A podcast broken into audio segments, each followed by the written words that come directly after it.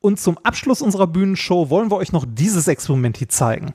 Wir haben hier eine Weißlichtquelle und ein Prisma. Und wenn ich nun das Licht durch das Prisma lasse, dann seht ihr diesen tollen Regenbogen, der sich durch die Lichtbrechung Äh, hier Reini, im Reini, Raum... Reini, Ja? Was denn? äh, das geht jetzt nicht, ne? Also äh, hast du das Memo nicht bekommen? Wir dürfen den Regenbogen nicht mehr zeigen. Was? Das sind, doch- äh, äh, äh, das, das sind doch nur physikalische Gesetze. Wir dürfen das Experiment nicht mehr machen? Wir dürfen es schon machen, aber eben nicht mehr mit Licht. Oder wenn mit Licht, dann nur noch monochromatisch. Das ist doch absurd. Ja, ja, es gefällt unseren Geldgebern nicht. Sie sagen, wir sollen die Politik aus der Physik raushalten. Was für eine Politik? Das ist fucking Lichtbrechung. Wir sprechen hier einfach nur von Licht. Ja, aber eben von sehr progressivem und liberalem Licht. If, if, you, if you base medicine on, on science, you cure people. If you base the design of planes on science, they fly. Um, if you base the design of rockets on science, they reach the moon. It works, bitches. Methodisch inkorrekt Folge 194 vom 29.06.2021 direkt vom farbenfrohen Regenbogen der Wissenschaften. Mit mir heute wieder mein liberaler Freund Reinhard Remfort. Alles kann, nichts muss. Das ist aber auch eine Aussage. das ist aber auch eine Aussage. Das ist doch sofort schmierig, oder? Was Alles denn? kann, nichts muss. Hast du das jemals in einem Zusammenhang gehört, wo, wo, wo es sich angenehm angefühlt hat? Ich überlege gerade. Alles kann, nichts muss. Also finde ich irgendwie komisch. Findest du schwierig? Nee, ich finde das eigentlich so ein Unterstreichen von äh, alles ist möglich äh, und nichts ist, also niemand wird zu irgendetwas gezwungen oder so. Also okay, klingt auch wie Motto von einer Swingerparty. Ja, aber, das ist, ich glaube, das ist genau mein Problem damit. Ich glaube, das erste Mal, dass ich überhaupt über diese Aussage ge- gestolpert war auf bin, einer Swingerparty? Nein. Nein, war, als ich bei einem Freund die Praline, äh, hießen die Praline oder wie hießen nochmal diese Hefte, wo man Die sich zu Blitzilu und die Praline und Nee, was nee, weiß ich nicht Nee, was. das oder? war so was, wo man Was sich, glaube ich, zu, zu so äh, Treffen verabreden konnte. Also über Kontaktanzeigen und so. Ähm, ich glaube, da waren auch Bildchen drin, aber das, da erinnere ich mich gar nicht mehr so genau. Okay. Also hatten wir von, von den Eltern gefunden und äh, da waren halt in diesen Kontaktadressen waren auch, ja, äh, ähm, Treffen ähm, und dann war auch immer, alles kann, nichts muss. Und da dachte ich, oh Gott, was ist das denn für ein Start für, eine, für ein Treffen? Also irgendwie. Nee, ei- eigentlich, eigentlich ist das ja so ein, also ich finde, das ist eigentlich eine sehr, ähm, eine sehr tolerante Aussage, Ja, oder? ist es auch, ist es auch, ja. Aber dadurch, dass ich das in diesem Rahmen als, äh, als, als noch sehr wahrscheinlich, äh, da war ich ja sehr grün hinter den Augen, äh, Ohren, noch und das hat mich äh, wahrscheinlich völlig überfordert, diese ganze Ja. Situation äh, von, von diesem Markt, der sich mir da auftat, von dem ich ja noch Jahre entfernt war, da selber tätig zu werden. Äh, das hat mich, glaube ich, einfach überfordert und deswegen hab, hat das für mich so eine negative, äh, so einen negativen Touch irgendwie. Also ja. das, das Einzige, was bei mir da negativ mitschwingt, bei alles kann, äh, nix muss, ist so ein bisschen der Schenkelklopfer-Humor zu Karneval. Das, das ist das, was bei mir da so mitschwingt. Also, ja, alles kann, nix muss, ne? ja, ja, ja, das stimmt. ja, ja, das stimmt. Aber äh, ansonsten an sich so rein, äh, also losgelöst von Vorurteilen oder ähnlichem, ist das ja schon eigentlich eher eine sehr äh, ja, liberale, freie, tolerante Aussage. So. Okay, mein Name ist Nikolas Föhr, Glück auf. Gut, wir sind mittendrin. schön. Wir sind mittendrin. Äh, ich bin geimpft, zum zweiten Mal. Ja, schön. Das ist schön, oder? Also, ja, ähm, herzlichen Glückwunsch. Danke, aber du bist auch auf einem guten Weg, glaube ich, ne? Äh, Ich habe einen Impftermin. Ich Sehr habe, schön, das freut mich natürlich auch. Von, von äh, f- hier Impfzentrum Rheinland-Pfalz gezeugt. Äh, also ich äh, hatte mich ja auch auf diversen Listen eingetragen und so. Ähm, mir hatten auch Leute ähm, äh, schon gesagt, so hier bei uns ist eine Impfung über. Äh, wenn du es schaffst vorbeizukommen, könntest du die heute Abend oder so noch mitbekommen. Das waren dann aber immer so 300, 400 Kilometer Fahrt. Mhm. Ne? Und so viel Druck äh, jetzt irgendwie ähm, die Impfung. Ähm, also ich äh, freue mich sehr darüber, wenn ich endlich einen Impftermin habe. Aber ich habe ja keinen Druck im Sinne von, dass ich irgendwie täglich mit Menschen zu tun Ja, habe. ja. Ne? Also Ja. Täglichen Kontakt und dementsprechend, äh, also ich, ich sitze die meiste Zeit hier zu Hause und begegne niemandem, wenn ich nicht gerade irgendwie mal woanders unterwegs bin. Okay, jetzt wo ich das sage, fällt mir gerade auf, ich war woanders unterwegs, aber, aber im, im Vergleich zu im täglichen Gebrauch, also im täglichen Leben woanders zu sein, ist halt gerade sehr selten und ähm, da wollte ich jetzt für irgendwie den ersten und dann auch noch den zweiten Impftermin später ja auch noch Mhm. nicht irgendwie 400 Kilometer durch die Gegend fahren. Ähm, fand ich nicht so sinnvoll, äh, zumal ich dachte, dass so jetzt langsam die Impftermine ähm, äh, mal näher, Näher kommen, kommen, ne? weil um mich rum irgendwie auch fast alle Menschen schon geimpft sind oder aber auch nur fast alle, wobei ich jede Menge Leute kenne, oder äh, mir auf Twitter und so jede Menge Leute begegnen, die auch noch auf Impftermine warten. Und da ist mir hier und da die Berichterstattung ehrlich gesagt ein bisschen sauer aufgestoßen, ähm, weil ich äh, in der Berichterstattung generell äh, irgendwie immer so das Gefühl vermittelt bekommen habe, so, ja, sind ja jetzt alle geimpft, die geimpft werden wollten. Ja, jetzt müssen wir mal gucken, dass die Leute, die nicht geimpft werden wollen, dass wir die äh, mal überzeugen davon, dass das eine wichtige, gute und sichere Sache wäre. Ne? Und ich dachte mir da so, äh, halt bis vor zwei, drei Tagen, bis ich meinen Impftermin bekommen habe, ne, kam ich mir vor wie so ein kleines Männchen mit so einer Fahne in der Hand, so, hallo, hallo. Habt ihr noch was für mich? ja, genau. Aber da, Ähm, da siehst du halt, wer solche Sachen, wer solche Aussagen tut oder wer, wer solche Artikel schreibt. Ne? Das sind alles die ähm, Leute, die privilegiert genug sind, um schon längst geimpft zu sein. Ne? Die haben das natürlich alles schon hinter sich.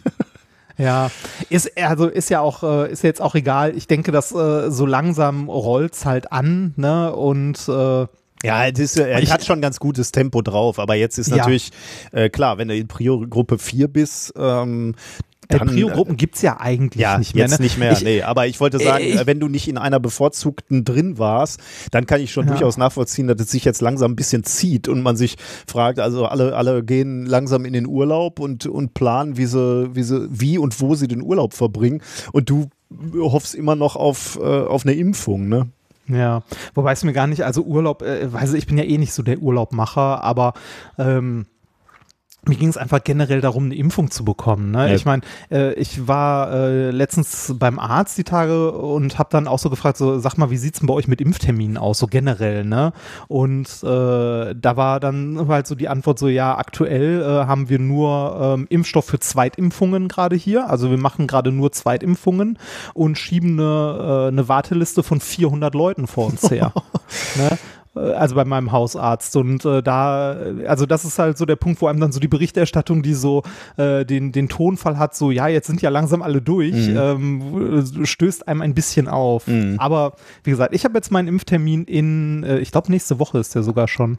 Also ging dann, ja genau, nächste Woche. Geht dann aber doch, also geht dann relativ schnell. Ne? Ich bin mal gespannt.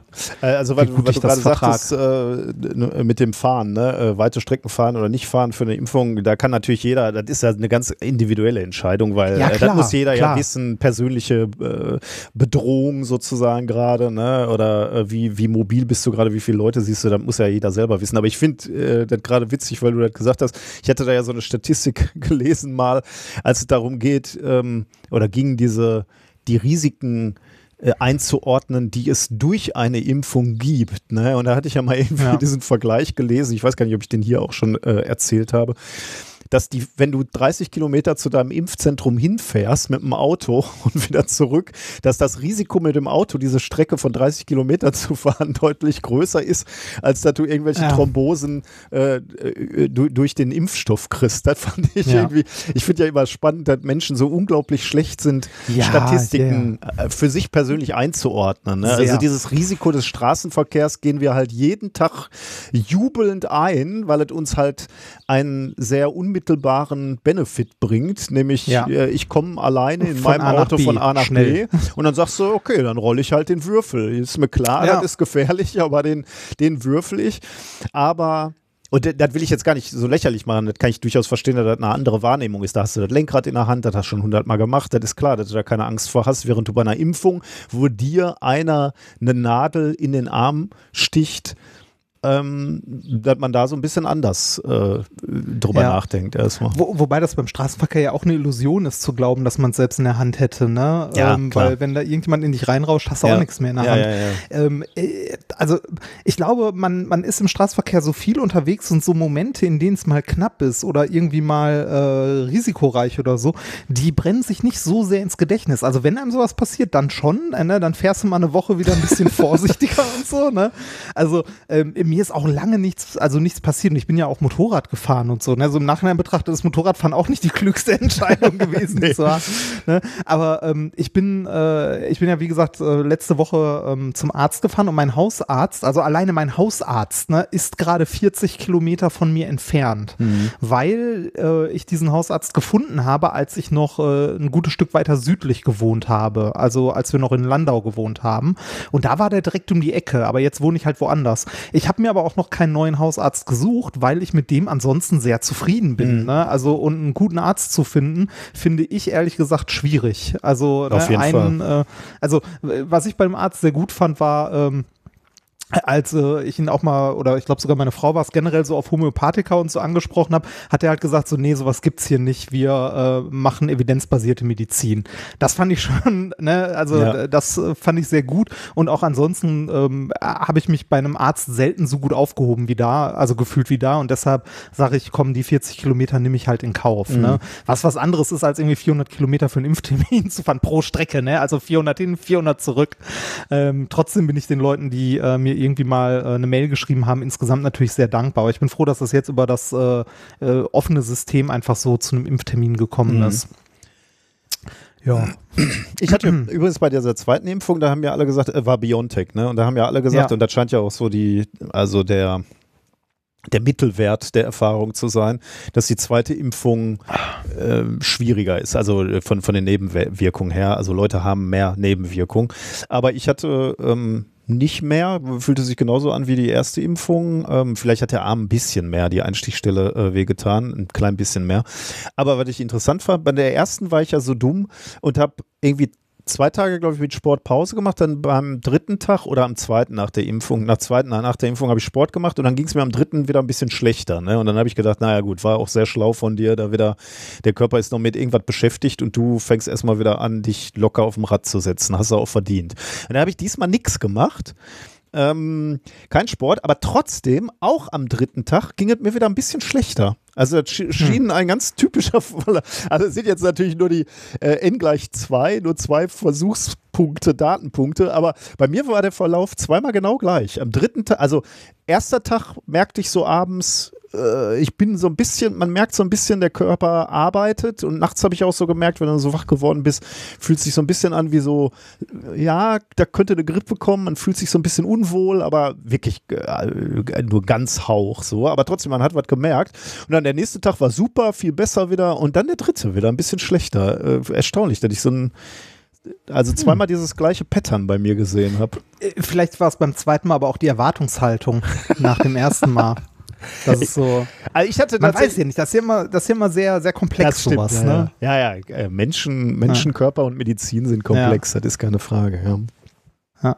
Äh, wo wir gerade bei äh, Menschenkörper, Medizin und so weiter sind. Äh, ich hatte ja, ich hatte, ja Moment, ich hatte ja erzählt, äh, dass ich letzte Woche ähm, beim Arzt war. Ähm, ich war ja vor längerer Zeit mal beim Arzt und hatte dann als äh, oh, ja. Kassenpatient jetzt auch einen Termin für Blutabnahme und so weiter und äh, musste einen Morgen ernsthaft um 7.20 Uhr da sein. Ne, das ist in meinem sonstigen Aufstehrhythmus nicht so. Ey, ich stehe jeden Tag um 6.15 Uhr auf. Ich muss die Kinder. Ja, Moment, Moment, Moment.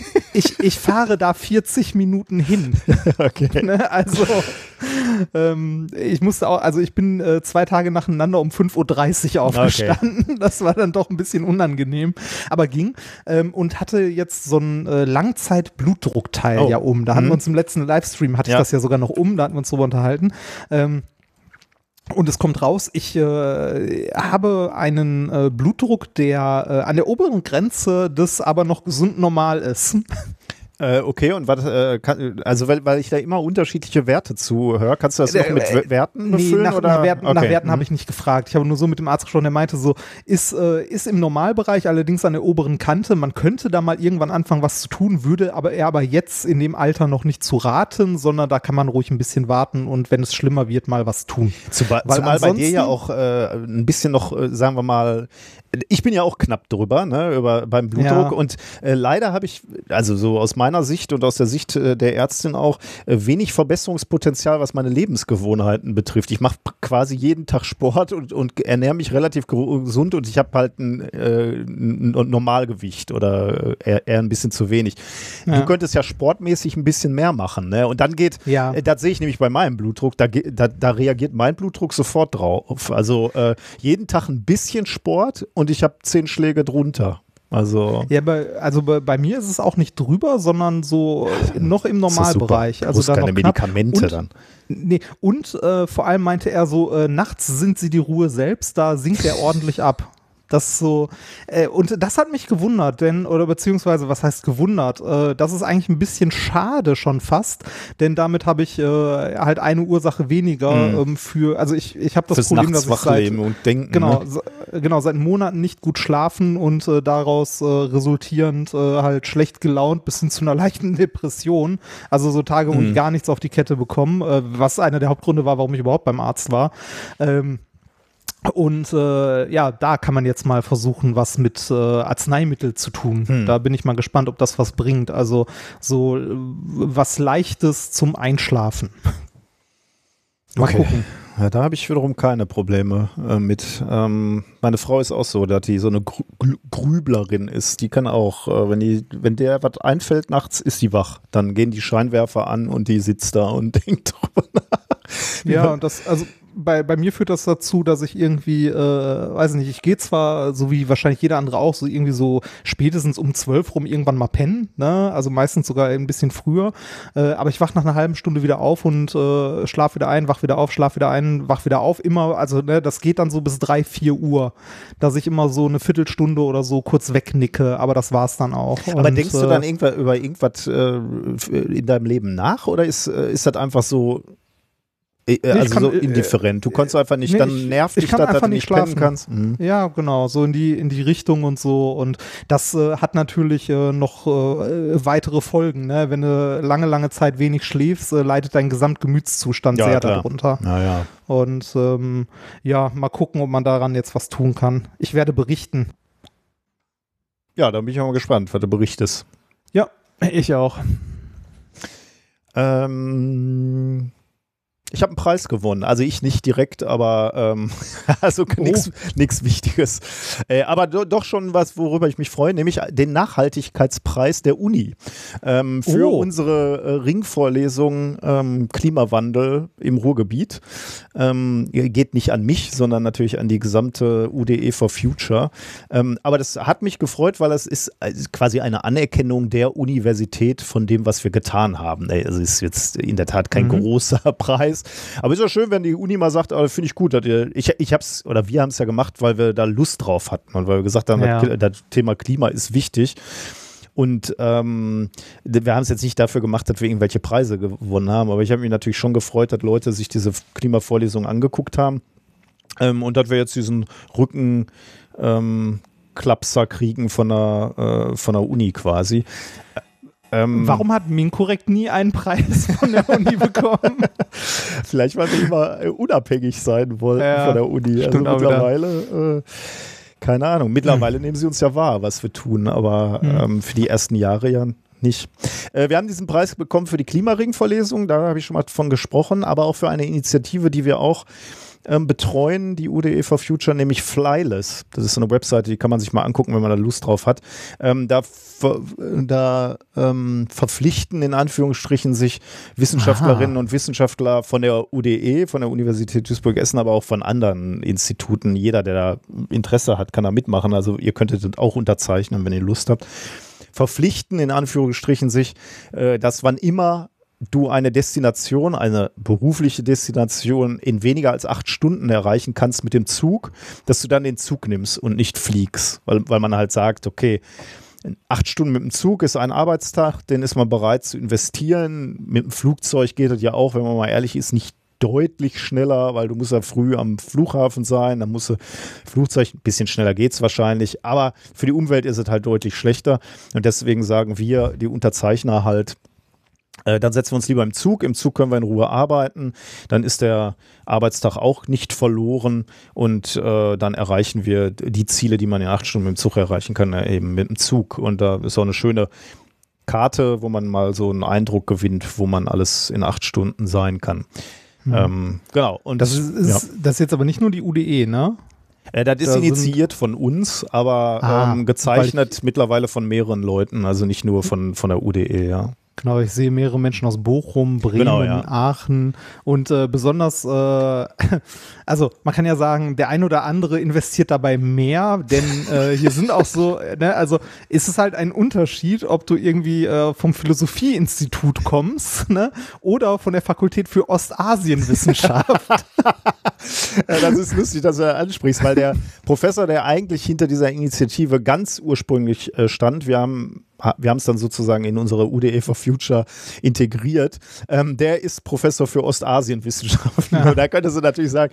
Aber ich finde es, also natürlich, äh, nach Asien muss der Mann fliegen. Das geht nicht anders. Äh, das ist sein Forschungsfeld und das wird er auch tun müssen, wobei die sich da auch viel Gedanken machen, äh, welche Flüge sind da überhaupt noch nötig. Ähm, der wird jetzt nicht für ein Wochenende dahin fliegen, sondern äh, also der ringt wirklich da auch mit seinem Fach und, und der Frage, wie oft muss, muss er nach Asien fliegen, wie viel kannst du online machen beispielsweise. Ähm, äh, aber der steckt da ursprünglich mal hinter. Also äh, es ist lustig, dass du genau das ansprichst. Mhm. genau. Ja, mir ist das ja mittlerweile, also als, als junger Doktorand, da, da, fühlte man sich ja so, dass die Welt einem zu Füßen liegt. Und da bin ja. ich ja wahnsinnig gerne in Länder, in fremde Länder geflogen, um da Vorträge zu halten. Äh, da war ich noch klimamäßig völlig anders äh, das, äh, mental aufgestellt. Und, äh, das war so ein bisschen die Bezahlung auch. Ne? Ich verdiene zwar ja, scheiße ja, genau. und so, aber ich sehe die, die Welt. Welt. Ja, ja, genau, ja. Und heute, ähm, jetzt mal abgesehen davon, dass ich das aus Klimaschutzgründen natürlich blöd fände, äh, viel zu fliegen, äh, habe ich schon keine Lust mehr, wenn ich jetzt darüber nachdenke, für eine Konferenz nach äh, Japan zu fliegen. Und dann denke ich, boah, dann sitzt du wieder zehn Stunden im Flugzeug in diesem engen Ding da neben Menschen, die ich nicht kenne. Oh, da habe ich schon keine Lust mehr drauf. Daran, daran merkt man, wie man älter wird, wie man als junger mehr. Mensch meint, ist egal, ich will die Welt sehen. Und als alter Sack denkst du, ach komm, ich bleib zu Hause.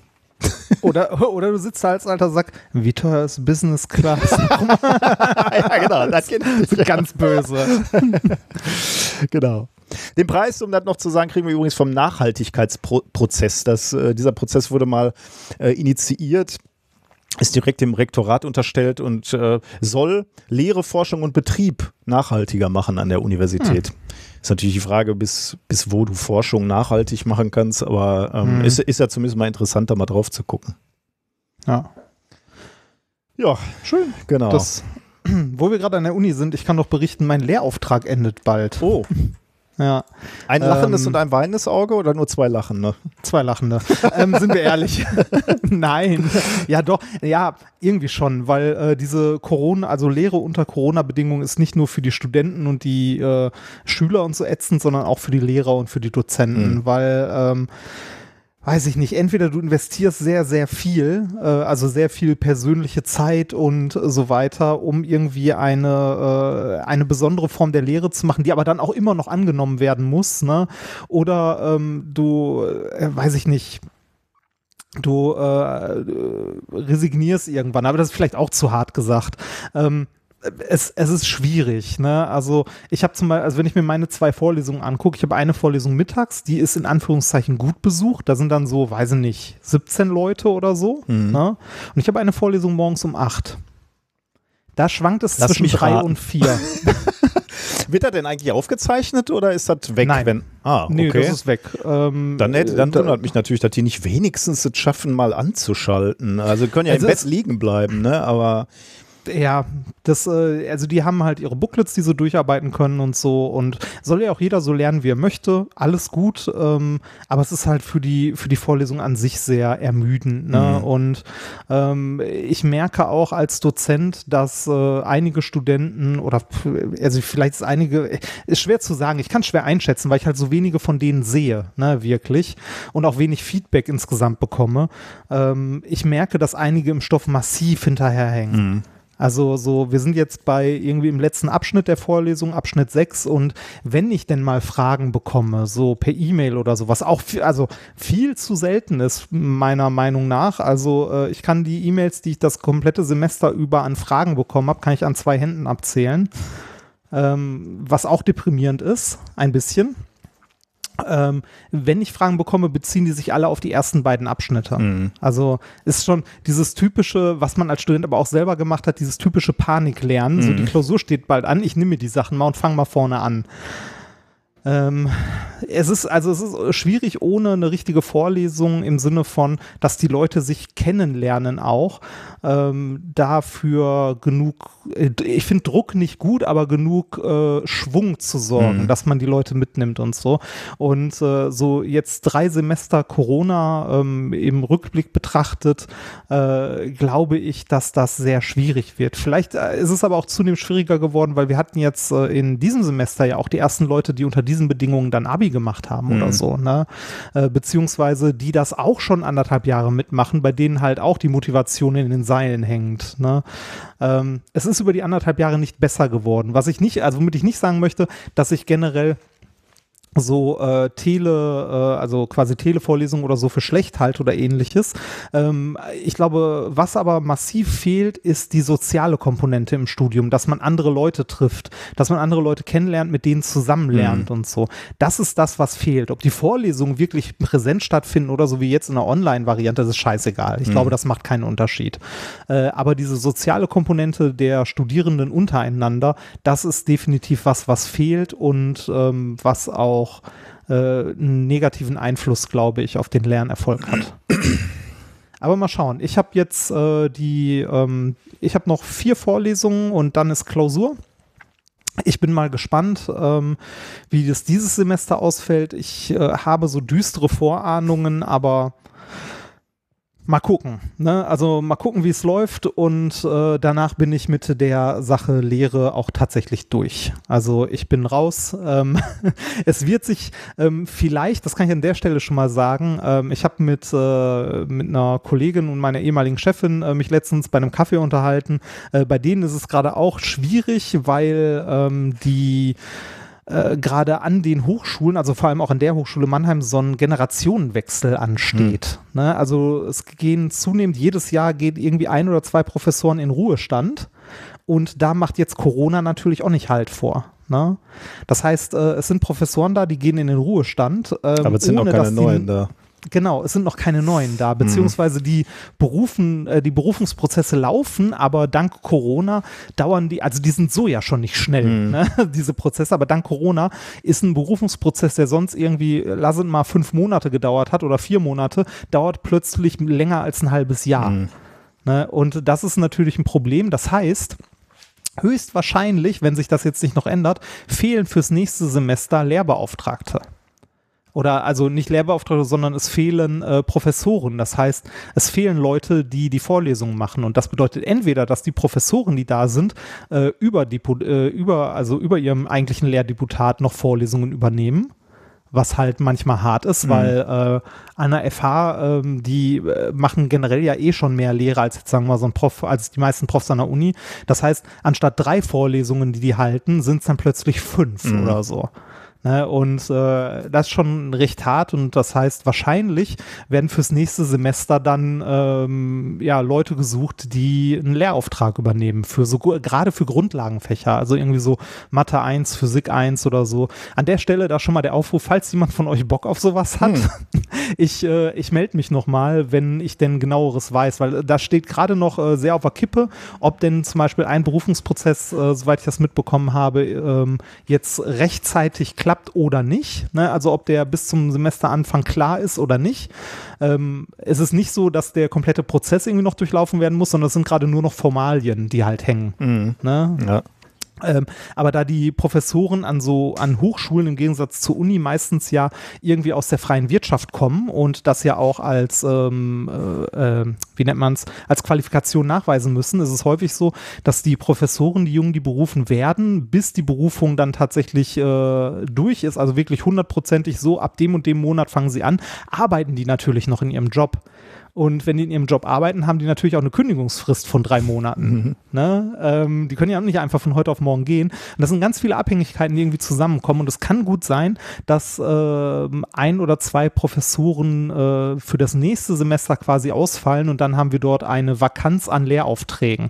Wie gesagt, hauptsächlich sowas wie Physik 1, Mathe 1. Also was, was äh, jeder, der irgendwie, weiß ich nicht, Maschinenbau, Physik oder irgendein technisches, äh, Chemie, äh, Bio, irgendwas in die Richtung so ein Maß Master hat, ohne Probleme äh, hinbekommen sollte. Aber die Vorlesung also ist da, oder sind das auch so Booklets, die er dann abarbeitet, er oder sie, weil äh, äh, das, die Vorlesung, das kommt drauf an. Vorlesung halten ist ja eins, aber äh, ja Materialien vorbereiten ist was ganz anderes. Nee, nee, also für, für Mathe und Physik zum Beispiel wären diese Booklets, die wir machen, wären eh da. Mhm. Aber auch so sind halt äh, Vorlesungsskripte von alten äh, Professoren oder ähnlichem, also Materialien sind generell da und man hat sehr viel Freiheit, wie man denn so Vorlesungen gestalten möchte. Es, der einzige einerseits Haken, andererseits Vorteil ist, es wird online sein. Im nächsten ja, das Semester ist ja noch. auf jeden Fall gut für Leute, die vielleicht gar nicht in der Nähe der Richtig, genau. Deshalb, deshalb, erwähne ich es hier überhaupt. Mhm. ähm, es kann gut sein, dass da äh, tatsächlich Leute fehlen und wenn, dann werde ich das nochmal äh, bei gegebener Zeit sagen. Ähm, äh, ist halt so ein klassischer Lehrauftrag, gibt irgendwie ähm, so um die, um die 2000 Euro für das Semester, die da rausfallen, brutto. Ne? Aber es gibt ja sowas wie einen Lehrfreibetrag bei den Steuern. Bis zweieinhalbtausend Euro oder so ist das steuerfrei, es sei denn, man macht mehr Lehre. Also wenn man schon mal einen Lehrauftrag hatte, ein zweiter im gleichen Jahr lohnt sich nicht. Okay. Ähm, da, an dieser Stelle möchte ich erwähnen, ich werde keinen mehr übernehmen. Ja. Ich krieg das, das hat man schon zwischen den Zeilen rausgehört. Ja, ja. Ich, äh, also ich habe das jetzt, äh, ich habe das jetzt äh, anderthalb Jahre, also drei Stück hintereinander gemacht, dreimal äh, Corona-Dings. Ich kriege das nicht mehr. Ich kriege das nicht mehr hin. Ich muss andere Sachen machen. Ähm, weißt du, was Factory Viscom ist? Factory Viscom. Äh, nein. Das äh, ist äh, ein, eine Denkwerkstatt. Das, oh, ein äh, Think Tank. Ja, richtig. Ein Think Tank äh, der, des Bundesministeriums für Bildung und Forschung. Da äh, waren, das wurde, ich weiß gar nicht, wann ich zum ersten Mal davon gehört habe. Also ist lange her, ein, zwei Jahre sicherlich. Auf, auf jeden Fall wurden jetzt die letzten neun Monate wurde daran wirklich intensiv gearbeitet. Ähm, äh, relativ viele Leute waren daran beteiligt. 150 Vertreter, glaube ich, von Wissenschaft und Kommunikation, die sich in verschiedenen Gruppen zusammengesetzt haben, um seit September 2020 äh, sich eine Strategie zu überlegen, wie es mit der Wissenschaftskommunikation in Deutschland weitergehen soll, quasi. Ähm, und die haben jetzt ein Ergebnispapier rausgebracht mit dem Titel Handlungsperspektiven für die Wissenschaftskommunikation. Und mhm. ähm, ich, ich sag dir mal gerade, in welchen Arbeitsgruppen die zusammengesessen haben, weil das äh, finde ich schon äh, sehr spannend. Also die Themenfelder sind auf jeden Fall alles Themen, wo ich schon viel drüber nachgedacht habe, wie diese Sachen funktionieren sollen. Also wie, ob wir die, ob wir die brauchen und wie wir sie weiterentwickeln können. Also beispielsweise Anerkennung und Reputation. Also wie wird Viscom an anerkannt. Äh, mhm. Wie kannst du äh, Reputation im akademischen Bereich aufbauen auf Basis von Viscom? Wenn wir beide wissen das ja selbst, das spielt ja erstmal gar keine Rolle. Du hast gerade über Berufung gesprochen. Wird bei einer Berufung mal gefra ernsthaft gefragt, haben sie Öffentlichkeitsarbeit gemacht? Also das wird vielleicht naja. noch gefragt, aber ob du da Ja oder Nein sagst, spielt weniger eine Rolle, als ob du ein Paper mehr hast. Äh, und deswegen ist das natürlich wirklich eine gute Frage. Wie willst du Anerkennung und Reputation ähm, implementieren im akademischen System für Viscom. Äh, und dann geht es weiter. Andere Arbeitsgruppen sind Kompetenzaufbau, also wie erklärst du Studierenden Wissenschaftskommunikation beispielsweise, Qualität und Evalu Evalu Evaluation, auch eine super Frage. Wie beurteilst du die Qualität und eva evaluierst du Wiscom? Ne? Was ist eine gute Wissenschaftskommunikation? Mhm. Machen wir hier gute Wissenschaftskommunikation? Äh, hängt stark von den Kriterien ab. Ne? Menge ja, an Leute, die wir erreichen, jawohl. Aber ähm, Belastbarkeit dessen, was wir erzählen, eher nicht so. ähm, dann die weiteren äh, Gruppen waren Bürgerinnenbeteiligung, äh, Wirkungsmessung und Forschung über Wissenschaftskommunikation und Wissenschaftsjournalismus äh, als, als, weiter, als weiterer Punkt. Und ähm, das ist ganz interessant. Also ich habe, äh, die haben jetzt diesen Bericht rausgebracht, das sind 100 Seiten. Ich habe mal angefangen, den zu lesen, bin noch nicht ganz durch, aber ähm, es ist schon ganz spannend, weil mich wirklich, also ich ringe wirklich mit ein paar von diesen Themen ringe ich auch schon seit Monaten und Wochen und Jahren. Ähm, beispielsweise diese Frage nach Kompetenzaufbau. Ne? Immer wenn ich mal wieder über Wissenschaftskommunikation irgendwo rede, dann kommt natürlich irgendwann mal die Frage, ja, müssten wir nicht unsere Studierenden besser darauf vorbereiten, dass die mhm. früher oder später die Wissenschaft repräsentieren. Also, ich meine, das ist ja dieser alte Spruch, ne, Kommunikation, du kannst nicht nicht kommunizieren, ne? Du kannst nicht irgendwie sagen, ja, liegt mir nicht so, ähm, ich kommuniziere nicht. Das geht ja eigentlich nicht, ne? Klar, äh, du musst nicht auf Bühnen stehen und Wissenschaft kommunizieren, aber du repräsentierst natürlich in gewisser Weise die Wissenschaft, wenn du da draußen bist. Es wird im Familienumfeld Situationen geben, wo sie sagen, du Franz, du bist doch äh, Physiker, erklär mir mal, wie Impfungen funktionieren. mir ist schon ganz klar, als Physiker kannst du nicht erklären, wie eine Impfung funktioniert oder du bist da eigentlich nicht der richtige Ansprechpartner. Aber in dem, in dem Moment bist du ja schon in der Situation, Wissenschaft zu äh, kommunizieren, indem du sagst, oder, das ist ein Spezialgebiet, da habe ich gar keine Ahnung von. Ja. Genau, oder also äh, genauer zu erklären, warum du der falsche Ansprechpartner genau, ja, dafür bist. Ja. Ne? Also du kannst zwar grundlegend erklären, äh, was, warum das wichtig ist und so weiter, aber um zu erklären, wie das funktioniert und so, muss halt jemand anders fragen. Weil wenn, wenn ich jetzt äh, Doktor äh, Nicolas Wörl, äh, irgendwer, wer, wer weiß, äh, ich bin Wissenschaftler und dann kommt einer um die Ecke und sagt so, hier, äh, was sagst du denn zu den Impfungen? Und ich sag, ich habe keine Ahnung, kann ich dir nichts zu sagen. Dann dann ist ja in dem Moment Wissenschaft kommuniziert und zwar sehr unglücklich kommuniziert worden, ja. weil, weil die sich fragen, so, Moment, äh, der, der, der, ist Doktor, also quasi Mediziner, warum hat der keine Ahnung von... Doktor quasi Mediziner ist auch schön. dann habe ich, gestern, hab ich gestern zu meiner Tochter gesagt, meine Tochter hatte, hat Schnupfen und wollte Nasentropfen haben, aber das kann nur die Mama. Und da habe ich gesagt, Marie, ich bin Doktor. Ich bin quasi Arzt. Ich kann dir doch die, die, die Nasentropfen geben. Und dann sagte sie, nein, du bist kein Arzt, du bist Wissenschaftler. Ja, schön. War, nicht, war nichts zu machen. Nee, aber ja. äh, das, das, also ich habe es natürlich jetzt ein bisschen überspitzt, aber so kommt es natürlich in der Öffentlichkeit an. Ne? So, also in dem ja. Moment, wo ich äh, Kommunikation verweigere, habe ich trotzdem kommuniziert. Ne? Und deswegen ist es natürlich eine gute Frage, wie äh, oder erstmal die Frage, wollen wir unsere Studierenden besser darauf vorbereiten, dass sie auch kommunizieren werden mit der Öffentlichkeit, zumal ja auch dieses Feld der Wissenschaftskommunikation zunehmend wichtiger und wichtiger wird, beziehungsweise mehr eingefordert wird. Das heißt, du wirst auch nicht, nicht jeder natürlich, nicht jeder muss kommunizieren, aber die, die es können, die es wollen, die es ausprobieren möchten, denen sollte man ja eigentlich mal die Chance geben, das äh, auszuprobieren. Und zwar innerhalb des Studiums. Ne? Ähm, so, so basale äh, Fähigkeiten der Kommunikation beibringen. Äh, zumal dir das ja auch über die Wissenschaftskommunikation hinweg was bringt. Na, gute Kommunikation ja. hilft dir auch in einem in einer Firma nachher, also wenn er, wenn er die Wissenschaft verlässt völlig oder in einer, in einer Beziehung hilft dir Kommunikation auch. Deswegen habe ich mir da zum Beispiel schon mal etwas genauer angeguckt.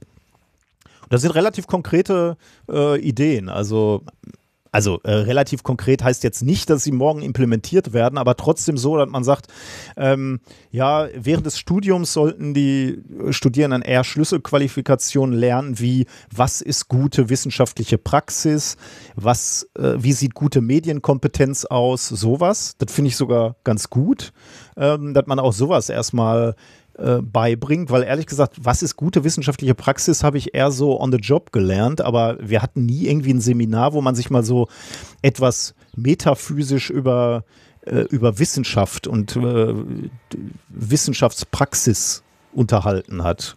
Ja. Oder ich habe gepennt, das kann sein. Äh, nee, also die, die, grundlegenden, äh, die grundlegenden Sachen, wie Wissenschaft funktioniert und so, würde ich sagen, hat man bei uns im Studium, also in der Physik zumindest so wie es damals aufgebaut war, als wir studiert haben, äh, am ehesten in den Praktika gelernt, also in den Laborpraktika, mhm. die man hatte und den Berichten, die man da geschrieben hat. Ne? Also wie wichtig das ist, ja, wo einen der, wo einen der, äh, der Betreuer des Versuchs irgendwie langgezogen hat, wenn man äh, da fünf Nachkommastellen hingeschrieben hat, obwohl das äh, Messinstrument nur, also ne, nur irgendwie auf zwei genau war Ja. oder wenn man irgendwie äh, Diagramme ohne Fehlerbalken gemacht hat oder sowas. Ne?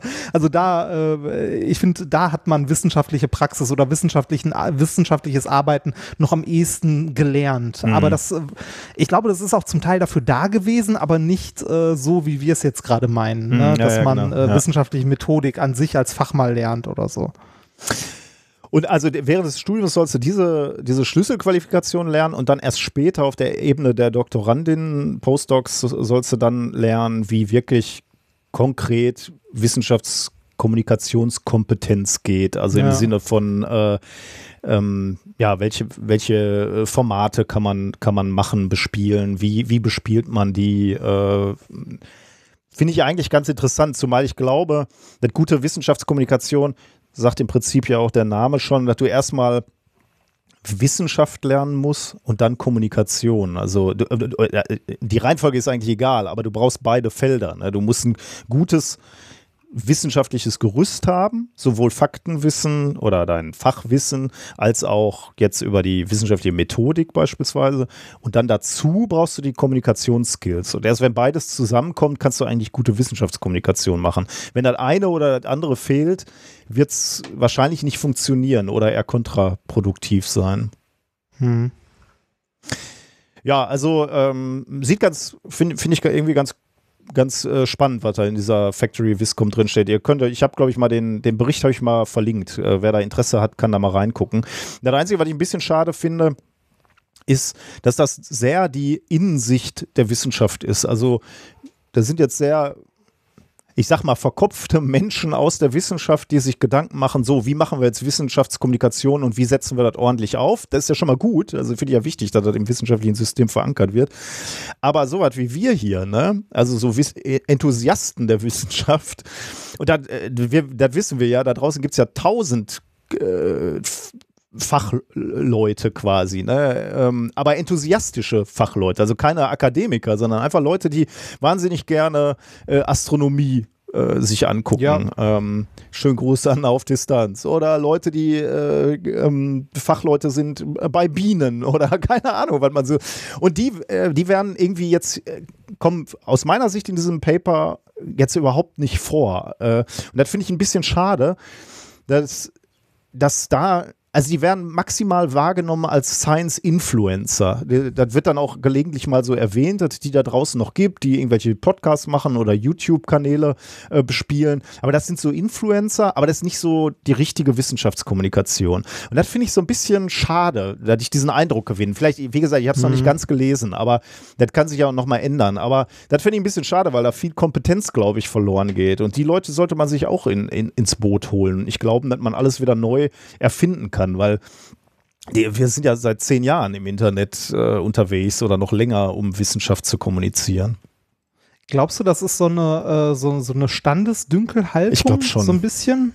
Ich glaube schon. Also die kommen überhaupt nicht auf die Idee, sich zu überlegen, ob da draußen vielleicht schon astreine Wissenschaftskommunikation gemacht wird. Die würden uns ja auch nicht ernst nehmen mit dem, was wir hier tun. Also die sagen, ja gut, dann reden die halt alle, alle zwei Wochen über Wissenschaft. Aber haben die eigentlich mal eine Umfrage gemacht, ob das überhaupt, auch ankommt, ob die Leute das interessiert? Wie viel Wissen kommt denn da eigentlich dran? Wer ist denn eigentlich die Zielgruppe? Wir beide haben uns ja nie Gedanken gemacht über die Zielgruppe. Ne? Warum auch? Ist uns ja egal. Die, Wie, die findet sich von selbst. also wir freuen uns ja für jeden, der sich für Wissenschaft interessiert.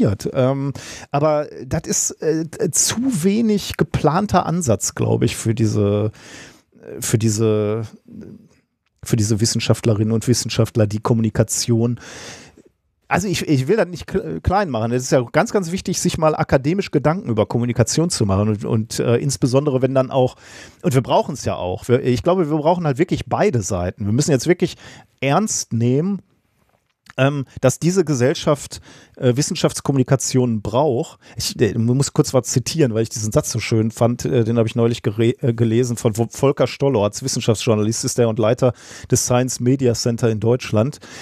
Ähm, äh, der hat, ähm, ich glaube, bei Zeit Online oder so, hat er den Satz gesagt und den fand ich wirklich gut. Ähm, wie sich Demokratien besser gegen bewusste Desinformation im Umgang mit Wissenschaft immunisieren können, ohne die legitime Meinungsvielfalt einzuschränken, ist eine der großen ungelösten Herausforderungen der digitalen Transformation von Öffentlichkeit.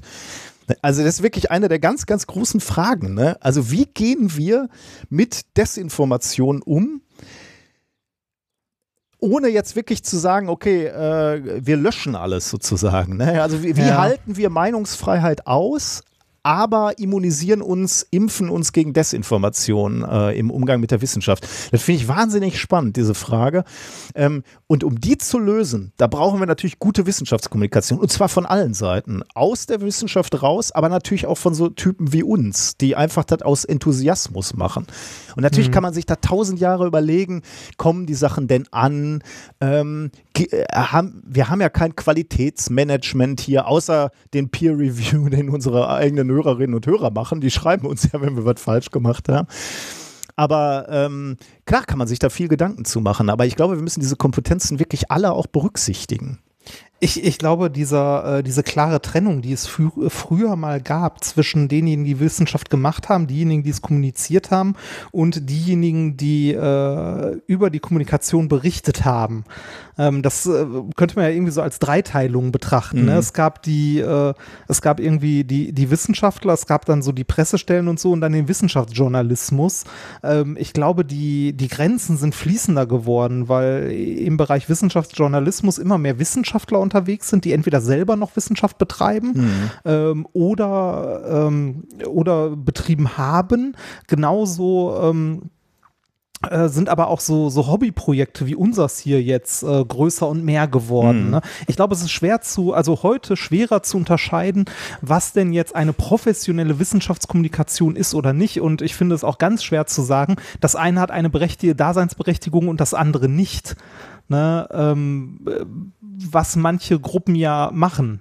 Also ähm, ich erinnere mich immer an dieses, äh, das ist mittlerweile schon lange her, hat sich mein, hat sich wahrscheinlich auch geändert, ne? Aber als wir mal zusammen beim Forum Wissenschaftskommunikation waren und äh, ich irgendwie das Gefühl hatte, so ich bin einer der wenigen wirklichen Wissenschaftler, die hier mhm. gerade rumhängen. Äh, das hat sich, also soweit ich weiß, hat sich das geändert äh, mittlerweile. Aber ich glaube, da ist viel im Wandel generell. Und äh, wie du schon sagst, ist auch die Frage, es muss ja nicht immer alles, also es muss ja nicht jeder kommunizieren. Es ist aber, äh, es sollte jeder dürfen mhm. irgendwie. Ja. Ne? Also der, und das sollte dann auch, wenn man es denn tut, in der Wissenschaft ähm, in irgendeiner Form honoriert werden. Also sei es mit Geldern oder sonstigen, weil es halt wichtig wird. Ja, aber dann bist du natürlich genau bei den Fragen. Ne? Wenn, du, wenn du es honorieren willst, dann musst du es bewerten. Ne? Und dann brauchst du ein ja. Bewertungskriterium und da habe ich dann auch wieder Angst irgendwie vor. Ne? Also äh, wie, wie bewertest du gute Wissenschaftskommunikation? Also ich, ich mag es ja eigentlich auch, äh, einzelne E-Mails zu beantworten. Ne? Natürlich hast du da ja. äh, keinen hohen Ertrag für den Einsatz meiner Zeit, aber diese direktes ich bin ansprechbar, äh, du kannst einen Wissenschaftler anschreiben und der antwortet, da liegt ja auch eine gewisse Wirkmacht drin. Ne? Auf der ja, anderen klar. Seite setzen wir uns hier drei Stunden hin und erreichen, weiß ich nicht, 80, 100.000 Leute. Das ist natürlich äh, auch, da, da, ist der Ertrag, sagen wir mal, besser so. Aber ähm, wie, wie bewertest du das jetzt? Ne? Also wie, was ist jetzt mehr wert? Da, da habe ich halt ein bisschen Angst auch und äh, da, da machen sich Leute äh, wirklich viele Gedanken. Ne? Ich war ja auf einigen Konferenzen auch zur Wissenschaftskommunikation und da denken Leute viel nach wie, wie, diese, wie diese Bewertung stattfinden soll. Und ich habe immer Angst, äh, wenn ich das höre. Äh, zum einen, weil ich natürlich weiß, wie Bewertungen von Papern jetzt schon nicht funktionieren. Ja. Ne? Also dieses, ja. diesen Impact-Faktor und so, da kann man sich halt äh, vortrefflich drüber streiten, ob das alles Sinn macht äh, und ob Wissenschaft so bewertet werden soll. Und, äh, und dann saß ich da immer und, und habe mich immer gefragt, boah, Nikolas, warum stört dich das so mit dieser Bewertung? Was, wo, warum hast du da so eine Angst? Und ich glaube, ich habe letzte Woche habe ich begriffen, wovor ich so eine Angst habe. Ich hätte Angst, dass das Spielerische verloren geht, weil das, das Geile fand ich, dass ich mit dir in der Viscom jeden Scheiß ausprobiert haben. Wir ja. standen auf Bühnen, wir haben ja. Podcast gemacht, wir haben Videos gemacht, wir haben Videos aus dem Labor gemacht und das hat mal funktioniert, das hat mal nicht funktioniert, aber es hat immer Bock gemacht. Und das, das finde ich halt schade, wenn das verloren geht. Ah, ja, aber das, das, was wir hier machen, das geht ohne Bewertung, weil wir halt eine breite äh, Unterstützerinnenfront haben, ne? wie zum Beispiel Holger, der sagt Jahresbeitrag Danke oder Jonas, wow, nach oh. dem äh, Einstiegssong von Folge 62 muss ich jetzt endlich mal einen Dauerauftrag einrichten. Ein Euro pro Folge plus Dauerauftrag in Zukunft ne, von Jonas. Oder Bianca, die ihren Jahresbeitrag mit dem Betreff übertreibt, mit allen äh, Füßen fest auf dem Boden der Wissenschaft während der Pandemie. Ne? Oder Nils, der am Ende noch sagt, hier gibt es nichts zu sehen, bitte gehen Sie weiter. Ne? Also ähm, Ist schön die Unterstützerin jetzt untergebracht. Aber allen anderen natürlich auch ein dickes Dankeschön. Nee, was ich eigentlich sagen wollte ist, äh, das, was wir gemacht haben, war ein Hobbyprojekt. Ne? Und äh, mittlerweile äh, mit, mit den Shows und so weiter verdienen wir damit natürlich auch Geld und es erlaubt mir zum Beispiel so zu leben, wie ich jetzt gerade lebe. Ne, ähm, das halt beruflich zu machen. Jetzt nicht nur Minkorrekt, sondern äh, die anderen Sachen, die ich mit dem Basti und so auch noch nebenbei mache. Also eins von den Sachen alleine würde jeweils nicht reichen, aber in Summe geht's irgendwie. Ne? Ähm, das ist, äh, da kann man sich dieses Spielerische leisten. Ähm, das Problem, dass ich mit oder mit viel Wissenschaftskommunikation so die professionell geplant ist und so oder nicht viel, sondern womit ich häufig ein Problem habe, ist, dass dann so Sachen da rausfallen wie ein Truck, der irgendwie wusste, von Schulen, äh, der von Schulen irgendwie angefordert werden kann, äh, der wo dann irgendwie drei Wissenschaftler oder zwei im besten, also also ein paar Leute rumfahren und irgendwie in einer Schulklasse erklären, was irgendwie Nanotechnik oder sonst was ist. Ne? Ähm, die erreichen nicht viele Leute, was ja auch nicht schlimm ist, ne? solange es halt gut ist, aber es ist, also viele dieser Angebote, die so, also die gefördert werden, kosten ein Schweinegeld und haben trotzdem den Charme der späten 90er. Ne? Also die ich, ich würde mir wünschen, dass man irgendwie das Ganze auch jungen Leuten in die Hand gibt mit innovativen Ideen dabei. Mhm. Zum Beispiel, äh, wenn man sich mal anguckt, was für eine breite Front von Wissenschafts-YouTubern es gibt. Und das sind auch nicht zwingend alles äh, irgendwie ausgebildete Wissenschaftler. Ne? Hier unser Freund äh, Dr. Watson ähm, zum Beispiel. Genau, der ne? Cedric. Ja. Ne? Äh, der, hat, äh, der hat Film halt studiert mhm. und so. Und der macht einen super guten Wissenschaftskanal auf, äh, auf YouTube. Ne?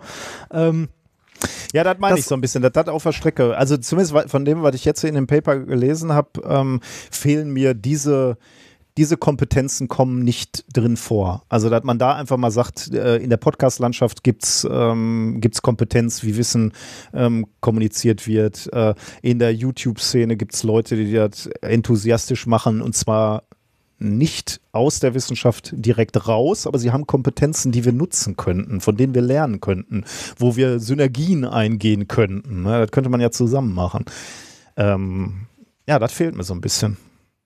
Ja, vielleicht also ich, ich weiß nicht mal wirklich, was ich, äh, was ich bemängeln sollte oder was ich gut finde oder so. Ich, ich habe nur häufig bei, also äh, es gibt manche Angebote, wo ich mir so denke, okay, jetzt liegt hier irgendwie ähm, im Institut XY liegt jetzt das Heft äh, aus, ähm, weiß ich nicht, Newsletter, äh, Klimawandel 2021 oder so für irgendwie für Laien erklärt und dann liegt das da. Ne, hat irgendwie in Summe, weiß ich nicht, 20.000 Euro gekostet, das Ding zu erstellen mit allen Leuten, die dran gearbeitet haben, aber es liest kein Mensch, mhm. weil es irgendwo auf irgendeinem, in irgendeinem Wartezimmer auf dem Tisch halt liegt. Ne? Während man äh, mit dem gleichen Geld irgendwie auch äh, versucht, also hätte versuchen können, äh, die Zielgruppe, die man erreichen möchte, irgendwie auf anderen Kanälen zu erreichen. Oder vielleicht bin ich auch ignorant und die Zielgruppe, die man erreichen will, sitzt irgendwo in einem Wartezimmer in einem Institut und liest das Ding. Ne? Und ich bin einfach nicht die Zielgruppe. Gruppe, aber. Kann sein, ja. Ich, also ich, ich habe bei, bei, bei vielen so mit viel Geld geförderten Sachen häufig, ähm, also häufig das Gefühl, das mag komplett falsch sein, dass das Ding halt so im Nichts verschwindet.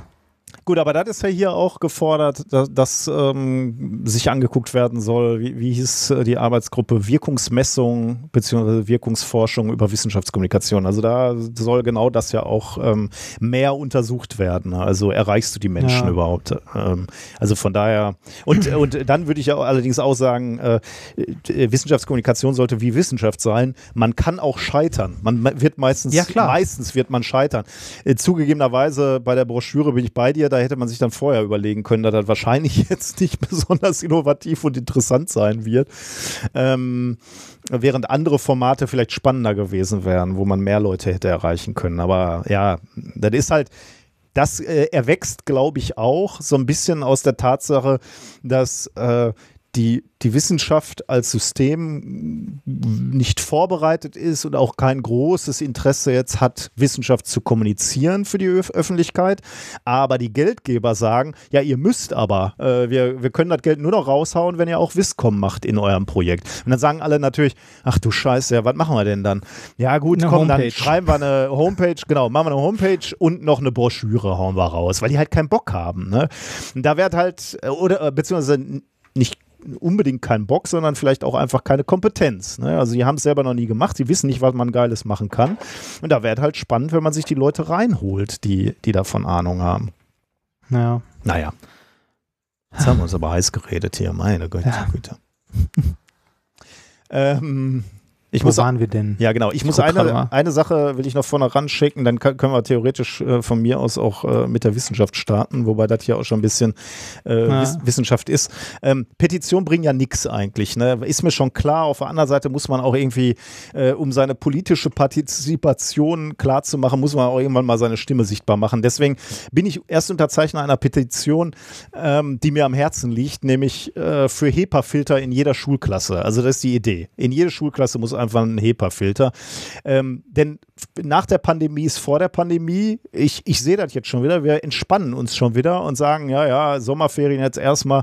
Äh, nach den Sommerferien wird alles okay sein und dann wird nichts okay sein, weil, weil wieder irgendwelche Varianten durchschlagen. Oder selbst wenn wir diese Pandemie wirklich hinter uns gelassen haben, was ist mit der nächsten Pandemie? Weil es ganz allgemein mal mit Erkältungskrankheiten. Können wir nicht mal drüber nachdenken, ob es so sinnvoll ist, Kinder zu 30 ohne Luftfilter und guter Lüftung in Klassen zu setzen?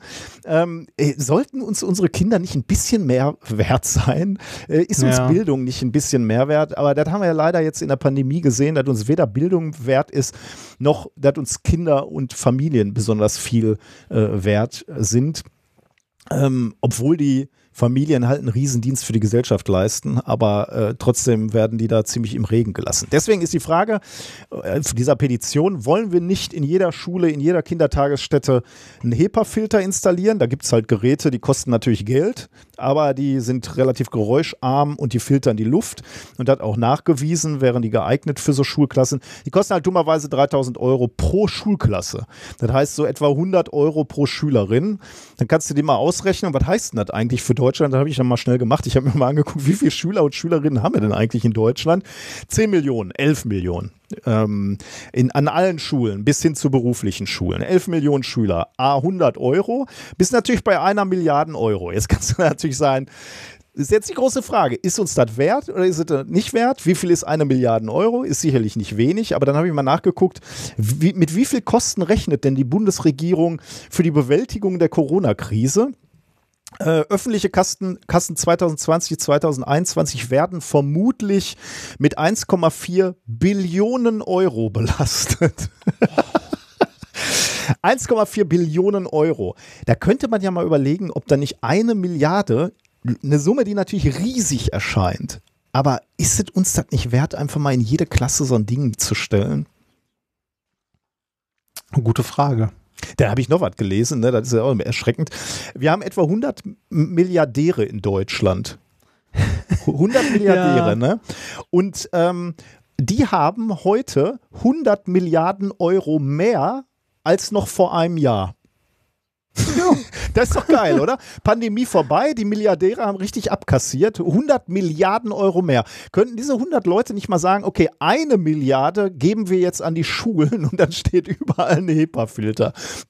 Also wer von euch da draußen Milliardär kennt, sprecht ihn doch mal bitte an und sagt, äh, ob die nicht in der Lage wären, jeder ein bisschen was abzugeben, damit wir mal HEPA-Filter. Ich würde es machen. Wenn ich mehrfacher Milliardär wäre, äh, Äh, ich, und, äh, und wenn man schon dabei ist, wir hätten dann noch so ein Konto, das auch noch eine Million gut vertragen könnte. Ja, und ich verspreche, sobald die zweite Milliarde drauf ist, überweise ich eine an die Schulen. ja, Deine, deine Milliarde. ja, danke. Ansonsten, also wenn wir das wieder mal nicht gewuppt kriegen, und ich bin da natürlich äh, skeptisch, dass wir den politischen Willen haben, diese Geräte zu, äh, zu installieren, zumal wir natürlich äh, bis nach den Sommerferien das überhaupt nicht mehr hinkriegen, weil, äh, weil die Dinger ja erstmal gekauft und installiert werden müssten. Das kriegen wir wieder nicht hin. Müssen das wieder Enthusiasten und Eltern machen. Äh, da müssen wir auch mal demnächst jemanden einladen. Sebastian Ritterbusch hat uns ja angeschrieben, der gute äh, Professor Ritterbusch, der äh, vom Modellansatz-Podcast, der hat sich, der hat ja mal simuliert, ne, wie er selber einen HEPA-Filter ähm, ja, zusammendengelt, sage ich jetzt mal, äh, nicht despektierlich. Und dann aber äh, hat er einen, äh, Luft, ähm, ja, wie sagt man, einen Strömungsrichter quasi äh, designt und ausgedruckt, den er da drauf gesessen hat, damit der Luftumsatz möglichst groß ist. Äh, den hm. kann man im Prinzip selber fummeln und dann in so Schulen, äh, Schulzimmern reinbauen. Müssen wir mal einladen, muss er uns mal erzählen, wer das gemacht hat. Ah. Gut, jetzt sind wir bei erstmal äh, oder hast du, hast du noch was Schönes zu erzählen? Nee, ich habe nichts mehr. Gut. Ich glaube, ich habe nichts mehr. Wir können äh, langsam. Dann machen wir mal Stunde. die. Genau, dann machen wir mal die Themen der Woche. Ähm, Thema Nummer eins: Luft zu Wasser. Äh, Thema Nummer zwei: Da ist ein Loch am Himmel. Oh, Ozonloch? Äh, werden wir sehen. Thema Nummer drei: Raubschnecken. Äh, Party, ach Quatsch, Thema Nummer vier, Partyfluss. Und du hast uns ein Experiment mitgebracht, ne? Ja, das habe ich vor Stunden schon vorbereitet. Das ist gerade in der Küche und äh, experimentiert vor sich hin. Und wahrscheinlich werden wir auch in dieser Folge kein Ergebnis sehen, oh. weil es länger dauert. Aber wir müssen mal gucken. Wir können trotzdem drüber reden und uns das wieder in den nächsten optisch inkorrekt dann angucken. Ey, apropos optisch und inkorrekt, ich habe, glaube ich, äh, ich glaube, ich habe auch ein Experiment fürs äh, nächste optisch inkorrekt und ich nenne es das zweitlangweiligste Experiment der Welt. Wenn das kein Argument ist, den nächsten Livestream ja. anzuschalten. Schauen wir mal. Was brauche ich, um das Experiment durchzuführen? Äh, ich muss das erst noch ausprobieren. Ich habe es noch gar nicht Ach ausprobiert. Ich wollte noch. Ja. Äh, Seit wann probieren wir Experimente vorher aus? da, hast, da, hast, du auch wieder einen Punkt, ja, genau. Na. Okay, äh, können wir eigentlich anfangen, oder? Thema Nummer eins: ja, Wasser, äh, Luft zu Wasser, genau. Ähm, warte, ich muss kurz zu meinen Aufzeichnungen hier. Da sind wir. Ähm, wir haben ja Wasserknappheit auf diesem Planeten. Ne? Ich habe dann das auch nochmal wieder nachgeguckt, was mich interessiert hat. 2,2 Milliarden Menschen sind weltweit äh, ohne regelmäßigen Zugang zu sauberem Wasser. Das ist ja auch krass, oder? Äh, 2,2 Milliarden Menschen. Kein, okay, das ist krass. Ich habe äh, ich habe, äh, hast du Factfulness? Hast du noch nicht gelesen, ne? Wahrscheinlich. Äh, das nee, habe ich, hab ich noch nicht. Das ist wirklich interessant, weil er da äh, von verschiedenen, Le der beschreibt da verschiedene Lebens, ähm, Lebensszenarien quasi, die in, unseren, in unserer Welt äh, sind, ins, ins, ins, im Wesentlichen ähm, fasst da die Menschheit in vier Klassen zusammen. Also ohne es jetzt Klasse zu nennen, aber äh, Lebenswirklichkeiten wäre vielleicht ein schöneres, schönerer Begriff. Ähm, und die Stufe 1, ähm, da leben eine Milliarde Menschen drin, die haben weniger als zwei Dollar zur Verfügung im, äh, pro Tag. Und ähm, wenn, du dir anguckst, wie die dann leben, die haben halt keinen Zugang zu fließendem Wasser sowieso nicht. Ne? Die müssen also weit laufen, um überhaupt an dreckiges Wasser zu kommen. Und da müssen die halt mit einem Eimerchen hinlaufen und sich das holen. Und das, das ist ihre Beschäftigung im Wesentlichen den ganzen Tag. Die haben natürlich keine Transportmittel, die, die laufen barfuß, die haben nicht mal Schuhe, äh, kochen über Feuerstellen, also offene Feuerstellen und äh, essen ihr Leben lang im Wesentlichen das Gleiche. Also irgendwelche, weiß ich, was isst man da so, Hirse, Brei, so äh, morgens, mittags, abends. Mhm. Und das, das Schlimme daran ist halt, dass du wirklich Schicksalsschlägen dann ausgeliefert bist. Ne? Wenn da einer krank wird von deiner Familie, von den zwei Dollar, die du zur Verfügung hast, kannst du halt keine Medikamente äh, leisten. Aber ne? mhm. Aber in, in den Bereichen, wo jetzt äh, kein sauberes Trinkwasser da ist, ne, wissen die Leute, also sind die Leute sich dessen bewusst, dass die, äh, dass es kein sauberes Trinkwasser ist? Und äh, machen die was dagegen, also im Sinne von das Abkochen oder so, also so, dass man schon mal sowas wie ähm, äh, biologische Schadstoffe raus hat? Und ich meine Schwermetalle und so kriegst du damit auch nicht raus, mir auch klar, aber ähm, zumindest äh, ist das da irgendwie mit berücksichtigt oder geht es einfach nur generell um, äh, um Trinkwasser? Du meinst jetzt hier wieder äh, zu, zurück zu dem Thema, wo ich sagte 2,2 ja. Milliarden Menschen. Ja, ja, genau. äh, ehrlich gesagt habe ich das jetzt nicht nachgeguckt, was sauberes ah, okay. Trinkwasser in dem Zusammenhang äh, heißt. Also ähm, ich, man wollte nur so eine, oder ich wollte eine Aufhängerzahl haben. Also äh, was jetzt okay, genau okay, sauber heißt. Also ähm, und äh, noch schlimmer ist, äh, wir haben etwa 800 Millionen Menschen auf dem Planeten, die nicht mal eine Grundversorgung mit Trinkwasser haben. Also die dann wirklich, äh, ja, dursten quasi. Ne? Das heißt, Wasser ist Mangelware, kann man sagen, äh, in, in vielen Regionen. Das mögen wir mhm. ja gar nicht glauben in unserem, äh, in, in Westeuropa oder in Europa ja. allgemein, aber in vielen Landes- oder in, in, vielen Teilen der Erde ist es halt äh, Mangelware. Hm? Entschuldige, dass ich an der Stelle nochmal hm. unterbreche. Ich muss mich daran erinnern, als wir das erste Mal unsere ähm, Gastdoktorandin äh, aus Indien da hatten für zwei, drei Wochen, ähm, als sie fragte, äh, wo finde ich denn äh, was zu trinken? Und wir gesagt haben, äh, hier ist ein Becher, da ist ein Wasserhahn, so in etwa. Ne? also weil sie halt einfach Wasser haben wollte nur und sie uns komplett ungläubig angeguckt hat, wie das kann man trinken. und, äh, und wir ihr dann ähm, an der, äh, an der, okay, im Labor, an der Uni nochmal tatsächlich den klitzekleinen Unterschied erklären mussten, das hier Brauchwasser, das trinkt man nicht oder darf man nicht trinken, aber aus allen anderen Wasserhähnen, das Wasser kannst du ohne Probleme trinken und die vollkommen baff war. Also mhm. so, wie, das geht. Na? Gut, uns, äh, uns hat man ja zu Recht gesagt, in, in, in Indien nicht außer, außer Leitung trinken, dann werdet ihr krank. Wer hat sich auch gedacht, ja. okay, wenn die Europa hier zu uns, äh, Europäer zu uns kommen und außer Leitung trinken, sind die krank. Vielleicht bin ich dann auch krank, wenn ich in Europa außer ja, Leitung trinke. Das, also man, man trinkt auch einfach nicht so äh, aus der Leitung da. Ne? Ja, also ja. Okay, also gibt Wassermangel äh, und das ist natürlich absurd eigentlich, wenn man sich die Erde anguckt, weil zwei Drittel der Erde ist mit Wasser bedeckt, allerdings eben ja. äh, Salzwasser und nur drei Prozent von dem Wasser überhaupt auf der Erde sind trinkbar. Ähm, Jetzt könnte man natürlich überlegen, äh, wenn, wenn es so viel Salzwasser gibt, kann man das nicht entsalzen. Klar, kann man theoretisch, aber es kostet extrem viel Energie. Damit ist natürlich den Leuten, insbesondere die Wassermangel haben, ist auch nicht geholfen. Ähm, und äh, dazu äh, kommen natürlich auch die Leute, die äh, Durst leiden, die leben auch meistens nicht an der Küste, sondern irgendwo im Landesinneren. Also selbst wenn die äh, Energie hätten, dann können sie Salzwasser halt schlecht entsalzen, weil sie nicht mal an das Salzwasser rankommen. Ähm, aber jetzt ist es ja so, selbst wenn du in, mitten in der Wüste sitzt, ne, hast du Wasser in deiner Nähe. Weißt okay. du, hast du eine Ahnung, wo? Grundwasser? ja, das hätte man meinen können. Aber die, das meine ich nicht. Also Grundwasser, da müsstest du ja tief buddeln. Ah. Luftfeuchtigkeit. Sehr gut. Sehr gut. Äh, genau, Luftfeuchtigkeit. Kurz auf, den, kurz auf den Titel des Themas geschieden. Also, stimmt, genau. Kleiner Spoiler. Äh, genau, also äh, Luftfeuchtigkeit natürlich. Aber du müsstest natürlich auch da irgendwie äh, das Wasser rauskondensieren aus der Luft, äh, aus der Luftfeuchtigkeit. Ähm, guckt man sich mal an, äh, über wie viel Wasser reden wir denn da eigentlich? Ne? Ähm, bei 10 Grad hängt ja immer von der Temperatur des Wassers ab, wie viel ähm, äh, von der Temperatur der Luft ab, wie viel Wasser die Luft speichern kann. Bei 10 Grad maximal, also bei Normaldruck, maximal etwa 10 Gramm Wasser. Das ist natürlich noch nicht so viel, aber wenn es dann wärmer wird, kann Luft auch ein bisschen mehr Wasser speichern. 30 Grad 30 Gramm, 60 Grad fast 100 Gramm schon Wasser.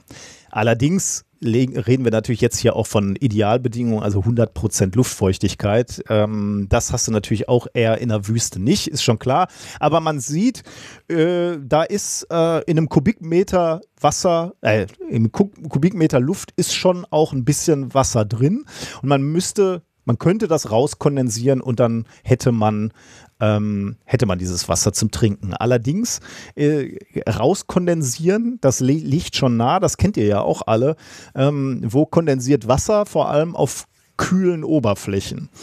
Wenn man mhm. jetzt wieder äh, Kühltechnik braucht, also wenn man irgendwelche Oberflächen kühlen will, muss, dann kostet das wieder relativ viel Energie. Das ist also auch wieder nicht das, was man äh, möchte, insbesondere wenn man gerade den ärmeren Regionen dieses Planetens helfen will. Und deswegen. Äh, Nochmal. Hm? Äh, kurz Zwischenfrage, wie viel, wie viel Wasser haben wir da pro Kubikmeter Luft oder so? Also lohnt sich das überhaupt? Sagen ist die Luft in der Wüste nicht auch sehr trocken? Ja, ja, das ist, das ist die Einschränkung, die ich gerade gemacht habe. Also äh, so. bei 30 Grad, äh, nehmen wir mal 30 Grad einfach, hast du irgendwie 30 Gramm Wasser in, der, in einem Kubikmeter. Kubikmeter. Ja. Okay, dann habe ich, hab ich nicht richtig zugehört. Allerdings gesättigt. Ne?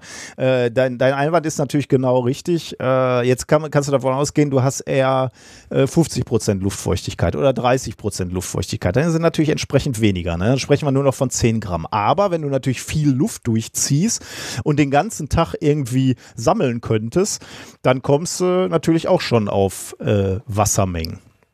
Mhm. Ist die Frage, wie viel du da rauskriegst. Erinnert mich übrigens so ein bisschen an meine Obsession meiner Kindheit. Äh, ich habe natürlich Yps gelesen und eins meiner Lieblingsgimmicks oder ähm, Gimmick-Serien gab es da ja immer. Gab es ja immer so Detektivsets, die habe ich immer sehr, sehr gerne äh, gehabt. Der Heißluftballon. Der war auch sehr geil. Der Heißluft AKA die, AKA die Mülltüte. die schwarze Mülltüte. Die dir zwei Wochen später im Yps-Überlebensset nochmal als Zelt verkauft wurde. Ja, stimmt stimmt, stimmt. Ähm, du, Manni, wir haben hier noch eine Rolle mit dicken schwarzen Kunststoff. Was machen wir damit? Und da war nämlich auch mal ein Yps-Überlebensset drin mit einem Yps-Überlebenshandbuch. Und das Handbuch hat auch gesagt, dass man Wasser nachts auffangen kann, indem man eine Folie spannt, auf der dann Wasser kondensiert ah. und dann nach ah. unten läuft und dann unten in so eine Tasse reintropft. Ähm, und ähm, das erinnert mich so ein bisschen daran. Ähm, und, und so ein bisschen geht es nämlich jetzt äh, genau in die Frage äh, oder, oder zum Thema. Äh, Gibt es nicht so eine Passivtechnologie, wo man ohne Kühlung äh, erreichen könnte, dass auf Oberflächen Wasser kondensiert? Und zwar nicht nur nachts, weil da kann man sich vorstellen, dass das funktioniert, sondern über den ganzen Tag. Und das ist natürlich die große Herausforderung, denn wenn es am Tag heiß wird, dann äh, nutzt natürlich die meiste Passivtechnologie erstmal nichts, weil keine Kondensation stattfinden kann. Ähm, und deswegen gibt es hier ein neues Paper von, aus der Schweiz, aus Zürich. Die haben eine Technologie entwickelt, wo zum ersten Mal, so sagen sie zumindest, ohne Energiezufuhr rund um die Uhr, also auch tagsüber, nachts und bei Sonnenschein, bei realistischen Luftfeuchtigkeitsbedingungen äh, Wasser kondensiert und gesammelt werden kann. Und äh, das Paper heißt Exploiting Radiative Cooling for Uninterrupted 24-Hour Water Harvesting from the Atmosphere. Veröffentlicht in Science Advances am 23. Juni 2021. Ähm, Habe ich da Atomic gehört? Äh, ich hoffe nicht. Nee, äh, was habe ich gesagt? Exploiting Radiative Cooling. Also Radiative, okay. du hast okay, bei okay. Strahlung sofort. Das, ja, ich war, ich war, ich war, ja, Entschuldigung. Nein, nein, das hat nichts mit Atomenergie zu tun. Du kannst, ja. du kannst die Banner wieder einpacken. Es ist Alles einfach nur äh, Sonnenstrahlung, über die hier gesprochen wird. Ähm, Im Wesentlichen besteht das System aus einer einfachen Glasscheibe, die allerdings natürlich speziell beschichtet wurde. Und zwar so beschichtet wurde, dass ähm, sowohl die Sonnenstrahlung, die auf diese Glasscheibe fällt, ähm, nahezu zu 100 Prozent reflektiert wird und gleichzeitig die Glasscheibe auch äh, effektiv Wärme abstrahlt, ohne Wärme aus der Umgebung wieder aufzunehmen. Ähm, ah, und der Effekt. Äh, Moment. Ja. Ohne, also Ach so, okay, es nimmt keine Wärme aus der Umgebung auf, das heißt, es wird kälter. Genau. Also es, genau. Kühlt, es kühlt nicht die Umgebung ab direkt, sondern wird kälter. Genau, nur die Oberfläche nur. Äh, des Materials mhm. wird, wird kälter, weil es äh, geschickt die Wärme abstrahlt. Und ich sag dir gleich auch noch wie oder äh, zumindest in Ansätzen, wie das passiert. Und der ja. Effekt ist tatsächlich erstaunlich. Ähm, die zeigen in dem Paper, dass die Scheibe bis zu 15 Grad kälter ist als die Umgebungstemperatur. Ähm, und da kann man sich vorstellen, okay, ja. dass man da den Effekt dann hat, ähm, über den Tag verteilt natürlich, ähm, dass du, wenn du 15 Grad kälter bist, das ist ja dann so ein bisschen also der, der harte Effekt wäre natürlich, du holst eine Milchglasflasche aus, aus, aus dem Kühlschrank und hauchst drauf. Beziehungsweise da musst du im Sommer gar nicht drauf hauchen, ja. da, da kondensiert sofort die Feuchtigkeit. Ähm, wir, wir stellen dem dicken Kater, der sich gerade auf meinem Schreibtisch über die Tastatur regelt, deshalb bin ich gelegentlich ein bisschen abgelenkt, ähm, äh, dem stellen wir immer jetzt an den heißen Tagen eine große Flasche mit gefrorenem Wasser auf ein Tellerchen irgendwo hin oh. und äh, er sitzt eine Stunde davor und leckt das Kondenswasser Echt? davon ab. Ja. Ah. Aber an, ans Eis geht er nicht oder leckt er das Eis auch ab? Nö, das, also die, die Flasche, also wir nehmen Ach so eine 1,5 dünne PET-Flasche, genau, die ist zu, die frieren wir ein, stellen wir ihm hin und dann äh, lutscht er das davon ab. Manchmal tun wir ihm auch noch einen Eiswürfel in seinen Trinkbrunnen rein. Da ist aber, also ist er auch begeistert von, aber weniger begeistert als von der, äh, von der Flasche, wo einfach nur ähm, Wasser dran kondensiert.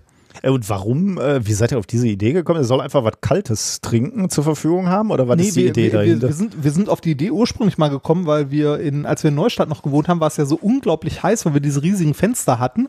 Und da haben wir uns abends gerne mal einen Ventilator ins Bett gestellt und davor so drei, vier gefrorene 1,5 Liter Flaschen gestellt. Ähm, damit es ein bisschen Ah. kühler wurde. Mhm. Ne? Und dann habt ihr Ähm, gesehen, dass und- er eine Obsession dafür hat. Ja, genau. Und dann haben wir gesehen, dass der Kater äh, da einen gewissen Suchtfaktor entwickelt hat. und seitdem machen wir das häufiger, dass wir ihm einfach so eine gefrorene Flasche irgendwo hinstellen. Dann sitzt er glücklich davor und schlägt das Wasser ab Hm, cool. und ist erfreut. Ja. Das, ähm, hm. Außerdem, ähm, also wir, wir haben überlegt, jetzt auch wieder ein bisschen zu kühlen, weil unsere Wohnung, obwohl wir so dicke Wände haben, es gibt einen Raum hier, der immer noch sehr heiß wird. Das Arbeitszimmer. Äh, und Leider. Und zwar warum? Weil Sonne einstrahlt oder weil ihr so viele Nee. Wärmequellen da in, in Betrieb weil wir habt? zu viele Wärmequellen Ja. hab, äh, haben, weil wir haben hier drei Rechner stehen, das Nass steht hier und wenn wir beide noch den ganzen Tag hier drin sitzen, plus der Kater, der dann auch hier drin rumliegt, äh, merkst du, wie die Temperatur hier deutlich nach oben geht und äh, das Fenster aufmachen bringt halt nichts, ne, weil draußen Ja. ist auch warm. naja. Du könntest Äh, möglicherweise diese neu designte äh, Schicht dir äh, installieren. Nee, wahrscheinlich funktioniert Auf das die Fenster, nee, braucht die, also braucht die ähm, irgendeine Form von Nee, Energiezufuhr? eben nicht. Genau, die ist passiv. Bra- Braucht sie vollko- nicht, also nur passiv. durch die, okay, Ja. krass. Wie funktioniert das? Also wie ist diese Schicht Ja. aufgebaut? Ähm, die äh, Schicht sieht so aus, dass erstmal auf dem Glas äh, auf der Oberseite, also zum Himmel sozusagen ausgerichtet, eine PDMS-Schicht 100 Mikrometer ist. PDM ist Polydimethylsiloxan. Ähm, die, ich kann dir nicht genau sagen, was das ist. Ich bin kein Chemiker, ähm, äh, aber ich kann dir, also die, die Idee an diesem Zeug ist, dass ähm, äh, dass die äh, optische Eigenschaften hat, und da komme ich jetzt gleich äh, zu, das sage ich dir gleich nochmal, ähm, die äh, ideal zum Abstrahlen des, dieser Wärme äh, ist. Also oben auf dieser Glasplatte äh, ist diese PDMS-Schicht. Äh, auf der Rückseite kommt als erstes Chrom halber Nanometer, dann Silber, hauptsächlich als also sozusagen als Spiegel und dann kommt nochmal eine dünne Schicht Chrom. Chrom ist eigentlich völlig uninteressant, die dient nur als Oxidationsstopp für das Silber, damit das Silber nicht weg, wegoxidiert. Äh, und Silber ist natürlich da, weil es super ähm, äh, reflektiert. Alles, was auf Silber fällt, äh, optisch äh, vom, äh, von der Sonne, wird einfach äh, zurückreflektiert und heizt eben das Material nicht auf. Ähm, während das PDMS äh, eben dafür zuständig ist, dass die Infrarotstrahlung, also die Wärme quasi von dem Körper wieder abgeführt wird. Ähm, und das ist dann wirklich äh, spannend, wenn man in, in dieses Paper guckt, dann siehst du, dass dieses, diese ähm, Absorptionscharakteristik von dem Material wirklich ideal ist für, ähm, äh, für, für die Situation, die dieses Material ähm, hat, wenn es in der prallen Sonne liegt. Denn durch diesen durch diesen Spiegeleffekt, also durch Silber, wird quasi alles, was die Sonne drauf strahlt, als sichtbares Licht, sofort wieder reflektiert. Ähm, also in dem Spektralbereich ist diese Schicht, wie sie designt ist, komplett reflektierend, äh, während sie in, äh, in den Bereichen der Wärmestrahlung, also der Infrarotstrahlung, ähm, äh, so ist, dass sie emittiert, also äh, im Prinzip die Strahlung äh, theoretisch aufnehmen würde, aber dann abstrahlt. Und äh, dieses, dieser Infrarotbereich ist so spannend für die Abstrahlung, weil du, ähm, äh, weil diese Infrarotstrahlung, deswegen heißt sie auch Wärmestrahlung, nicht von der Umgebungsluft aufgenommen wird. Also alles, was im Infrarotbereich abgestrahlt wird, ist auch verloren quasi. Geht in die Luft weg, in die Atmosphäre und kommt nicht wieder zurück, weil es an irgendwelchen Molekülen oder so gestreut wird. Ähm, Jetzt könnte man natürlich noch fragen, okay, aber warum verliert das Ganze jetzt äh, Wärme? Weil man könnte ja auch sagen, aus der Umgebung kommt ja auch Wärmestrahlung. Also warum emittierst du mehr Wärmestrahlung, als du sie aufnimmst? Und das liegt wiederum noch an einem ähm, geschickten ähm, Strahlungsschutzschild, sage ich jetzt mal. Wobei meinem Eindruck nach ist das im Wesentlichen so ein Kegel, ein metallischer Kegel, der oben drauf gesetzt wurde auf diese Schicht ähm, der dazu führt, dass du wie so ein, wie so ein Megafon alle Wärmestrahlung, die vom, von der Oberfläche selbst nach oben abgestrahlt wird, kann, kann die Oberfläche verlassen. Aber Wärmestrahlung, die jetzt aus verschiedenen Richtungen ähm, von der, aus, aus der Umgebung kommt, aus der Atmosphäre kommt, die wird durch den Trichter teilweise abgefangen und dann auf der metallischen Folie aufgenommen, aber dir ist völlig egal, wenn diese metallische Folie, also diese Trichterfolie, gewärmt wird. Das ist dir egal, die kann heiß werden, das ist dir egal, Hauptsache deine Schicht unten wird nicht heiß. Mhm. Das heißt, es ist die Kombination aus einer aus einem gut designten Scheibe, optischen Scheibe, die genau die richtige Absorption und Transmissionscharakteristik äh, hat und diesem äh, designten Trichter, sagen wir mal, der, der oben noch drauf äh, gesetzt wird.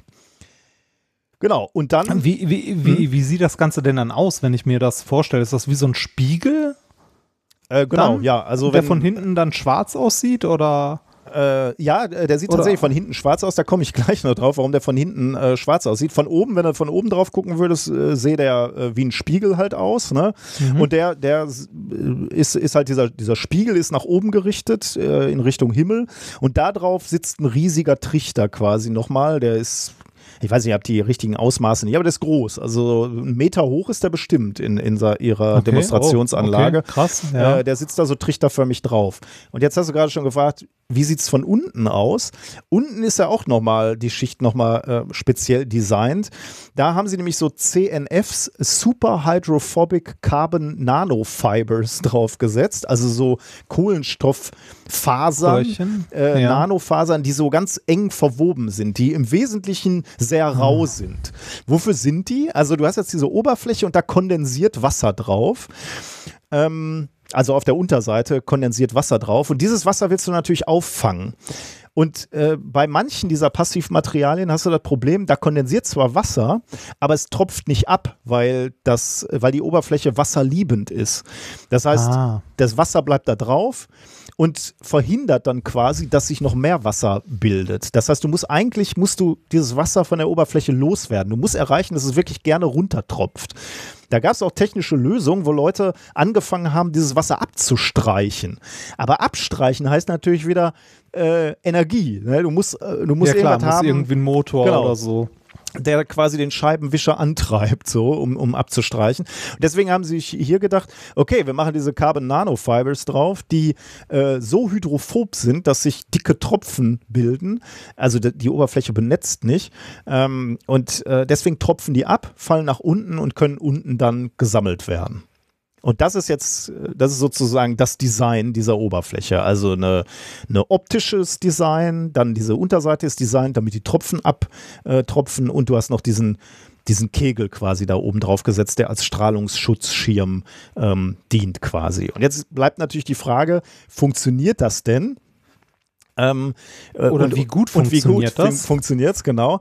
Und sie haben jetzt mit, sie haben eine Versuchsanlage, eine relativ kleine Versuchsanlage gebaut unter realen Bedingungen, haben das laufen lassen und haben dann mal geschaut, wie dieses Material performt oder dieses System performt im Vergleich zu anderen Passivtechnologien, die schon entwickelt wurden und haben dann äh, zumindest in ihren ersten Messungen gesehen, dass sie mindestens doppelt so viel Wasser gewinnen können wie mit bisherigen Folien.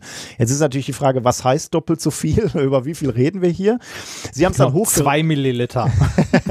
Sie haben es hochgerechnet äh, auf ein Quadratmeter, weil Ihr Testaufbau war nicht ein Quadratmeter groß, das war äh, erstmal kleiner, aber Sie haben es mal hochgerechnet auf einen Quadratmeter und äh, Sie kommen auf die Ergebnisse, dass Sie sagen, mit einem Quadratmeter Scheibenfläche kannst du pro Stunde 53 Milliliter Wasser unter realistischen Bedingungen aus der Luft filtern. 53 Milliliter. Jetzt sagst du natürlich, das ist kein groß, das ist jetzt noch kein Schluck Wasser, aber man muss ja berücksichtigen, 24-7, das Ding ist passiv und das läuft nachts, aber auch tagsüber. Ne? Jetzt rechnen wir mal 53 Milliliter hoch, a 20 Stunden, sagen wir mal, dann bist du immerhin bei einem Liter, ne? Ja, genau. 10 Stunden wären etwa 500 Milliliter, 20 Stunden wärst du bei einem Liter. Liter. Ähm, also immerhin schon mal ein Liter mit einem Quadratmeter. Das heißt, ja, Moment, hm? das heißt aber 24 Stunden Sonne, ne? Ähm, ja, muss nicht pralle. Also der, der funktioniert auch nachts natürlich, ne? Also da so, äh, ist die das, Oberfläche. Das geht auch. Also ja, ja. Die, die braucht keine. Okay, okay. Ich dachte, es bräuchte in irgendeiner Form die Einstrahlung ein bisschen von der Sonne dafür als Energiequelle sozusagen. Nee, also die Restwärme, die er hat, würde das, er, äh, strahlt okay. er in Form von Infrarotstrahlen. Ich, ich habe mir jetzt ehrlich gesagt nicht angeguckt, wie sich die Effizienz ändert über äh, bei Tag und Nacht. Das ist eine gute Frage. Also müsste man jetzt nochmal mhm. gucken, ob es wirklich legitim ist, was ich hier gerade mache und, und, und okay. sage 53 Milliliter über den ganzen ähm, über den ganzen Tag hochrechnen ist wahrscheinlich ein bisschen falsch. Aber ihr Claim ist ähm, und, und deswegen, das, das heißt dieses Paper ja auch, Exploring Radiative Cooling for Uninterrupted 24 24-Hour Water Harvesting. Ah, mhm. Ähm, aber du hast natürlich recht. Also möglicherweise ist da ein Fehlerbalken dran, wenn man das jetzt hochrechnet. Aber ich sagen wir trotzdem mal, in 20 Stunden kommst du auf äh, ein Liter ungefähr pro Quadratmeter. Und jetzt könntest du halt sagen, okay, dann Quadratmeter reicht dann ja noch nicht, um eine Familie zu versorgen mit Wasser, aber du könntest dann halt für eine Familie äh, sechs Quadratmeter oder zehn installieren und dann hätten die ähm, Wasser. Ja, so Aber- ab aufs Dach damit. Genau, also äh, jetzt muss man natürlich auch sagen, natürlich die, die Familie, über die ich gerade sprach, die zwei Dollar zur Verfügung hat pro Tag, die kann sich natürlich dieses System nicht kaufen, egal wie passiv das ist und wie billig das ist. Aber man könnte ja überlegen, ähm, ja, ob man da irgendwelche Projekte aufsetzt. Aber es ist ja Grundlagenforschung, ne? Also äh, da Ja. muss man sowieso jetzt erstmal weiterentwickeln. Aber die Idee ist natürlich schon, dass das ein System ist, was man auch in Entwicklungs- und Schwellenländern einsetzen kann. Ja, äh, eine Frage, die ich mir dabei stelle, das klingt gut alles, ne? aber äh, was für ökologische Auswirkungen hat das denn, wenn ich so in so großer Menge so massiv äh, Wasser aus der Luft rausziehe? Ja, das ist natürlich eine gute Frage. Ähm, Weil das ändert ja wahrscheinlich, also so au- auf kleiner Skala jetzt so ein Liter mal hier oder da ändert nichts, ne? Aber wenn du jetzt sagen würdest, äh, du benutzt das, um irgendwie nennenswert Wasser zu gewinnen, also so äh, im Sinne von du machst Felder damit oder so, dann wird es ja schon so sein, dass man in der Nähe von den Dingern die Luftfeuchtigkeit massiv beeinflusst, weil man halt der Luft äh, nennenswert äh, Wasser entzieht. aber du gibst sie ja eigentlich wieder zurück, oder? Also, äh, was machst du mit dem Wasser? Du trinkst es und scheidest es wieder aus, beziehungsweise kippst es auf die Felder, oder? Ja, aber trotzdem hast du doch lokal auf jeden Fall da eine Verarmung, oder? Lokal wahrscheinlich erstmal schon. Ja, gute Frage, weiß ich nicht. Ist äh, interessant, weil ich bin erst gerade ähm, gefragt worden ähm, bezüglich Wasserstofftechnologien. Ne? Wenn wir jetzt anfangen, massiv äh, in, in Wasserstofftechnologien äh, zu investieren und, und wir machen aus ganz viel Wasser, machen wir ähm, Wasserstoff. Wasserstoff? äh, äh, dann, dann ist mir die Frage gestellt worden, ist das problematisch? Also kann es dazu führen, dass wir äh, Wasserknappheit, die wir eh schon auf dem Planeten haben, dass wir die noch verstärken, weil möglicherweise gar nicht so einfach ist, jetzt äh, Wasserstoff aus, äh, aus äh, Salzwasser beispielsweise zu machen, weil da muss er auch erstmal vermutlich den ganzen Dreck aus dem Wasser kriegen. Ähm, weiß ich ehrlich gesagt gar nicht. Wollte ich immer mal recherchieren. Also wenn ihr da Ahnung habt, ob ähm, also ich habe einen Artikel gefunden, wo behauptet wurde, dass äh, Wasserstofftechnologie äh, Grundwasser, Trinkwasser gefährdet, äh, dadurch, dass es verknappt wird. Äh, aber wenn ihr da mal gute Artikel habt, also die das auch irgendwie mal nachrechnen, würde mich das sehr interessieren. Hm. Ich glaube, viele Sachen werden äh, zum Pro also oder können zum Problem werden, wenn sie zu groß skalieren, ne? dass sie so im kleinen Rahmen kein Problem sind, Mhm. aber man auch drüber nachdenken muss, was passiert, wenn wir das im großen Rahmen machen. Ja, das ist halt. Naja, ist spannend. Also ich habe äh, das neue Buch vom Lesch neulich gelesen ähm, und äh, der sagte halt auch, wir, wir hantieren hier halt mit komplexen Systemen, ne? Und äh, also zum Beispiel Klima, aber auch mit anderen komplexen, also Körper zum Beispiel, Medizin ist auch komplex. Aber äh, Klima ist halt komplex. Und die Eigenschaft eines komplexen Systems ist einfach, dass du nicht mehr überblicken kannst, welche Konsequenzen dein Handeln hat. Ne? Also du kannst möglicherweise, hat der, der Schmetterling mit seinem Flügelschlag noch keine großen Auswirkungen, aber wenn du halt anfängst, CO2 in die Atmosphäre zu pumpen, dann stellst du auf einmal fest, oh scheiße, wir können dieses System in Instabilität führen und äh, das hat große Konsequenzen. Aber es ist halt eine intrinsische Eigenschaft der, der komplexen Systeme, dass du nicht vorhersehen kannst, was passiert, wenn du da eingreifst. Ja. Äh, Das hat mich sehr beeindruckt. Ja, und deswegen wird es wird's halt immer so sein, ne, dass es schwierig ist. Also wir, wir werden immer Das- bei Technologie auch sehen, dass es negative Folgen hat. Dazu habe ich, ja, die man auf den ersten Blick nicht Mhm. zwingend sieht, Ja. ne? sondern die erst mit der Skalierung dann irgendwann kommen. Und dazu habe ich gleich auch noch ein Thema. Ah, ich bin gespannt. Ja. Ja, das war das erste Thema. Also ich äh, Technologie, die vielleicht hilft gegen, gegen Durst. Huch, das ist was hingefallen bei dir. Ja, das war der Kater. Ich sag doch, der Kater räkelt sich hier auf dem Oh Schreibtisch.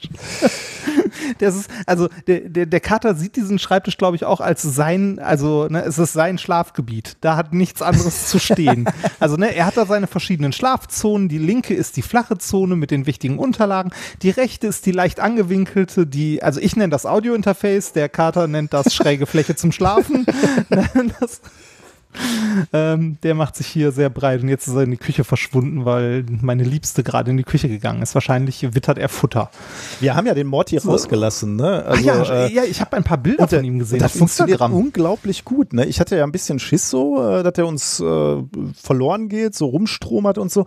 Aber erstens äh, kommt er wirklich abends pünktlich nach Hause, weil er, ähm, weil er Hunger hat. Natürlich, wir, wir geben ja. ihm dann abends halt pünktlich um acht Essen und dann kommt er auch nach Hause, weil er was essen will. Aber was ich nicht gedacht hätte, ist, äh, und das ist so toll, äh, wenn wir im Garten sitzen, dann kommt er natürlich auch immer, äh, der, der, jagt dann da rum und spielt da rum, aber kommt immer mal wieder zu uns und, und sucht den Kontakt zu uns.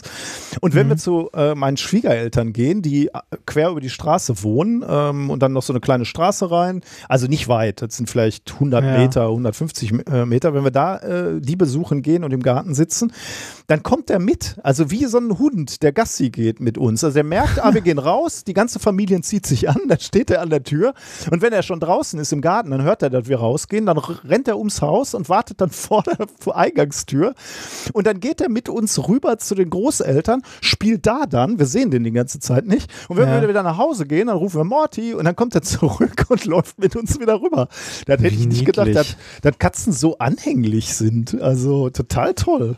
Ah, ja, das, das, also nett. Das ist wirklich also, schön. Ist wirklich Der, ja, das fällt beim Dicken ja leider flach. Erstens ist er zu alt, um ihn auszuwildern. Ja, klar. Er ist als, äh, ne, als Stubenkater groß geworden und das wird er auch bleiben. Aber hier, also ich merke, dass, dass er hier innerhalb der Wohnung sehr anhänglich ist. Er ist fast immer durchgehend da, wo Sonka und ich auch gerade sind. Hm. Wenn wir im Arbeitszimmer sitzen, liegt er entweder auf meinem Schreibtisch oder auf Sonkas Schreibtisch. wenn ich in die, wenn ich irgendwie ins Wohnzimmer oder in die Küche gehe, was koche oder sonst was, dann kommt er mit und legt sich da irgendwo hin. Also der ist immer bei uns in der Nähe. Oder wenn wir abends auf der Couch liegen und irgendwie noch einen Film gucken, dann legt er sich dazu auf die Couch. Äh, und nachts kommt er bei euch ins Bett? Äh, ja, er schläft auf der Fensterbank. Ah, cool. Und, und morgens ge äh, gelegentlich, wenn er Hunger hat oder so, liegt er auf einem von uns auf dem Brustkorb oder so. und sagt, der Hunger, ist doch schwer, Hunger, oder? Hunger. Ja, der ist schwer. Der ist schwer. Ich sag mal so, ich habe diese kleinen Katzenpfoten, äh, die er Pfoten nennt, das sind eher Dolche, habe ich lieber auf meinem Brustkorb als 40 Zentimeter weiter unten. Wo er gelegentlich auch mal hintritt.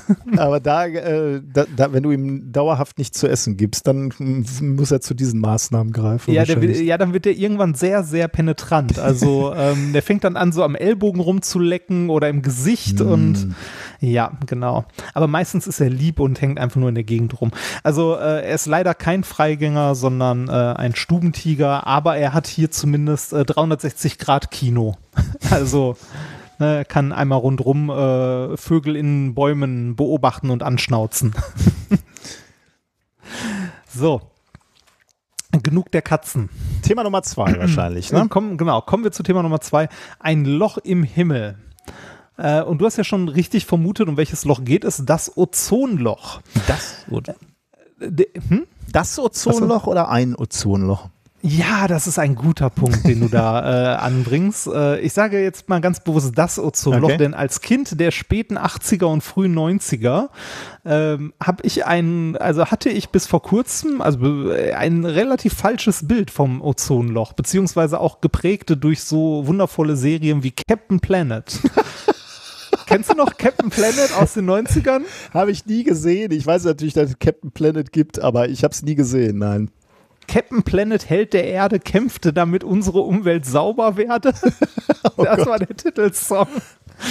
Genau, stopp die miesen Umweltsündern, die sind Schurken, die die Erde plündern oder so. Also, ne, das war so, das hast du gemerkt, 90er, hier ist Umweltschutz ganz vorne mit dabei. Aber eigentlich ne? krass, ne, wie progressiv für die 90er. Also, da ja, dann, äh, da es dann Comic-Held gab, der die, die, also, gibt ja schon Themen, die mehr sexy sind in den 90er als äh, Klima- und Umweltverschmutzung, ja, oder? Aber da hat es angefangen, ja, ne? so mit den ja. großen Umweltschutzbewegungen. Stand, stand da eigentlich irgendwer hinter als Organisation oder war das genauso wie Marvel einfach nur ein Verlag, der, der einen Charakter verkaufen wollte, der Geschichten verkaufen wollte? Oder war da eine politische Agenda, Agenda hinter? Ich muss gerade mal gucken, von wem Captain Planet überhaupt ist. Aus Vereinigten Staaten 1990 bis 96.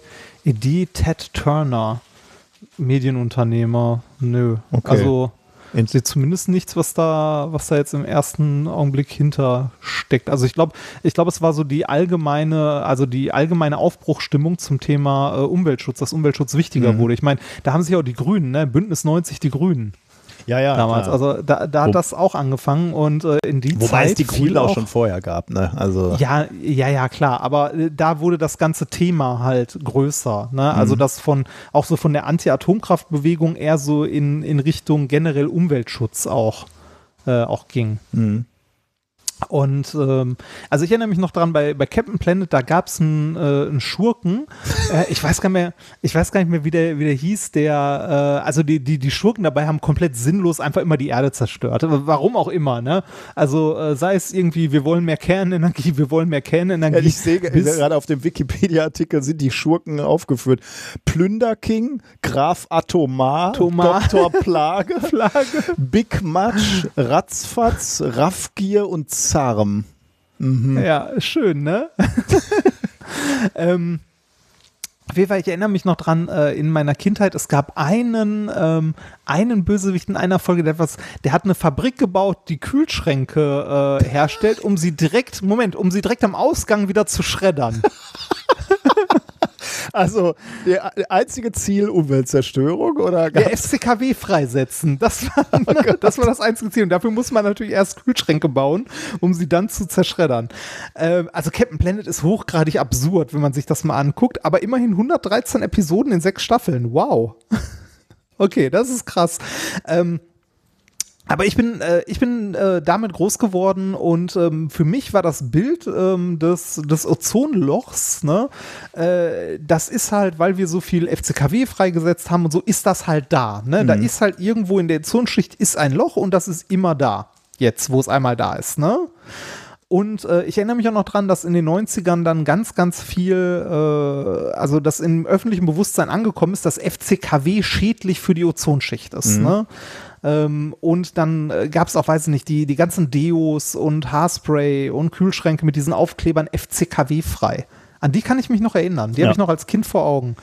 Äh, Gibt es ja heute quasi gar nicht mehr. Ne? Also äh, steht ja gar nicht mehr zur Debatte, ob Ja, irgendwo genau. FCKW Ja. drin ist. Also was ist FCKW überhaupt? Das sind äh, Fluorkohlenwasserstoffverbindungen oder nee, Fluor-Chlor-Kohlenwasserstoffverbindungen.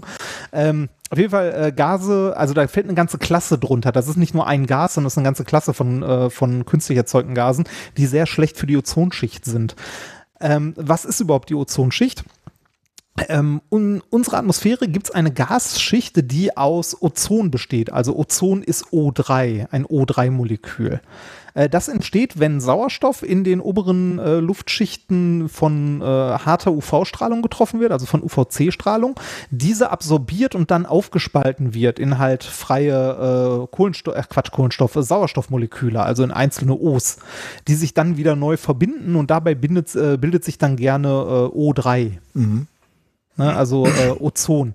Ähm, das Absorptionsspektrum vom Ozon ist ein bisschen ein anderes als von dem äh, anderen stabilen äh, halt äh, O2-Molekül. Und zwar neben der UVC-Strahlung absorbiert das auch nennenswerte Anteile der UVB-Strahlung, die ein bisschen langweiliger ist, bisschen energieärmer, langweiliger, aber immer noch ähm, so, also das ist für uns sehr wichtig als Lebewesen, dass wir diese Ozonschicht haben, die ein anderes Spektrum, also ein anderes Teil des Spektrums der Sonnenstrahlung absorbiert, also diese UVB-Strahlung, denn äh, UVB-Strahlung ist immer noch so energiereich, dass sie äh, bei uns äh, Hautkrebs auslöst. Ne? Also ähm, das ist ja äh, das, was wir auch immer äh, mit unserer Sonnenschutzmilch und so, wenn wir die auftragen, halt ähm, ja, rausfiltern möchten von dem, was wir an Sonnenstrahlung abkriegen, UVA und UVB-Strahlung. Das A und B steht einfach nur für verschiedene Teile des Spektrums. Also ich glaube, äh, UVB ist kurzwelliger als A und C ist nochmal kurzwelliger als B. Also je höher der Buchstabe, desto mehr Energie steckt da drin. Äh, aber UVB-Strahlung äh, zu viel ist ungesund. Und wenn wir so ein Loch in der Ozonschicht haben und äh, da diese Ozonlayer fehlen, die eigentlich große Teile der UVB-Strahlung absorbieren würden, dann kommt die halt bis auf die Erde runter und wir kriegen die als Lebewesen ab und haben ein erhöhtes Hautkrebsrisiko. Oder generell ist das nicht so gesund, wenn wir davon zu viel, ähm, zu viel abbekommen.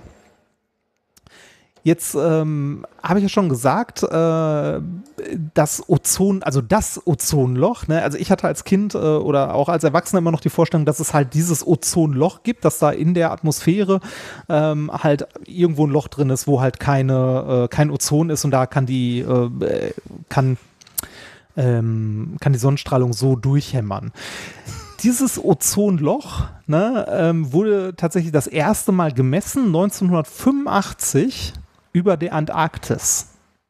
Mhm. Und dieses, ähm, dieses Atom, äh, dieses ähm, Atom sei jetzt schon, dieses äh, Ozonloch ist dort nicht stationär regelmäßig, also nicht, äh, nicht immer, wie ich die Vorstellung hatte, sondern periodisch. Es taucht immer wieder auf. Mhm. Das war mir nicht bewusst. Ich dachte ernsthaft, das äh, wäre immer da, aber es taucht zu, also es taucht jährlich auf. Und dann auch das in unterschiedlichen Größen quasi, ne? Also ja, genau. Das, aber das war für mich eine neue Erkenntnis, weil ich, äh, ich glaube, weil ich ähm, die, die Luftströmung und so weiter halt gar nicht als so dynamisch wahrgenommen habe, sondern gedacht habe, so ja, da ist halt das Ozonloch, weil es halt mhm. halt auch immer so kommuniziert wurde, da ist halt ein Loch, das ist gelegentlich auch mal über äh, Australien und das ist schlecht. Ne? So, das ist so das, was ich als Ozonloch mitbekommen habe. Aber dass es periodisch auftritt, war mir nicht bewusst. Und ähm, wie gesagt, 1985 zum ersten Mal gemessen über der Antarktis, also dem Südpol. Und was uns zu denken geben sollte, ist, 2020 hat man erstmals ein Ozonloch auch über der Arktis gemessen. Ja, das hatte ich mal so peripher mitgekriegt, ja. Äh, das finde ich erschreckend, denn ich habe nichts davon mitbekommen, bis ich dieses Thema hier vorbereitet habe. Hm. Ich habe das nicht mehr. Wo war das bitte in den Nachrichten, dass wir ein zweites Ozonloch haben? Ja, das war schon, der, aber zu wenig der, natürlich, klar, ja. Ich habe das nicht mitbekommen. Also weiß ich nicht, vielleicht habe ich da auch zu wenig hingeguckt oder so. Aber ich habe nicht die Tagesschau mitbekommen, wo jemand gesagt hat, so, wir haben ein zweites Ozonloch. Mhm. Scheiße. Ne? Weil ich, ich weiß noch, was für ein Thema das in den 90ern war. Also das Ozonloch war ein, äh, ne, so unter Umweltaspekten super wichtiges, großes Thema und jetzt ein zweites, ne, das wir vorher nicht hatten, plötzlich in der Arktis, äh, ist irgendwie im Nachrichtenstrom für mich zumindest untergegangen noch ein Grund mehr, warum wir sowas wie Klima vor acht gerne Ja, sehr gut. Da, ja? hätte ich jetzt auch gesagt, genau, ja. ja. Also da sieht man mal, wie unmittelbar eigentlich relevant das ist. Ne? Eigentlich fast relevanter halt als Wetter. Ne? Also wenn es morgen regnet, ja. dann nehme ich einen Schirm mit, äh, wenn ich morgens aus dem Fenster gucke. Aber äh, dass sich ja. elementare Dinge in unserem Klima ändern, da hast du natürlich völlig recht, ja. Ja, ja. Und äh, wie gesagt, auch dieses, äh, dieses Kommunizieren, dass das Ozonloch jetzt nicht irgendwie ein Loch ist, das einfach da ist, so wie ich das auch gedacht habe, sondern etwas, das ein, ähm, ein dynamisches ähm, Klimaphänomen ist, das immer wieder zyklisch auftaucht und warum es auftaucht und so. Hm. Ich meine, ähm, das Ozonloch taucht, wie gesagt, jährlich auf. Also das in der, ähm, in der Antarktis, bei dem, in der Arktis müssen wir jetzt mal gucken. Wie gesagt, letztes Jahr zum ersten Mal gesehen. Ne? Ähm, aber das andere taucht seit den 80ern jedes, äh, also einmal im Jahr auf. Und ähm, äh, in, wie du schon sagst, in verschiedenen Größen und so weiter. Jetzt könnte man ja die Frage stellen, äh, woher kommt das Ozonloch? Ne? Wir haben ja gerade schon gesagt, die fleißigen Captain Planet Gucker wissen, ähm, ein Grund für das Ozonloch ist unter anderem FCKW oder die FCKW-Freisetzung äh, ähm, zu, also zu den, also in den 70ern, 80ern. Ähm, FCKW sind, wie gesagt, diese Fluor, Chlor, Kohlenwasserstoffe, die wirklich in sehr, sehr vielen Sachen damals enthalten waren. In Lösungsmitteln, Treibmittel in irgendwelchen Gasflaschen, in Kühlschränken als Kältemittel und so weiter und so weiter. Und äh, diese ähm, Fluorkohlenwasserstoffe, also diese Fluor, Chlor, FCKWs, ähm, die machen folgendes. Die sind sehr langlebig Ne, die sind schwer abbaubar und ähm, die reagieren oder beziehungsweise deren Abbauprodukte ähm, reagiert mit dem Ozon, das in den oberen Luftschichten drin ist. Das heißt, aus den FCKWs ähm, bilden sich ähm, in Abbauprodukten Chlor und Brom zum Beispiel. Ähm, und dieses Chlor und Brom reagiert in den äh, Ozonschichten mit dem Ozon und ähm, ja, also mit dem Sauerstoff, der in Form von Ozon vorliegt und baut diese Ozonschicht damit mhm. ab und zwar radikal. Das heißt, ähm, diese Stoffe, die wir dort in die, ähm, äh, in die Umwelt gebracht haben, bauen sich sehr langsam ab, aber das, was abgebaut wird, macht halt unsere Ozonschicht kaputt. Mhm. Davor gewarnt, also dass diese FCKWs äh, halt sehr schwer abbaubar sind und dann massiv die Ozonschicht kaputt machen. Davor gewarnt haben das erste Mal ähm, zwei äh, Physik, also Physikochemiker standen in der Wikipedia, 1974 haben die davor gewarnt, schon. 1995 äh, haben die also dafür übrigens, ähm, also für die Mechanismen des Aufbaus und Abbaus der Ozonschichten den äh, Nobelpreis bekommen in Chemie. Oh, echt? Krass. Ja, ja.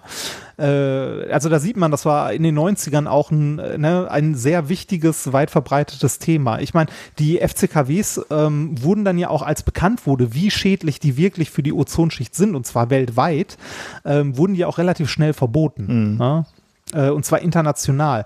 Trotz dieser weltweiten Bemühungen ähm, wurde das, äh, also ne, wurde, also gab es für FCKW sehr lange immer noch einen großen Markt. Also es wurde immer noch viel benutzt und in, wenn ich es richtig gelesen habe, in Drittweltländern ähm, wurden die FCKWs erst 2010 verboten. Hm. Also wir haben lange, lange viel Scheiße da hochgeblasen. Ne? Ähm, und das Problem ist, das Zeug bleibt lange und ähm, baut halt die Ozonschicht ab. Das Ozon selbst ähm, zerfällt auch. Also es gibt auch natürlichen Schwund an Ozon. Ähm, wie gesagt, das ist gesamt ein sehr dynamischer Prozess. Und zwar ähm, das Ozon absorbiert ähm, wie wir gesagt haben, ja UVA und UVB-Strahlung und wird dabei, also zerfällt dabei auch mit der Energie, die es aufnimmt. Und zwar werden dann auch einzelne, ähm, einzelne Sauerstoffmoleküle abgespalten, aber das hält sich in Grenzen, denn ähm, da ist eigentlich wieder ein Reaktionspartner direkt in der Nähe, so dass direkt wieder Ozon gebildet wird. Mm, okay. Der einzige wirkliche natürliche Verlustprozess wäre, wenn ein freies ähm, Sauerstoffatom mit einem Ozon reagiert und da zwei O2 Moleküle raus werden. Das ist im Vergleich aber eher selten. Und daher ist eigentlich, wenn man jetzt keine Schadstoffe einbringt in diesen natürlichen Kreislauf da oben, ähm, die Konzentration von O3, also von Ozon, eigentlich nah, also nahezu konstant. Jetzt die Frage, ähm, äh, warum taucht denn dann dieses Ozonloch so zyklisch auf? Ne? Also warum ist nicht generell die Ozonschicht einfach ausgedünnt, wenn wir da diese FCKWs, also diese ganzen Schadstoffe hochgeballert haben? Warum sehen wir ein Loch an einer Stelle nur? Ne? Äh, nicht weltweit, sondern an den Polen und warum das Ganze zyklisch? zumindest eine Frage, die ich mir gestellt habe. Ja. Ähm, ein, nach ein bisschen Recherche habe ich herausgefunden, ähm, das Ozonloch, also dass das so ausgeprägt ist, das ist immer im Frühjahr in den, äh, also am Nord- und, äh, also beziehungsweise am Süd- und jetzt auch Nordpol. Und zwar ist das bedingt durch die äh, Polarnacht, kann man sagen. Durch die Polarnacht ähm, gibt es dort einen, ähm, eine Strömung, also eine äh, radiale Strömung, die sehr stark abkühlt hm. über den Polen. Und zwar so stark, dass in der Stratosphäre Temperaturen von minus 80 Grad oder weniger ähm, herrschen. Was dazu führt, dass sich dort. Dann? Ja, dort, also durch, durch diese tiefen Temperaturen gibt es dort sogenannte polare Stratosphärenwolken. Das sind Wolken, die nicht zwingend aus Wasser bestehen, sondern aus äh, genau den Stoffen, die wir jetzt einmal als Schadstoffe bezeichnen, die zusammen mit dem Wasser, das noch da ist, reagieren und äh, ausfrieren sozusagen. Das heißt, diese Stoffe sind in diesen Wolken gebunden. Mhm. Wenn dann jetzt die Polarnacht vorbei ist und wir zum Frühjahr übergehen ne, ähm, und es wärmer wird, dann sind diese Stoffe nicht mehr gebunden, werden plötzlich freigesetzt in großem Maße und äh, dünnen halt an der Stelle massiv die Ozonschicht aus, was zum Ozonloch führt. Und das ist halt ein Prozess, der sich immer wiederholt, jedes Jahr. Und deshalb tauchen die Ozonlöcher auch vermehrt oder beziehungsweise nur an den Polen auf, weil wir nur dort diese tiefen Temperaturen erreichen hm, in okay. den entsprechenden Luftschichten und sich nur dort diese Stratosphären, also diese polaren Stratosphärenwolken bilden. Jetzt können wir mal fragen, wie sieht es denn da aktuell aus? Also 2020 ähm, waren ähm, in, also in der Arktis äh, im Frühjahr selbst die dichtesten Zonen, also die sonst dichtesten Zonen, ähm, um 95 Prozent ihres Ozons erleichtert, wenn man mal, also wenn man Puh. das so ausdrücken möchte. Und das ist ein neuer Höchststand. Das ist so viel wie nie zuvor auf der Nordhalbkugel. Okay. Ja, denn ähm, äh, ich hatte ja schon gesagt, die FCKWs, es dauert lange, bis sie abgebaut sind. Mhm. Ne? Wie lange ist noch mal eine andere Sache, denn ähm, obwohl FCKWs lange schon verboten sind, ne, also seit, äh, ich glaube, 87 oder so, wurden die international auf, also eigentlich international hat man sich darauf geeinigt, so die Dinger nicht mehr herzustellen. Wie gesagt, in manchen Ländern hat es ein bisschen länger gedauert, aber da ging die Produktion schon massiv zurück. Ähm, Trotzdem haben wir bis dahin so viel da hochgeblasen und äh, so viel von diesem FCKW gehabt, dass die Konzentration in den Polarwirbeln, also da, wo es so, so kalt ist, dass die bis ins Jahr 2000 immer noch angestiegen ist, obwohl Hm. wir nichts Neues mehr oder weniger Neues produziert haben. Und es zerfällt so langsam, dass wir heute, über 20 Jahre später, immer noch bei 90 Prozent des Maximums liegen. Große Systeme sind träge. Ja, genau. Also seit 2000 sinkt die äh, Konzentration endlich, aber wir sind immer noch bei 90 Prozent. Und äh, so ein paar Modellrechnungen und Schätzungen, äh, also liegen in der Größenordnung, dass wir bis Ende des Jahrhunderts immer noch äh, knapp, also immer noch nur auf einen, ähm, auf einen Anteil von 50 Prozent der Maximalwerte angesunken sind. Okay. Äh, also ne, Ja. ähm, hingekommen sind. Das heißt, es ist wirklich sehr, sehr langsam. Also wie sieht es für unsere Zukunft aus? Nicht so gut. und das und das sind nur die FCKW, also die FCKW-Geschichte. Jetzt haben wir das Problem, dass in diesen Kreislauf, ne, also in diese, diese Wirbel, diese großen Luftströmungen und so, sich aber nicht nur durch die, also die, diesen, äh, dieser Mechanismus, der das Ozonloch einmal im Jahr hervorruft, ne, nicht nur durch die, äh, durch die Konzentration an FCKW in irgendeiner Form beeinträchtigt wird, sondern auch durch den restlichen Klimawandel. Denn das, was wir sonst an Treibhausgasen in die Luft jagen, ändert jetzt nicht die Konzentration der, dieser äh, Schadstoffe, aber es ändert die Luftströmungen äh, in großen Skalen äh, an den Polen.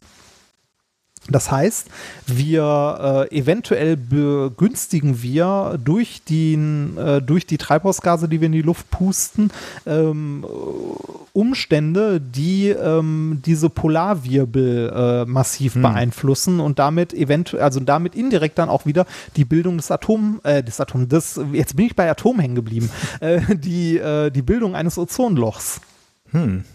Ähm, wie genau sieht das Ganze denn aus? Genau darum geht es in, der, äh, in der Studie, äh, um die es ja eigentlich geht. Und zwar haben ein paar äh, Forscher des Alfred Wegener Instituts aus Deutschland, falls jemand von denen das hört, ähm, vielleicht hat der, der oder diejenige ja mal Lust auf ein Interview und kann den ganzen Mist richtig erklären, den ich hier nur so halb äh, aus zweiter Hand erkläre. Ich meine, wenn man schon Forscher aus dem gleichen Land hat und die das vielleicht hören, mal gucken.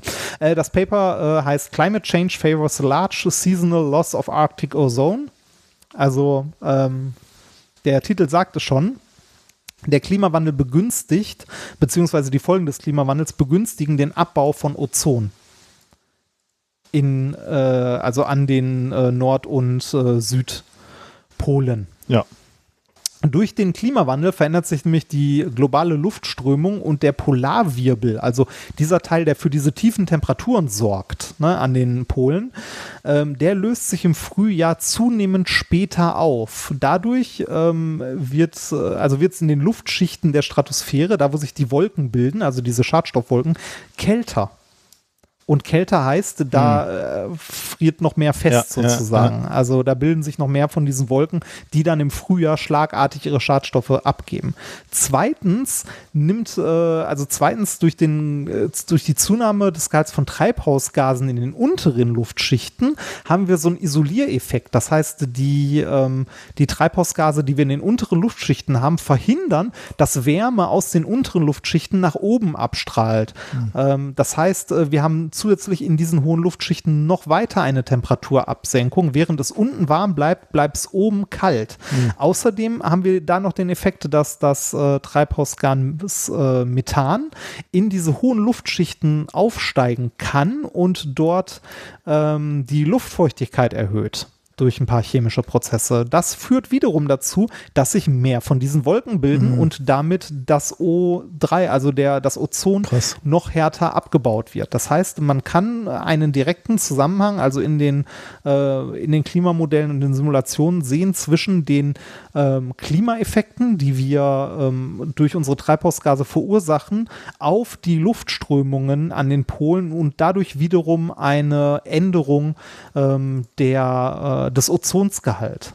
Äh, Gehalts. Also es sind nicht nur die FCKWs, die wir damals hinge also hochgeblasen haben oder unsere Vorfahren oder unsere Eltern oder wer auch immer, sondern auch der Klimawandel an sich, der einen verstärkenden Effekt und einen massiven Einfluss auf die Ozonlöcher hat.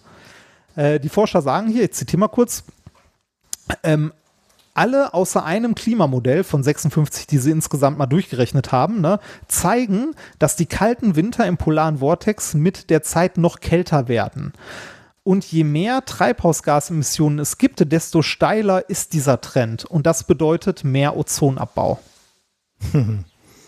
Krass, Ist, äh, das ist also das, worüber ich, wo du gerade gesagt hast, da hast du gleich auch noch ein Thema, ne? Als ich gesagt habe, Ja, Kli Klima genau. und komplex und du weißt gar nicht, Ja. wie, wie das alles ineinander greift und du beobachtest das dann irgendwann und dann kannst du, kannst du nur noch Ja. reagieren. Aber Prognosen Das- sind halt schwierig in komplexen Systemen. Ja, richtig. Aber was hier, äh, was hier mit einer hohen Wahrscheinlichkeit sich abzeichnet, ist, dass die Folgen des Klimawandels oder der Klimawandel an sich ähm, einen Einfluss auf das Ozonloch, also auf die Ozonschicht hat und äh, zu Ozonverlust führt, was wiederum massive Folgen äh, auf das, für das Leben auf der Erde hat, ne? weil äh, uns ein Strahlenschutzschild quasi verloren geht.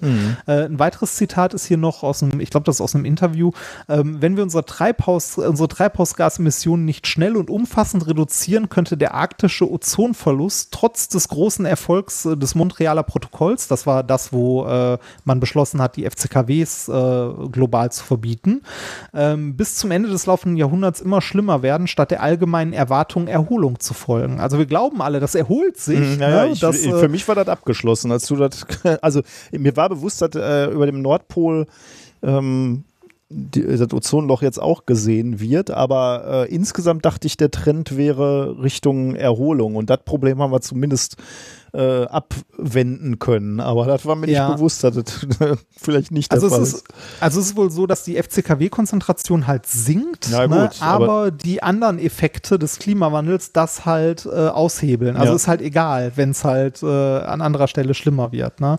Und warum ist das jetzt, also warum könnte man auch sagen, also man, es ist ja sehr offensichtlich, dass fürs Gesamtsystem des Klimas und für uns problematisch ist, aber auch so, die Folgen davon könnte man relativ direkt spüren, denn diese äh, arktischen Polarwirbel, die driften gerne auch mal, also hin und wieder, so von Jahr zu Jahr, auch mal äh, über Amerika, Europa oder Teile von Asiens hinweg, ne? was dann dazu führt, dass wir auch dort eine äh, stark verringerte Ozonschicht haben. Und das bedeutet, äh, du packst dir dann nicht mehr Lichtschutzfaktor 50, sondern irgendwann brauchst du mehr, weil die Strahlung, die wir abbekommen von der Sonne im Sommer immer härter wird.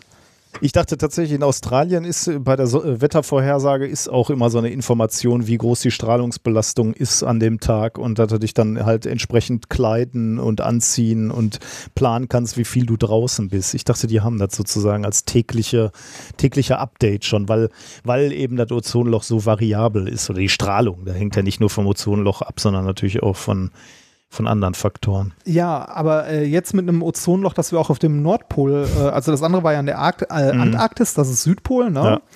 Äh, und jetzt auch eins in der Arktis haben, haben wir auch in Europa vielleicht bald äh, ähnliche Probleme in ein paar Jahren, äh, so wie es jetzt hauptsächlich eher in Australien und so weiter Ja, ist. scheiß Also, Klimagerechtigkeit. Also äh, es ist, ähm, äh, vielleicht ist es auch äh, zu hart von mir jetzt dargestellt, aber äh, ich war überrascht, äh, wie prägnant, also ähm, wie wichtig dieses Thema noch ist. Denn eigentlich, bei mir ist es auch so in der öffentlichen Wahrnehmung eher so gewesen, äh, das Ozonloch war in den 90ern ein Thema und ist jetzt eigentlich weg. Hat, hat auch Ne, Captain, beziehungsweise- Amerika, nee, Captain, Captain Umwelt, wie hieß der gerade? Captain Planet. Captain Planet hat das doch in den Griff gekriegt in den 90ern. Ja, das, also. Es ist zumindest ein Thema, das Ozonloch, das irgendwie, finde ich, in der Öffentlichkeit kaum noch stattfindet. Mhm. Und dafür, dass wir letztes Jahr das erste Mal eins über dem Nordpol gemessen haben, äh, finde ich, ist das was, was doch äh, mehr äh, Aufmerksamkeit verdienen sollte. Tja. Das muss man sagen, global hatte man vielleicht im letzten Jahr irgendwie andere Probleme. Ich würde auch gerade sagen, wir können immer nur eine Krise. Jetzt war erstmal ja. erstmal die Viren. Ja, aber da, sieht, aber da sieht man mal, dass äh, diese äh, Krise, die ähm, jetzt ein bisschen, also sagen wir mal, maskiert wurde von dieser Pandemie, ähm, nicht aufhört, dringlich zu sein. Ne? Also die, die Klimakrise. Nee, nee, ganz im Gegenteil. Also weggucken nutzt da ja. gar nichts. Ja. Das war es aber dann auch schon. Schön. Dann ja. äh, können, kommen wir zum, ähm, zum Experiment eigentlich, ne? Ja, das ich äh, lange vorbereitet habe, das müsste ich mal kurz aus der Küche holen. Ähm, das ist gut, dann hole ich mir auch etwas aus der Küche. So, ich habe das Experiment hier mhm. ähm, aus der Küche geholt. Ich habe es schon vor ein paar Stunden vorbereitet, denn es geht in unserem Experiment äh, um osmotischen Druck und äh, das ist auch nichts, was mal eben schnell passiert, sondern etwas, das ein bisschen Zeit braucht. Wenn man das Experiment machen möchte, das, ähm, ich weiß nicht, ob es mit ähm, Weintrauben geht, damit habe ich es nicht ausprobiert. Ich habe es hier mit Kirschen. Es ist ja gerade Kirschenzeit. Man bekommt hier und da Kirschen. Wir hatten zufällig gerade welche da. Man braucht Kirschen, zwei Gläser, Wasser und Zucker. Okay. Und das Experiment funktioniert folgendermaßen. Du nimmst dir ein Glas, ähm, da packst du warmes Wasser rein und löst so viel Zucker drin wie geht. Okay. Ja, also ja, so zwei, drei, Ess, äh, zwei, drei Esslöffel und guckst mal, dass sich das noch auflöst. Ähm, ist auch nicht ganz so wichtig. In das andere Glas tust du einfach Wasser ähm, ohne, also ohne Zucker. Mhm. Ne? Und das Wasser sollte nur warm sein, damit sich da möglichst viel Zucker drin lösen kann. Ne? Also das kann danach ruhig wieder abkühlen. Das muss nicht heiß sein oder so. Das heißt, du hast dann zwei Gläser mit Wasser. In einem ist äh, sehr zuckriges Wasser, in dem anderen ist normales Wasser. Ja. Äh, und dann nimmst du dir jeweils eine Kirsche und wirfst sie da rein und äh, kannst mit, kann man mit Kindern, glaube ich, auch toll machen. Also jetzt nichts, wo man sagt, so bleib davor jetzt stehen, das ist sehr spektakulär, sondern ein Experiment, dass man, dass man über längere Zeit immer mal wieder sich anguckt, ähm, weil es wird sich ein bisschen was tun. Und zwar, ähm, die Kirsche an sich ist ja süß. Mhm. Ne? Das heißt, wir haben dort Zucker, eine Zuckerlösung drin. Zuckerwasser ähm, im Prinzip, ja. Mhm. Ja, Zuckerwasser im Prinzip, genau. Und jetzt haben wir ähm, zwei verschiedene, ähm, also zwei verschiedene Lösungen, in denen die Kirsche schwimmt. Einmal eine mit einer deutlich höheren Zuckerkonzentration, ah, okay. als die Kirsche selbst hat. Und eine hat. mit weniger, und, ne? Und eine mit weniger, genau. Und wir werden jetzt zwei Dinge beobachten. Und zwar ähm, wird aufgrund der unterschiedlichen Zuckerkonzentration wird sich die Flüssigkeit da drin unterschiedlich verhalten. Denn ähm, die, wir haben ja eine Konzentration Generationsunterschied, der ausgeglichen werden will mhm. ne, mit der Zeit. Ähm, das heißt für die, ähm, das heißt für die äh, Kirsche in dem Zuckerwasser, dass ähm, die Kirsche ähm, äh, schrumpeln wird, weil sich ähm, halt Wasser aus der Kirsche ähm, in, in Richtung Zuckerwasser bewegt, um das zu verdünnen, quasi. Mhm ne, um halt die Konzentration auszugleichen. Das heißt, da erwarte ich, dass sie verschrumpelt. Bei dem anderen Wasser, ähm, also bei dem anderen, bei der anderen Variante, wo wir Wasser außen haben und äh, die höhere Zuckerkonzentration innen, da wird Wasser in die Kirsche, also über die Membran in die Kirsche eindringen, um dort auch die Konzentration zu senken und die wieder anzugleichen, mhm. was dazu führen sollte, dass die Kirsche in dem Nicht-Zuckerwasser platzt. Oh, weil du natürlich voraussetzt äh, bei deiner Annahme, dass äh, nur Wasser durch diese Membran der Kirsche kommen kann ne? und kein Zuckerwasser. Oh ja, ja. Aber äh, ja, äh, aber ist ja genau die. Okay, ja. Interessant, ja, ist ein schönes Experiment. Ähm, ja, siehst, siehst, du denn jetzt schon nach, äh, wann hast du das aufgesetzt bei dir? Ähm, warte mal, wie spät haben wir das jetzt? Sechs vor sechs Stunden knapp. Okay. Ähm, ich sehe noch nichts geplatzt, aber ich lasse es mal bis morgen stehen. Ne? Wir haben ja auch gesehen bei unserem Linsenexperiment, das ist ja auch krass. Äh, mhm. Das hat sich auch über die Zeit entwickelt. Aber ich sehe schon einen Unterschied, den ich vorher nicht gesehen habe. Und zwar die Kirsche in dem Zuckerwasser, ähm, die schwimmt mittlerweile. Ah, Das, äh, das heißt, ja. die war vorher, war die irgendwo auf dem, auf dem Boden? Am oder? Boden, ja, genau. Ähm, auch direkt am Anfang war die auf dem Boden. Die andere ist auch immer noch auf dem Boden, aber die Kirsche in dem Zuckerwasser, die schwimmt mittlerweile. Hm. Also die ist äh, nach oben ge, äh, hämmert. Gehämmert, genau. Also da, insofern meine ich, ist das ein Experiment, dass man sich mit Kindern spannend, äh, gerne mal Fall, ja. auch so, also über einen Tag verteilt irgendwie morgens ansetzen und mal gucken, was bis abends passiert und immer mal wieder drauf gucken. Und äh, das ist auch ein Effekt, den ich jetzt nicht erwartet hätte, aber äh, macht ja eigentlich Sinn. Ne? Ähm, die Kirsche schwimmt mittlerweile. Die eine zumindest, die andere nicht. Also man sieht auf jeden Fall schon einen Unterschied. Und ich bin mal gespannt, äh, ob die eine wirklich noch platzt. Ähm, wir werden es sehen. Wahrscheinlich morgen. Ist jetzt kein Experiment, das besonders lange dauert, aber ein sehr schönes, wie ich finde. Aber also, ähm, warte mal, die, die Kirsche in dem Zuckerwasser schwimmt, ne? Das ist mir im Moment noch nicht so ganz klar. Ähm, wir haben gesagt, die ist ja voll Wasser und außen drum ist Zuckerwasser, ne? Und Zuckerwasser ist so meiner Meinung nach dichter als normales Wasser, oder? Äh, ist es das? Hätte ich jetzt gedacht, ja. Ähm, deswegen ist mir nicht so ganz klar, warum das aufschwimmt. Hm. Ich hätte jetzt gesagt, bei der. Oder vielleicht auch ähm, nicht. Äh, Also ich, ich Nee, hätte, ich hätte jetzt gesagt, ich hätte jetzt gesagt, bei der, äh, bei der Kirsche in dem Zuckerwasser äh, zieht quasi die Zuckerlösung Wasser aus der Kirsche raus. Und damit wird die Dichte kleiner. Und deshalb schwimmt die auf. Ja, das könnte natürlich trotzdem sein, ja, so oder so. Da müsste man sich überlegen, wie viel. Also ich hätte jetzt halt immer gedacht, so eine Kirsche ist im Wesentlichen Wasser, ne? Aber das, das Ja. stimmt ja nicht, wenn du da irgendeine Struktur drin hast. Da ist ja auch noch der Kern drin, stimmt, der ist ja auch noch. Ja. Äh, ja, okay, dann, ja, dann kommt das vielleicht doch hin. Ja, mhm. okay. Ja, ich weiß, ich kann mal gucken, ob ich einen Größenunterschied schon so grob sehe. Ob man da, aber da hätte ich jetzt gesagt, sehe ich nichts. Aber ich finde schon sehr bezeichnend, dass die eine äh, auf jeden Fall schwimmt und die andere nicht. Das, Ja, auf jeden äh, Fall spannend. Auch mit, mit Kindern gar nicht erst äh, erklären, was man beobachten kann und warum vor allem, ne? sondern erstmal Nee. beobachten und nachher dann möglicherweise erklären Genau. lassen oder, oder dann nachher erklären. Ja, Spannend. gucken, was passiert. Dann sollte man mit den Kindern auf jeden Fall aber vorher schon mal ein anderes Experiment gemacht haben zum Thema Dichte. Um zu gucken, ob etwas, also wann etwas Ja, schwimmt oder okay. nicht. Wenn du auch noch dieses Schwimmen erklären willst, ja, das stimmt, ja. Ja, aber das ist ein schöner Effekt mit dem Schwimmen. Also, den hätte ich, und der ist sehr deutlich. Also, ich habe die gerade mal runter, also untergedüpst und äh, die schwimmt immer noch. Und äh, also, ich habe jetzt keine großen verfälschenden, äh, verfälschenden Sachen irgendwie mit einem Glas gemacht. Der Kater hat gerade aus beiden getrunken auf dem Schreibtisch. Also, ich dachte, der hat eher interessant Zuckerwasser vielleicht. Ja, nee, der hat aus beiden getrunken. der kleine Arsch. der hat an meinem Experiment genascht. Er meint, wird, also du kannst da Fotos machen, ne? Also da musst du ja nicht bis nächste Woche zum Streamen stehen lassen, sondern du kannst im Zweifelsfall das machst du. Fotos, ne? Das nicht. Das kann ich mal, äh, da kann ich Fotos machen, das auf unserem Twitter-Kanal mal vertwittern. ja, ich bin gespannt. Ähm, bin ich gespannt. Also ist schon, ja, ich, äh, ich auch. Vor allem, wie sich das weiterentwickelt. Ich bin gespannt, ob noch eine von beiden platzt. halt uns auf den Laufenden. Werde ich tun. Äh, apropos Experimente, wir hatten übrigens auch Freestyle Physics Finale dieses Jahr. Oh. Ähm, also letzte Woche äh, war wieder natürlich online, ne? ähm, war ja nicht mit Kindern irgendwie auf dem, auf dem Gelände. Freestyle Physics ist ja der äh, ist ja so ein Physikwettbewerb an unserer Uni, wo äh, Schülerinnen Mhm. und Schüler so Wettbewerbe ähm, durch Aufgaben erfüllen müssen. Diesmal hatten wir drei Aufgaben, die wir online gemacht haben. Zum einen baue ein Kaleidoskop. Also, äh, und da wurde im Wesentlichen Schönheit jetzt beurteilt, ne, wie schön die Bilder waren, die das Kaleidoskop ähm, äh, erzeugt haben. Konnte sie Okay. übrigens auch äh, programmieren. Du musstest keins bauen, sondern du konntest auch ein Oh. Kaleidoskop programmieren. Das war auch schön. Hat tatsächlich auch einer gemacht.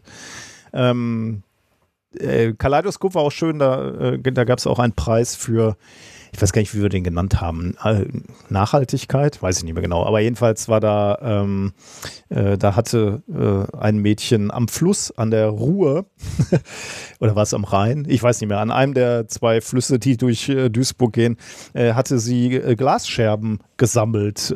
Das ist Hm. natürlich auch schön, ne? nicht nur, dass das Kaleidoskop dadurch schön wurde, sondern sie hat auch noch Müll entnommen aus der, aus der Ah. Natur.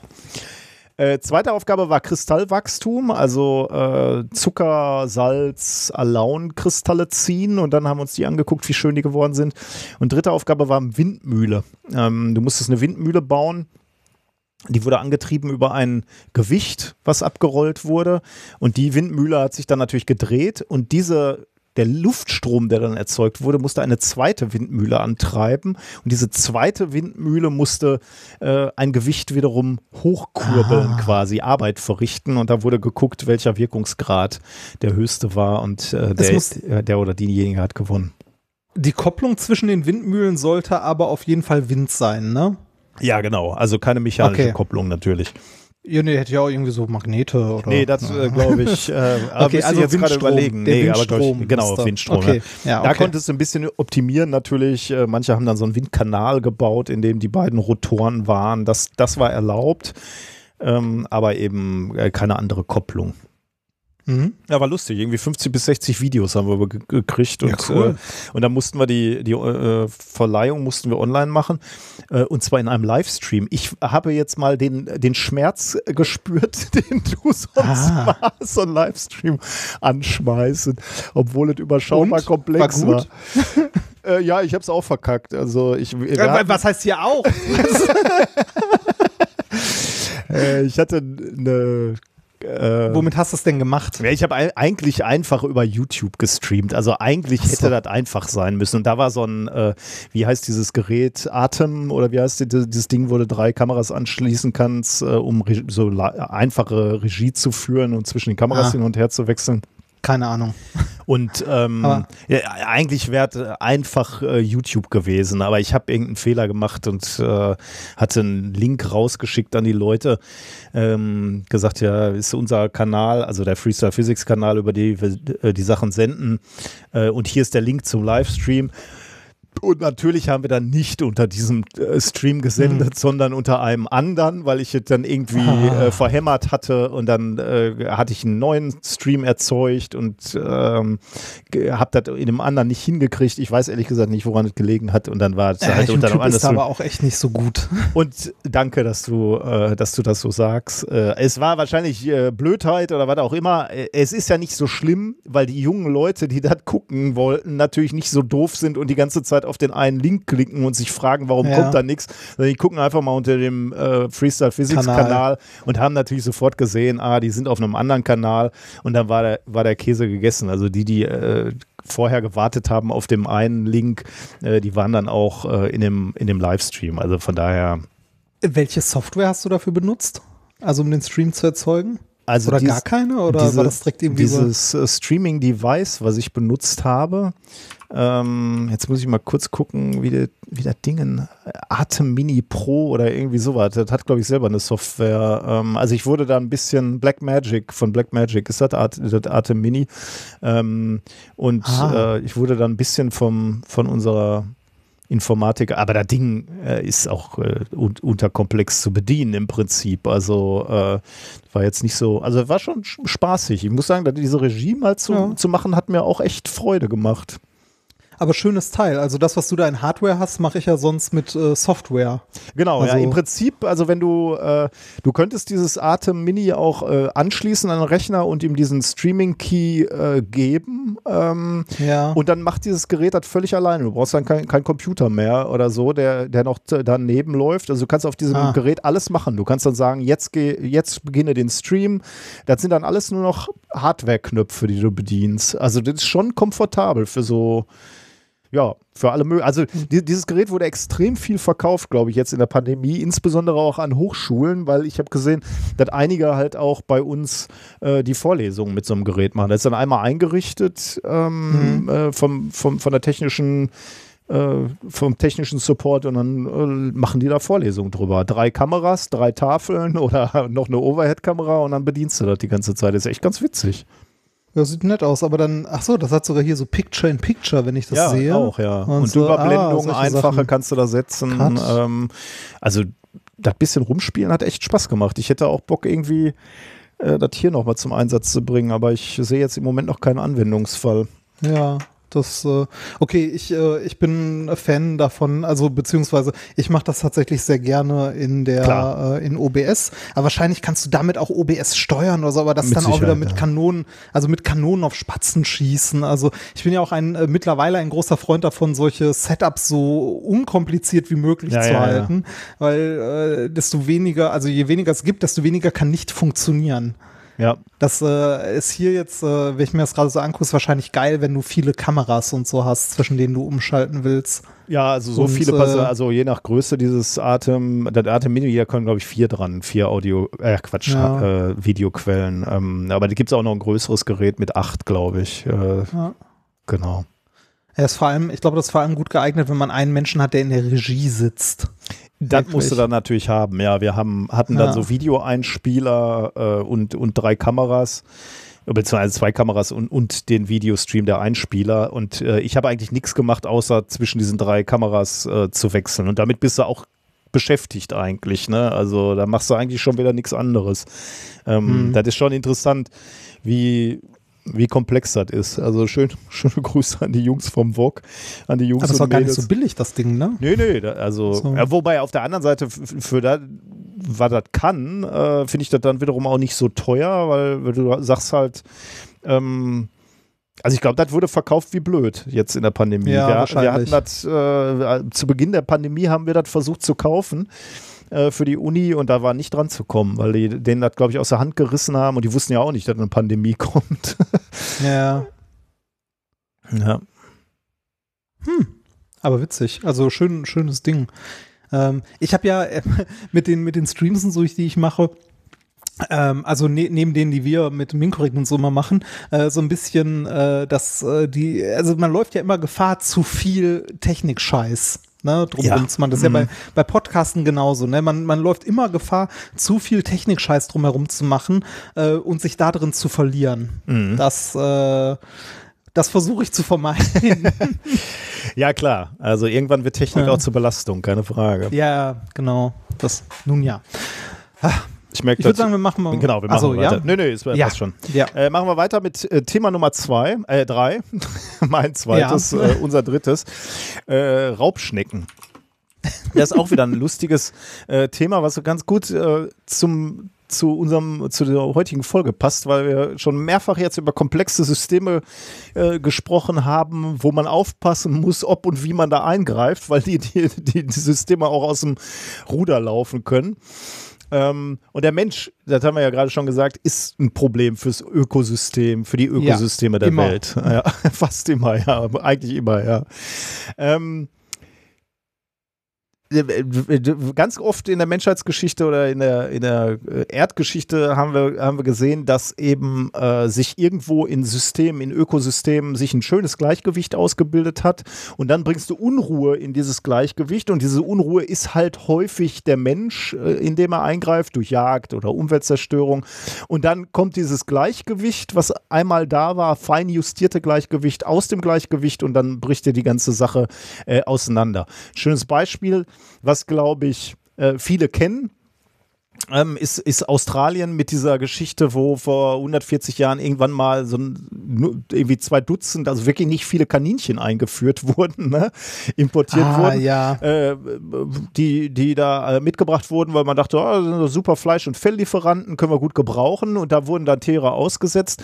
Und dann, äh, das ist ja dann so faszinierend, ne? wo du sagen würdest, Australien ist ja riesig. Also bis da irgendwie mal äh, eklatant irgendwas passiert, ähm, äh, da kann ja eigentlich nichts passieren, wenn du da zwei Dutzend Kaninchen aussetzt. Und in Wirklichkeit war nach 100 Jahren, waren da mehrere Milliarden an äh, Kaninchen auf diesem Kontinent. Ne? Und die hatten sich über diesen Ja. gesamten Kontinent ausgebreitet. Und ähm, da, dann äh, hast du natürlich gemerkt, äh, dass diese Kaninchen ein Problem geworden sind. Erinnert mich gerade an diese Star Trek-Folge, wo, äh, wie, wie hießen diese Fellknäule noch, die da überall. Äh, Äh, die, die, das ist eine alte Star Trek, Ja, ja, beziehungsweise uralt, ja. zwei. Die kommen, nee, nee, die kommen äh, später, äh, ich glaube, ich, glaub, ich bin mir gerade nicht sicher, ob es eine Next Generation Folge ist. Äh, die springen später nochmal in diese Zeit zurück. geil. ähm, ah, wie hieß denn das Ding? Qu Quibbles oder so? Ja, irgendwie so. Ja, die hatten so ein bisschen komischen Namen. ich habe sogar einen davon als Stofftier. Oh, nice. Muss aufpassen, die ver ver ver vermehren sich schnell. Ja, Ähm, äh, ja, du. ich, ich google, ich du- guck, ich guck mal, mal, erzähl ja. mal weiter. Also Ja. warum, warum kann, kann man jetzt nicht sagen, naja gut, es, es sind doch niedlich, diese ganzen Kaninchen. Nein, die sind nicht niedlich oder äh, nicht nur, sie haben halt auch das Problem, dass sie wertvolles Weideland zu einer Steppe machen, wenn sie da rumhoppeln. Also will man die loswerden. Ähm, deswegen hat man sich ein, was einfallen lassen. Äh, die haben, erstmal haben die Menschen natürlich angefangen, die Kaninchen erbarmungslos zu jagen. Äh, das ah. äh, funktioniert natürlich nur bis zum gewissen Grad. Du wolltest was sagen, ne? Ja. Du hast rausgefunden, ja, wie die äh, heißen. Tribble. Ah, Tribbles, ja, genau. Die heißen Tribbles. Ja, ja genau. So. Ja. Und als das auch nicht mehr gereicht hat, einfach zu jagen, äh, ist man dann dazu übergegangen, also eine Forschungsgesellschaft kam dann zu dem Ergebnis, äh, wir könnten ja äh, ein Virus aussetzen, nämlich Myxoma, der wohl ähm, äh, Kaninchen angreift, was auch funktioniert hat. 99 Prozent der Kaninchen sind qualvoll verendet an diesem Virus und äh, der Rest, äh, restliche Prozent hat Antikörper ge gebildet und äh, lebt jetzt, glaube ich, immer noch. Wie, ich weiß gar nicht, wie, wie sie jetzt gerade die Population im Griff äh, bekommen. Aber insgesamt äh, ein Drama halt, ne? Das hört man ja. schon. Jetzt geht es nicht um Kaninchen, die Geschichte kennt man, aber diese Geschichte, die ich jetzt eigentlich erzählen wollte, die, die kannte ich zumindest nicht und die ist ähnlich unglaublich. Äh, die musst du dir echt mal reinziehen. Ähm, sie spielt auf den Gesellschaftsinseln. Die Gesellschaftsinseln liegen irgendwo in französisch-Polynesien, 14 Inseln, äh, so ein Archipel im südlichen Pazifischen Ozean. Ähm, die sind natürlich auch so ein abgeschottetes System und da konnten sich die Patula-Schnecken äh, ausbreiten und äh, die sind da heimisch geworden und äh, haben sich da extrem wohl gefühlt. Und das Besondere ist, die haben sich da, weil sie da lange gelebt haben, sie haben sich da in viele Arten aufgefächert. Also evolutionsbedingt. Ne? Also du hast halt diese Gattungen ich weiß jetzt nicht, ob er eine Gattung ist, aber äh, du siehst da diese Patula-Schnecken, aber in verschiedenen Arten, weil, weil sich die Evolution halt in verschiedenen Populationen weiter ausgefächert hat, sagen wir mal. Mhm. Deswegen wurden diese Patula-Schnecken auch oder werden immer noch als die Darwin-Finken der Schneckenwelt äh, bezeichnet. Darwin-Finken der Schneckenwelt, ist auch schön. weil die Darwin-Finken ja. halt das waren, was Darwin irgendwie auf den Galapagos-Inseln sich angeguckt hat ne, und daran eben auch äh, gezeigt hat, was Evolution eigentlich ist und wie sich da mhm. ähm, Spezifika ausbilden können bei einzelnen Tieren oder bei Populationen von Tieren. Ähm, jetzt, äh, also wir hatten diese riesige Population und diese Artenvielfalt von Schnecken und die ist mittlerweile verloren gegangen. Und jetzt äh, ist die Frage, warum? Und das ist wieder eine echt traurige Schnecke, äh, Schnecke auch, aber eine traurige Geschichte. Ähm, die traurige Besch Geschichte fängt nämlich damit an, dass ähm, auch wieder absichtlich eine andere Tier also nicht eine oh andere Tier, sondern ein anderes Tier eingeführt wurde auf die Gesellschaft. Fight fire with fire. Ja, genau. Nämlich ähm, auch Schnecken und zwar ähm, die afrikanische, die riesige afrikanische Landschnecke. Ähm, die wurde eingeführt, weil sie äh, als Nahrung dienen sollte. Denn die äh, riesige afrikanische Landschnecke ähm, ist, ist wohl hoch eiweißreich ähm, dazu fettarm und reich an Mineralien. Also es gibt also Leute, die essen diese Schnecke gerne. Und das ist echt mhm. lustig, die könnt ihr euch mal angucken. Die riesige afrikanische Landschnecke könnt ihr mal googeln, wie die aussieht. Die ist wirklich riesig. Man denkt erstmal an, an Photoshop, ich jedenfalls. Ah, ist das so ein so Hund, also nee, so katzengroß? Äh, ja, könnte man sagen. Also äh, das, allein das Gehäuse dieser Schnecke ist 20 Zentimeter groß. Also ich habe relativ große Hände und meine Hand ist so dann 20 Zentimeter lang ungefähr. Da ist allein das Gehäuse. Und wenn die Schnecke vorne und hinten noch rausguckt, dann hast du schnell zwei gute Hände voll mit dieser Schnecke. Also mhm. ähm, das ist wirklich, also ich habe mich fast ein bisschen erschrocken, als ich riesige afrikanische Landschnecke gegoogelt habe, die dann gesehen habe, was das für ein Trümmer ist. Also, aber man kann sich vorstellen, okay, wenn er die, die so siehst, dann kann man sich vorstellen, wenn man Bock hat, Schnecken zu essen, dass man sagt, okay, da wird man schon ganz gut satt von. Also dann nehmen ja. wir mal diese Landschnecke mit, diese afrikanische, auf die Insel. Ähm, das Problem ist, dass ähm, die äh, da natürlich auf diesen ähm, Gesellschaftsinseln dann auch gut gedieh und sich verbreitet hat, äh, nur dummerweise man dann feststellte, dass sie ge sehr gefräßig war und sich auch über die Kulturpflanzen hergemacht hat. Äh, mit anderen Worten, was du da eingeführt hast als äh, menschliche Nahrungsquelle, stellte sich heraus, dass es auf einmal ein Schädling war. Und du gesagt hast so, ah nee, so hatten wir uns das nie vorgestellt. Wir wollten doch hier nicht, dass ihr unsere Kulturpflanzen alle, alle esst. Ähm, jetzt müssen wir ähm, ähm, jetzt müssen wir uns was einfallen lassen. Und du hast es gerade schon so schön gesagt. Fight Fire with Fire. Was war die Idee? Wir bringen Irgendwas, eine, was, irgendwas, was Schnecken frisst. ja, wir bringen ein weiteres Tier auf diese Insel. Was würde näher liegen? Der, darum haben nämlich Agrarwissenschaftler 1974 die Idee gehabt, wir nehmen eine weitere Schnecke. Und zwar diesmal eine Räuberin, die rosige Wolfsschnecke. Die rosige Wolfsschnecke, okay. Die sollte, das war der Plan, die sollte die afrikanische Landschnecke unter Kontrolle bringen. Denn die rosige Wolfsschnecke, die findet man in Wäldern, an Straßenrändern und in Gärten und die frisst andere Gehäuseschnecken. Und zwar war mir auch jetzt ehrlich gesagt nicht bewusst, dass es das überhaupt Ja. gibt. Ähm, die isst ähm, kleinere Beutetiere, kleinere Schnecken komplett direkt mit Gehäuse, werden die verschlungen und dann zersetzt. Äh, selbst der Kalk äh, des Gehäuses wird dann wiederverwertet und dann genutzt äh, äh, von der Wolfsschnecke, um ihr eigenes Gehäuse weiter auszubauen. Und äh, ja, das ist die Wolfsschnecke. Ich zitiere mal aus Wikipedia, weil das klingt schon so ein bisschen, also ich weiß nicht, das kann man dramatisch lesen, dann merkt man wie, also ich finde allein den Begriff Wolfsschnecke ja und Raubschnecke finde ich schon so ja, geil. Ja, ja, ja. Das klingt so, als bräuchte die einen die einen Mundkorb und äh, Maulkorb und, und so eine Leine, wenn du mit der spazieren gehst. Das rechtsgewundene, spindelförmige, fast durchsichtige Gehäuse wird beim erwachsenen Tier etwa 7,6 Zentimeter, bisweilen auch 10 Zentimeter lang und erreicht einen Durchmesser von etwa 2,8 Zentimeter. Die Gehäusemündung ist eiförmig bis halbmondförmig, die Spindel abgeschnitten. Im Vergleich zu anderen Vertretern der Familie Spiraxidae hat die rosige Wolfsschnecke besonders lange Lapi, Labi, Labialpalpen, zwei tentakelartige Fortsätze am Vorderende des Fußes im Mundbereich. Und so sieht die auch aus. Die sieht schon so ein bisschen aus, wenn du ich ich glaube, ich muss die mal googeln. ja. Äh, die heißt Die Wolfsschnecke. riesige Wolfsschnecke. Genau, die riesige Wolfsschnecke. Dann siehst du auch die Tentakel vorne am Fuß. Riesige Wolfsschnecke. Bilder. Also, Die riesige oder rosige? äh, rosige, sorry, ja, die rosige. Wolfsschnecke. Oh, gibt es einen Wikipedia-Eintrag zu? Die sieht aber gar nicht so groß aus. Nee, die ist auch nicht so groß. Ähm, die, die ist jetzt nicht so groß wie die äh, riesige äh, afrikanische Landschnecke, die sie unter Kontrolle bringen sollte. also, Okay. Jetzt ist natürlich die Frage, ne, hat das funktioniert? Äh, wir Mhm. bringen die rosige Wolfsschnecke rein, äh, soll die afrikanische Landschnecke unter Kontrolle bringen. Hat funktioniert. Gute Nachricht. Allerdings mit verheerenden Kollateralschäden natürlich. Denn auch Lass die, mich raten. Die haben alle anderen Schnecken, die da heimisch sind, auch weggefressen, oder? Natürlich. natürlich. Die einheimischen Baumschnecken der Gesellschaftsinsel wurden immer auch gefressen. Ne? Die waren natürlich äh, auch leichte Beute für, für die äh, Wolfsschnecke. Gott. Ähm, und mit anderen Worten, am Ende war praktisch alles weg. Nämlich von äh, den ursprünglich mal 61 Arten gibt es heute nur noch fünf. Alle anderen sind weggefressen worden.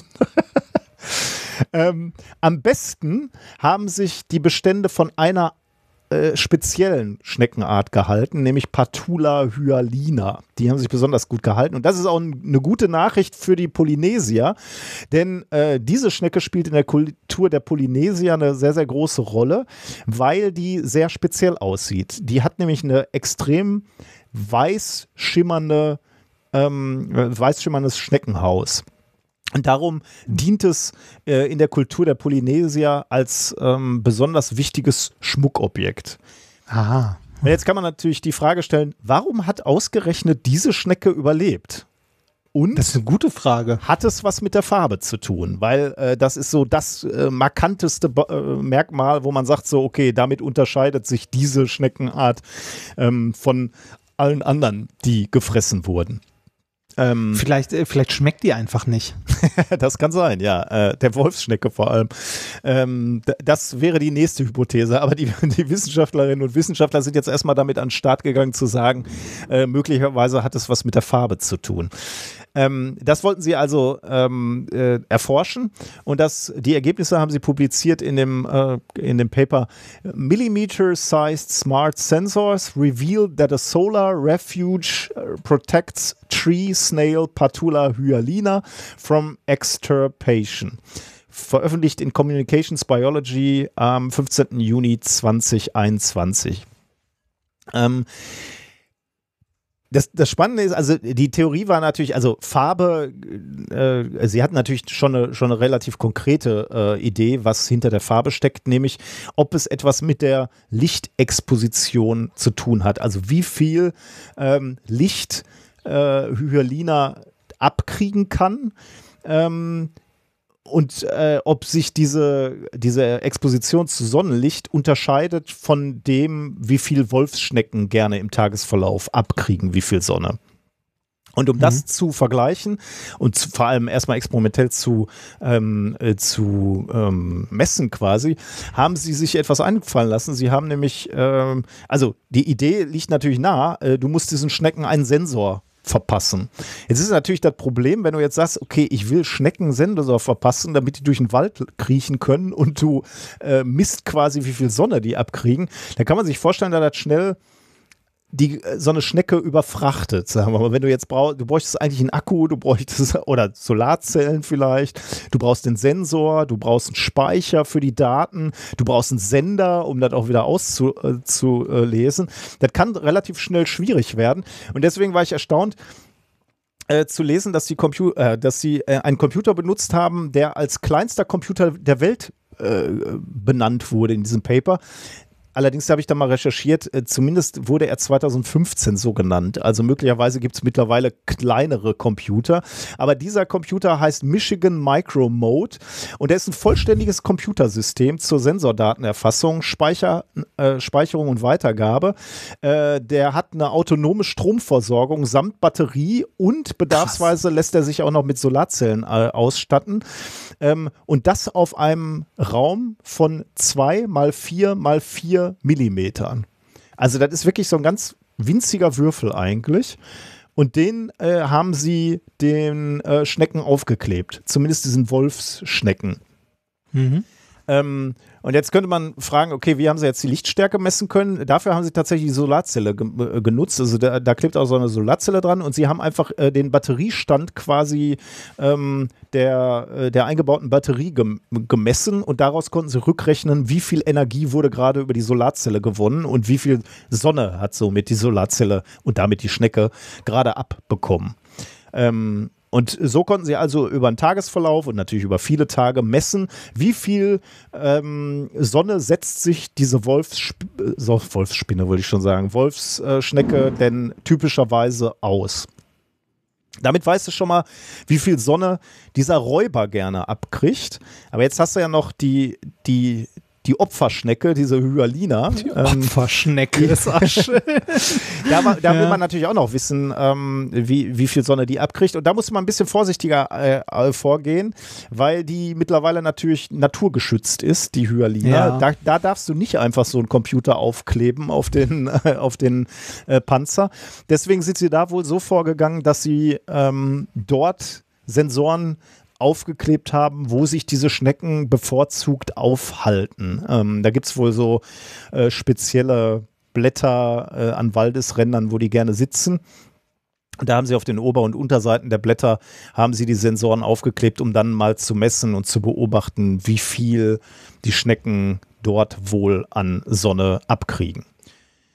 Genau. Dann haben sie, haben sie Messungen aufgenommen über Wochen äh, und dann diese, diese Werte verglichen und dann haben sie festgestellt, ähm, dass sich diese Wolfsschnecke, also der Räuber, relativ äh, geringen Strahlungswerten aussetzt und die Hyalina im, im Durchschnitt etwa zehnmal mehr Sonnenlicht abbekommt, freiwillig, als die Wolfsschnecke. Ähm, mhm. Und da liegt natürlich jetzt die äh, Vermutung nahe, dass diese Fähigkeit von Hyalina, sich dieser, diesem erhöhten Sonnenlicht auszusetzen, daher rührt, dass ähm, sie so weiß ist, ne? diesen, diesen weißen Panzer hat ja. und deswegen ihre Reflexionskraft natürlich viel größer ist und dass sie deswegen eben viel Wärme abstrahlen kann und eben nicht so überhitzt wie die Räuberschnecke. Das heißt, sie kann sich in Bereichen aufhalten, wo die Exakt. sonst nicht hin kann. Genau. Ah. Und deswegen, und das hatten sie auch vorher schon beobachtet, und deswegen war es natürlich auch so ein, eine naheliegende Vermutung eigentlich, dass die äh, Schnecke sich genau in äh, Wald äh, also in die, in die Randbereiche von Wäldern ähm, äh, orientiert hat und sich dort besonders aufhält. Und da äh, traut sich die Raubschnecke nicht hin, weil sie eben, äh, eben in der Sonne sowieso nicht da, da raus kann, weil sie dann schnell überhitzt. Deswegen würde sie den Wald nicht verlassen, aber selbst in der Nacht sich nicht zu weit rauswagt aus dem Wald, weil sie eben Angst hat, dass wenn der Tag dann wieder kommt, dass sie nicht schnell genug wieder zurückkommt. Und ähm, das ist eben so die Nische, die Lebensnische, die Hyalina gefunden hat in der prallen Sonne, wo sie der, der Raubschnecke entgehen kann. Hm. Krass. Cool, ne? Also, also äh, ist die Frage, ähm, aber die, das hatte die schon bevor diese Raubschnecke dort ausgesetzt wurde, oder? Ja, ja, die war vorher oder ist schon die dadurch weiß. Okay, nee, nee, die ja, war, okay. war schon Also vorher so weiß, schnell- aber das war eben klassische Survival of the Fittest, ne? Sie passt am Ja. besten in die neue, in die neue Bedingung, also Bedrohungslage. genau, Bedrohungslage und damit in den neuen Lebensraum, der sich dann erschließen musste. Ähm, äh, äh, passte die am besten rein und kann, kann dort deswegen jetzt überleben. Und äh, die Raubschnecke kann die nicht erledigen. Hm. Also ich äh, ein bisschen naiv auch immer irgendwelche Tiere mitzunehmen Ja, und irgendwo ey, auszusetzen. Wer zur Hölle ist denn da auf die Idee gekommen, das zu machen? Also, 1974 und zwar, äh, wie habe ich, also, äh, also 1974 kommst du auf die Idee, okay, dann nehmen wir da mal, ähm, und da, das waren jetzt keine, äh, sagen wir mal, Hobbystrategen, sondern Agrarwissenschaftler, die gesagt haben, ich habe eine gute Idee, wir nehmen die Wolfsschnecke. Dass sowas das- außer Kontrolle laufen kann, wenn du die auf so einer Insel aussetzt, das liegt doch irgendwie auf der Hand, oder? Also mu- so ein Teil hat ja keinen Kill-Switch, wo du irgendwann sagen kannst, so, es reicht jetzt. jetzt reicht's, ne? Das, aber, also, ja, auf die Idee hätte man kommen können, oder? Dass, dann, dass man, so, auch, ein- ja. dass man so, ein, so ein Ökosystem komplett, komplett kaputt macht, wenn man da einfach mal eine neue Art einführt. Ich meine, das, also heute weiß man das doch auch, wenn du irgendwie mit Fliegern oder so unterwegs bist, darfst du auch nicht einfach an Tieren einführen, Ja. was du willst. Ne? Du darfst ja nicht mal Käse mitnehmen. Also zu sagen, äh, what could possibly go wrong, Ja. äh, wenn wir die, die Wolfsschnecke hier aussetzen, ich, Ich, auch ich glaube, ein anderes, ein anderes bekanntes Beispiel dafür, ich weiß nicht, also da war es nur, glaube ich, nicht gezielt, ist doch auch irgendeine Krötenart, die die in Australien ausgesetzt haben Ah, oder eingeschleppt wurde Okay. oder so, die da, die da auch komplett äh, amok gelaufen ist, quasi und zu einer riesigen Plage wurde. Das haben die Simpsons sogar mathematisiert. Ah, das kenne ich nicht. Ja. Ja, genau, Also, das war Thema Nummer drei.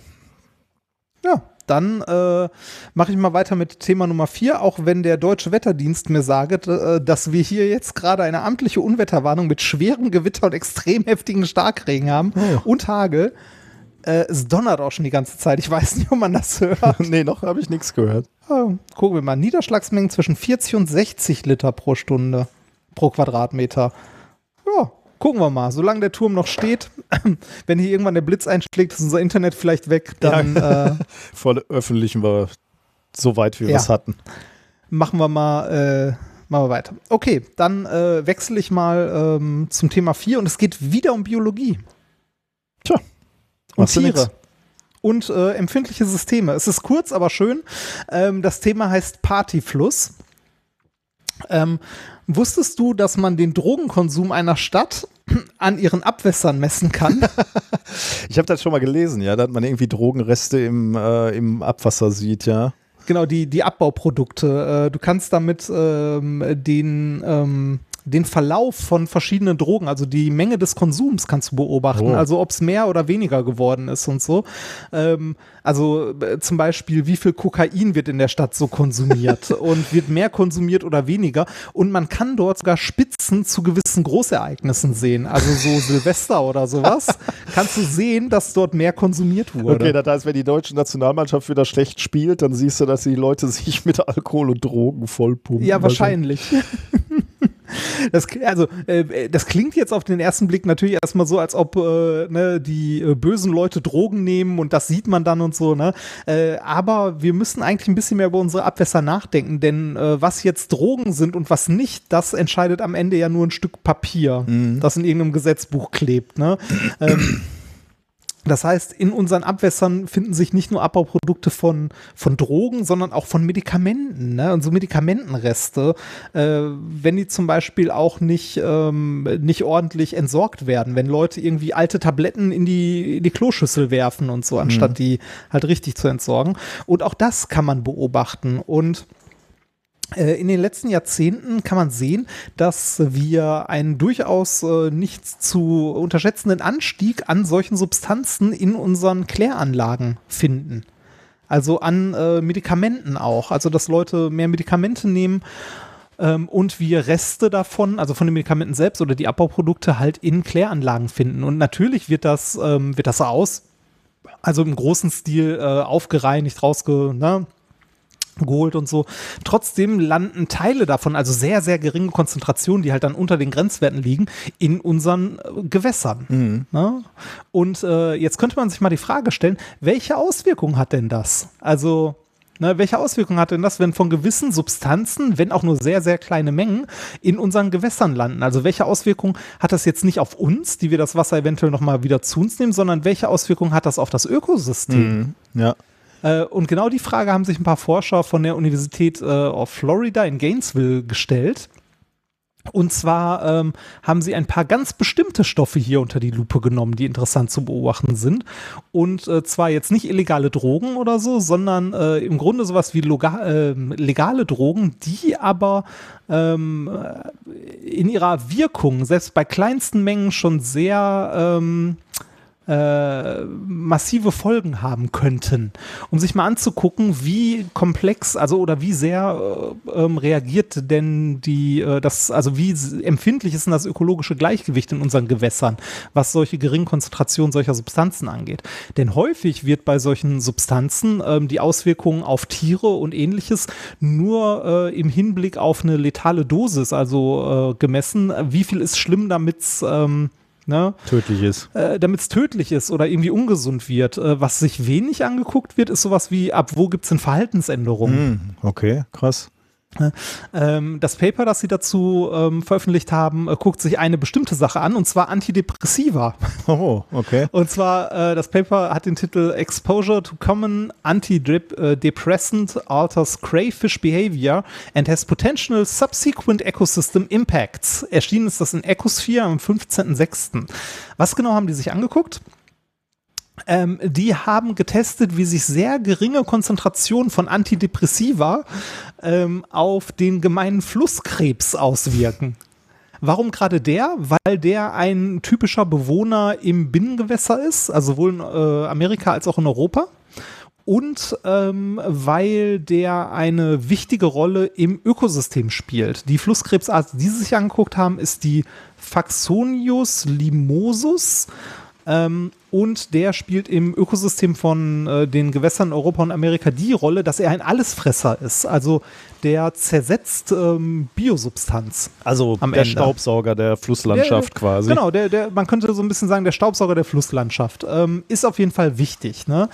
Und warum jetzt gerade Antidepressiva? Also warum davon die Reste? Weil das jetzt keine Stoffe sind, die direkt tödlich sind, die aber das Verhalten massiv beeinflussen können weil die halt, äh, ja, wenn man es so mhm. sagen möchte, ich weiß nicht, ob psychoaktiv das richtige Wort ist, aber sie verändern auf jeden Fall den Stoffwechselhaushalt im Gehirn. Also nicht nur bei Menschen, sondern auch bei Tieren.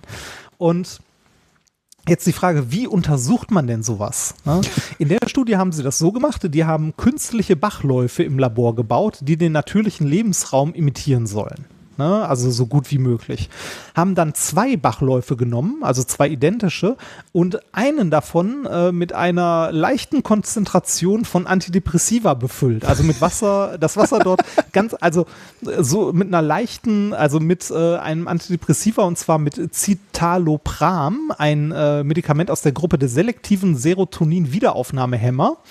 Ähm, genommen und ins Wasser gegeben. Und zwar in der Konzentration, die in der, ich sage jetzt mal in Anführungszeichen, der Natur da draußen vorkommt. Also was wir so hinterlassen ne, als Menschen. Hm, ja. Ähm, in dem zweiten Bachlauf war quasi die, Konstru äh, die, also in dem zweiten künstlichen Bachlauf war die Kontrollgruppe mit sauberem Wasser. Und äh, da in diese künstlichen ähm, äh, Bäche, einmal mit Antidepressiva, einmal ohne, haben sie die Flusskrebse zwei Wochen sich einleben lassen ne, und äh, mal geguckt. Dann haben sie ein, äh, ein Experiment aufgebaut. Und zwar haben sie die Flusskrebse aus den beiden unterschiedlichen Bachläufen genommen und jeweils in, äh, eine, in eine Box quasi gesteckt, was so der, das sichere Zuhause war, wo sie sicher drin waren, mit einem Ausgang, wo es in Richtung eines Labyrinths ging Ein Labyrinth mit zwei Wegen, wo sie sich entscheiden konnten. Okay. Jetzt haben sie folgende Sachen beobachtet. Und zwar erstmal, wie lange hat es gedauert, bis der Krebs sich überhaupt aus diesem Unterschlupf rausgetraut hat, um das ähm, Labyrinth zu erkunden? Und dann, welchen Weg er genommen hat. Die beiden Re Wege, die er nehmen konnte in dem Labyrinth, haben sich folgendermaßen unterschieden. In einem Gang roch es nach Essen. Und in dem anderen Gang roch es quasi nach anderem Flusskrebs. Also da waren Botenstoffe, die sonst andere Flusskrebse aussenden. Äh, also da, Also da wurde Frage, vermutet, Essen oder Ficken, oder was ist das? nee, nee, ich, ich glaube, es ist Essen oder Gesellschaft. Also ir irgendwie so, so in die Richtung. Aber ähm, interessant war, was sie beobachten konnten. Und zwar die Krebse, die äh, diese sehr geringen Mengen Antidepressiva abbekommen haben, waren mutiger als die, als die, die in sauberem Wasser waren. Das heißt, die haben ihren Unterschlupf früher verlassen. Ah, okay. Also die haben, äh, sind schneller rausgegangen und die äh, haben sich sehr eindeutig für das Essen mehr interessiert als für ihre Artgenossen. Also die sind äh, gefräßiger geworden. Hm. Also die sind äh, mutiger und gefräßiger geworden. Das ist wohl untypisch, also ne, dass sie sich so verhalten. Und das kann in der Natur, also jetzt auch wenn es im ersten Moment äh, eigentlich ja irgendwie witzig klingt, ne, so unter Drogen werden sie mutiger und fressen mehr. das ist so der, der Standard. Ähm, kann das zu einem ernsthaften Problem für das Ökosystem werden, denn ähm, durch diese, äh, ja, durch diesen erhöhten Mut, sagen wir mal, ne, dass sie äh, im Anführungszeichen leichtsinniger werden. Das ist höheres Ähm, Risiko, ne? Genau, höheres Risiko, gefressen zu werden. Ähm, und äh, zweitens auch noch dieser gesteigerte Appetit beziehungsweise das höhere äh, Interesse für Essen äh, führte zu einer erhöhten Zersetzung von organischer Substanz. Ne, also ähm, wenn plötzlich, also bei einem Krebs ist es egal, aber wenn plötzlich irgendwie ein paar hundert Krebse anfangen mehr zu fressen als vorher und mehr zu zersetzen, dann hat das auf das Ökosystem auch einen massiven Einfluss. Und beides, also sowohl das eine, dass sie mehr gefressen werden können oder auch, dass sie generell selber mehr fressen und Materie zersetzen, kann beides ein, also zu einem Kaskadeneffekt in einem gesamten Ökosystem führen. Ja. Also das, das heißt, äh, selbst diese, diese Reste von Medikamenten, die wir irgendwie, die für die Tiere jetzt an sich nicht schädlich sind, aber deren Verhalten verändern kann, haben massiven Einfluss. Also winzig kleine Dinge haben massiven Einfluss auf Ökosysteme, die wir so im ersten, also auf den ersten Blick eventuell nicht auf dem Schirm haben.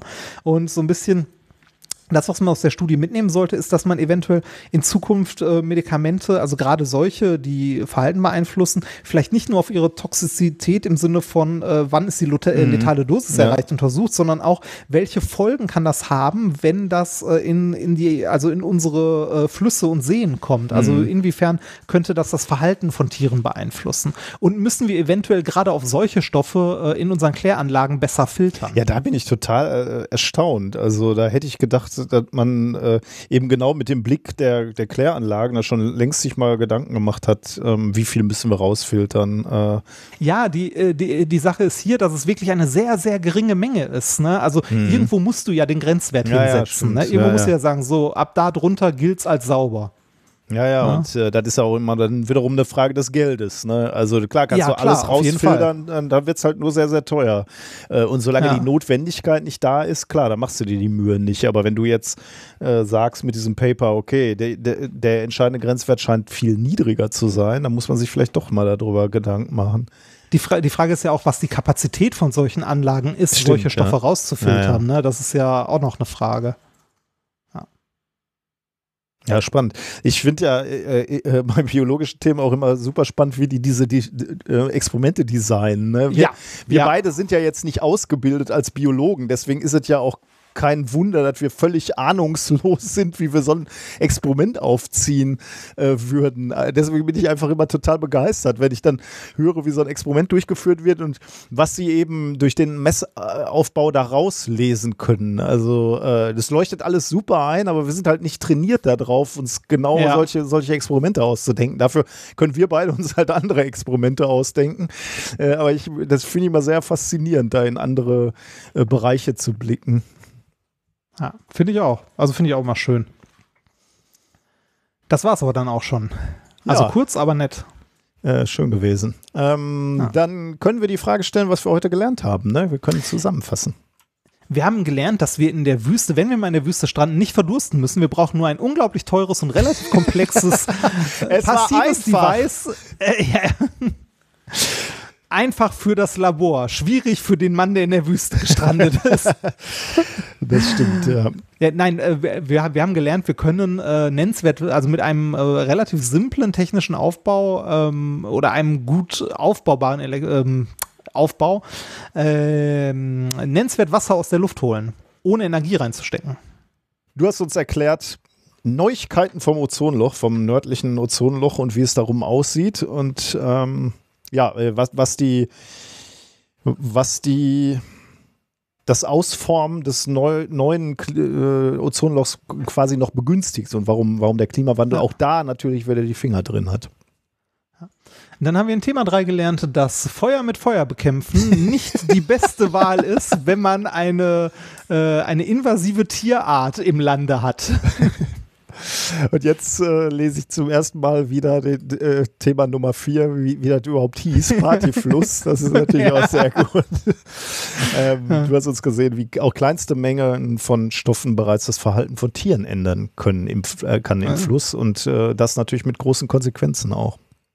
Ja. Genau.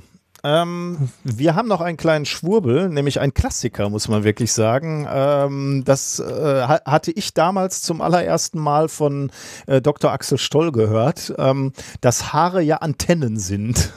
Oh, das war mir nicht bewusst. Nee? Echt? Oh, das, das- hat, das, hat der, das hat Stoll Das gesagt. hat Hatte auch- deshalb so wenig? Äh, äh, der hatte doch mal, ähm, ich weiß nicht, in, in, irgend- irgendwo hat er das mal erwähnt. Ja, ja, Haare sind Antennen. Äh, und das kannst Ach du hier, Gott. wir haben hier eine, eine Seite äh, ähm, uns zugeworfen bekommen, bewusstveganfroh.de heißt diese äh, Seite. Nichts gegen vegan, aber Nee. hier, hier dri- driftet es dann doch schnell ins Esoterische ab. Das menschliche Haar erfüllt mehrere sehr wichtige Funktionen. Und jetzt geht's, äh, ich zitiere jetzt von der Seite, und jetzt geht's wirklich Schlag auf Schlag, kommt hier eine Behauptung nach der anderen, die einfach für sich steht. Erstens, zunächst ist das Haar eine Art Antenne, die kosmische Energie empfängt. Zweitens, das Haar dient als Batterie. Sie sammelt und speichert Energie. Die persönliche Kraft einer Person. Deswegen funktioniert bei einem Mensch mit langen Haaren die Intuition viel besser. Drittens, drittens speichert das Haar die Erinnerung einer Person. Jemanden, der einen Schicksalsschlag durchlebt hat, wird häufig geraten, einen Haarschnitt zu machen. Und genau aus diesem Grund darf man auf keinen Fall kleinen Kindern die Haare schneiden. Oh. Ist gut, ja, ne? Das, ja, das ist. Äh, Äh, die haben übrigens auch oben Reiter wieder Wasserelixier des Lebens. Wenn man drauf äh, natürlich. klickt, ist das erste das Gedächtnis des lebendigen Wassers und so. Das ist der, äh, der Klassiker. Scheiß. Ja, hier ist noch ein schönes, äh, ähm, äh, schön, schöne Geschichte, ähm, wo, woran man das erkennen kann. Das äh, hat man nämlich äh, unter anderem zum, zum ersten Mal daran erkannt, ähm, äh, das ist ein Experiment des äh, amerikanischen Militärs. Ich glaube, während des Vietnamkriegs haben sie versucht, Indianer zu rekrutieren, weil sie natürlich wussten, dass Indianer super Fährtenleser sind und äh, ähm, äh, im, sie wollten die im Dschungel einsetzen als, äh, als Scouts. Äh, haben sie auch gemacht. Also sie haben welche ausgewählt in Amerika, die haben sie dann mitgenommen, aber natürlich dann die Haare geschnitten und dann im Dschungel ausgesetzt und da waren sie natürlich völlig wertlos. Ihre ganze Intuition war auf einmal verloren und sie konnten kein Scouting mehr machen. Und dann haben sie natürlich die Vermutung gehabt, das muss an den Haaren liegen und dann haben sie äh, nochmal neue Indianer geholt. Inuit, nee, wie, wie, Indianer, darf man das, Indianer darf man noch sagen, ne? Ja, Hm, ja es- eigentlich sagt man Ureinwohner. okay. Aber es ist Dann- die Frage, wie, ja, ist egal. Ähm, und die hat man dann äh, den, die, die Haare gelassen und die hatten natürlich noch ihre, ihre Intuition und ähm, die haben dann, äh, konnten dann, glaube ich, im Krieg dienen oder ich weiß jetzt nicht mehr, wie die Geschichte ausgegangen ist. Aber da hat man dann gemerkt, aha, und deswegen gibt es natürlich geheime Aktenordner des Militärs, die genau zeigen, dass Haare Antennen sind. Und darauf äh, legen diese Schwurbler, ähm, äh, gehen die hier drauf steil. Deswegen sind Haare so wichtig. Ähm, darum, äh, das ist übrigens auch der Grund, steht hier auch, warum sich Mädchen schneller entwickeln in der Schule, also bei den Kindern. Ah, Weil die natürlich längere Haare haben. So einfach kann es manchmal sein, Padawan. schön. Schön. Geil, oder? Das äh, schön. Bewusst vegan und froh war übrigens mal für den goldenen, äh, hier was war, goldenen Aluhut oder so nominiert. Echt? Ah, geil. Ja, Ja. das, das passt. Cool, das Ja. wusste ich gar nicht.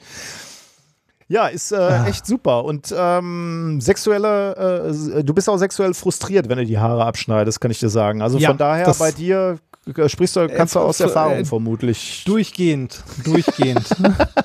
durchgehend frustriert. Ach Ja. Gott. Das, Das ist ich echt frage, gut. also, ich, ich frage mich immer, wie das, wie entsteht sowas? Haben die Leute keine Hobbys mehr? Oder irgendwie, weiß ich nicht.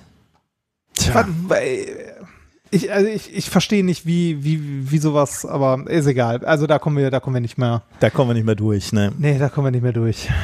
Gut, da Naja. haben wir das, äh, diesen kleinen äh, Schwurbel abgehandelt. Ähm, aber äh, ich kann vielleicht in dem Zusammenhang noch einen, ähm, einen Podcast-Hinweis geben, den ich äh, spannend äh, finde und, und gerade äh, gerne höre, nämlich den Podcast Cui Bono. Ähm, Cui Bono Ah. äh, erzählt die Geschichte von Ken Jebsen, wie er äh, ursprünglich mal ein Radiomoderator war. Und dann ja zu einem, ja, ich glaube, man kann sagen, einflussreichen Verschwörungsideologen in Deutschland wurde. Ne? Ich weiß gar nicht, ist der überhaupt noch, macht der noch irgendwas oder ist der äh, Äh, auf, der- auch ist untergetaucht? äh, Nee, nee, nee, nee, nee. Der ist mittlerweile im Ausland und die Seite äh, KenFM wurde letztens gehackt Äh, das äh, habe ich irgendwie war- mitgekriegt, ja. Und war komplett vom Netz weg und irgendwie äh, diejenigen, die das gemacht haben, haben irgendwie auch noch gesagt, dass sie äh, nennenswerte Mengen der Datenbank abgreifen konnten von der Seite und so. Also äh, Ken Jepsen ist immer noch da. Ist und, immer noch ein äh, Ding, okay. Der ist immer noch, der ist immer noch Weil ich da. hatte so, weiß so das Gefühl, Attila Hildmann und so, der, der ist doch äh, völlig untergetaucht, oder? Ist er nicht irgendwo nach äh, in die Türkei abgehauen und ist, sitzt da jetzt, aber der hat doch keine Bedeutung mehr in der Szene, oder? ja. Ah, weiß ich nicht. Also die, ich finde es mittlerweile, also die Telegram-Gruppe, die ich hin und wieder gelesen habe, die, äh, äh, da passiert nur noch sehr wenig und äh, die ähm, hat ihre Aktivitäten Großteil zum Großteil eingestellt. Ähm, aber ich glaube, die Szene ist immer noch sehr aktiv. Hm, okay. Es wird, glaube ich, nur nicht mehr so viel darüber berichtet.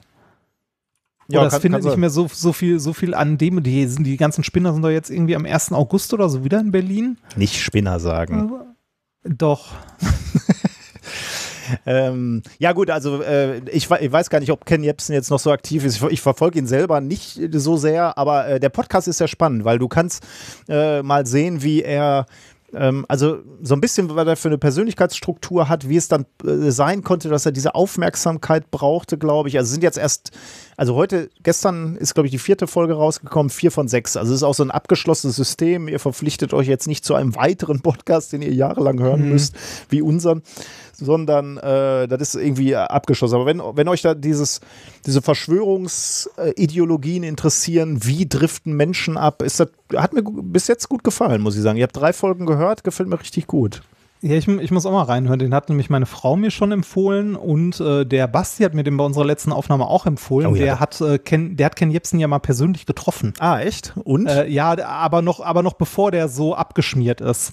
Ah, der war, glaube ich, als Radiomoderator echt äh, genial, sagen wir mal jetzt so. Äh, der, bis war- der war sehr er- erfolgreich und äh, also Basti meinte so, wo also der hat ihn halt auch nicht äh, nicht groß irgendwie oft getroffen oder so, aber wo ich ihn kennengelernt hat, meinte, der wäre sehr äh, sehr kalt und äh, Hm. hätte also er hätte viele viele Eigenschaften, die äh, dich in der Branche sehr erfolgreich machen können. Ja, okay. Ja. Aber das ist auch die Frage, ne, wenn du, wenn du so einen Menschen irgendwie ein, zwei Mal triffst, da äh, kannst Ja, du ja halt auch nicht so Ja, viel ja, zu sagen. Ne? Aber ich meine, wenn man sich mal anguckt, äh, der ist, äh, der ist wirklich durch.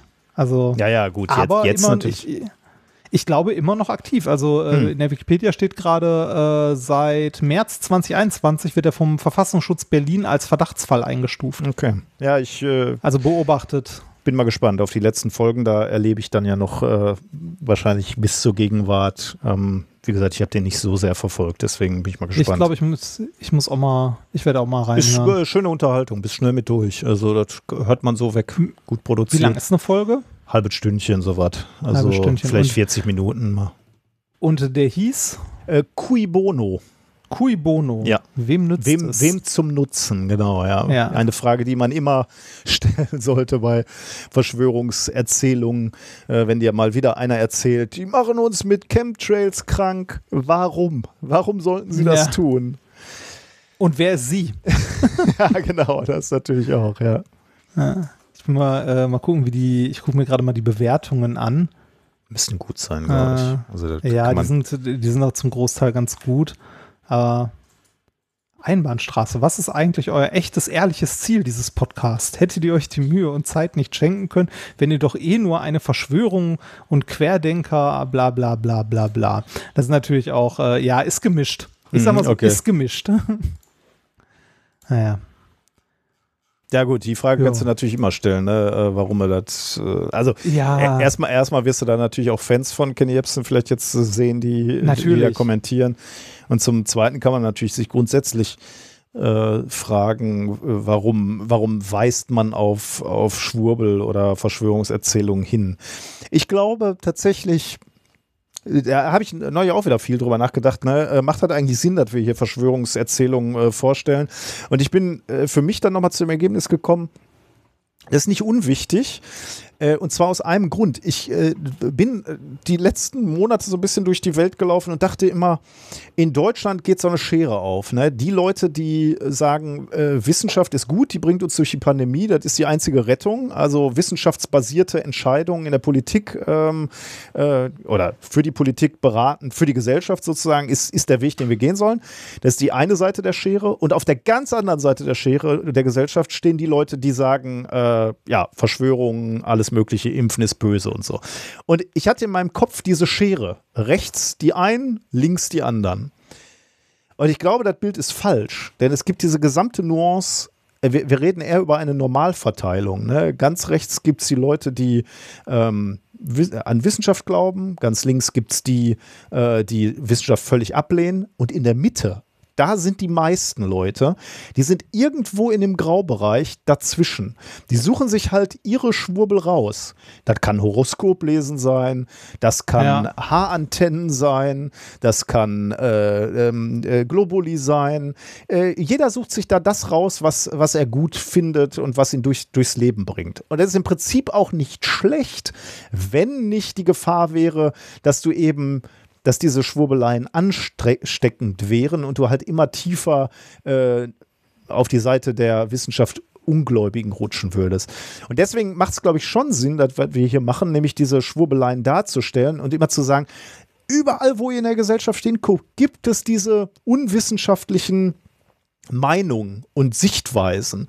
Und die muss man benennen, die muss man aufzeigen und die muss man sagen, äh, hier ist euch aber klar, dass wir hier schon wieder den Pfad des Logischen verlassen äh, und möglicherweise dann auch noch sagen, wo die Fehler liegen.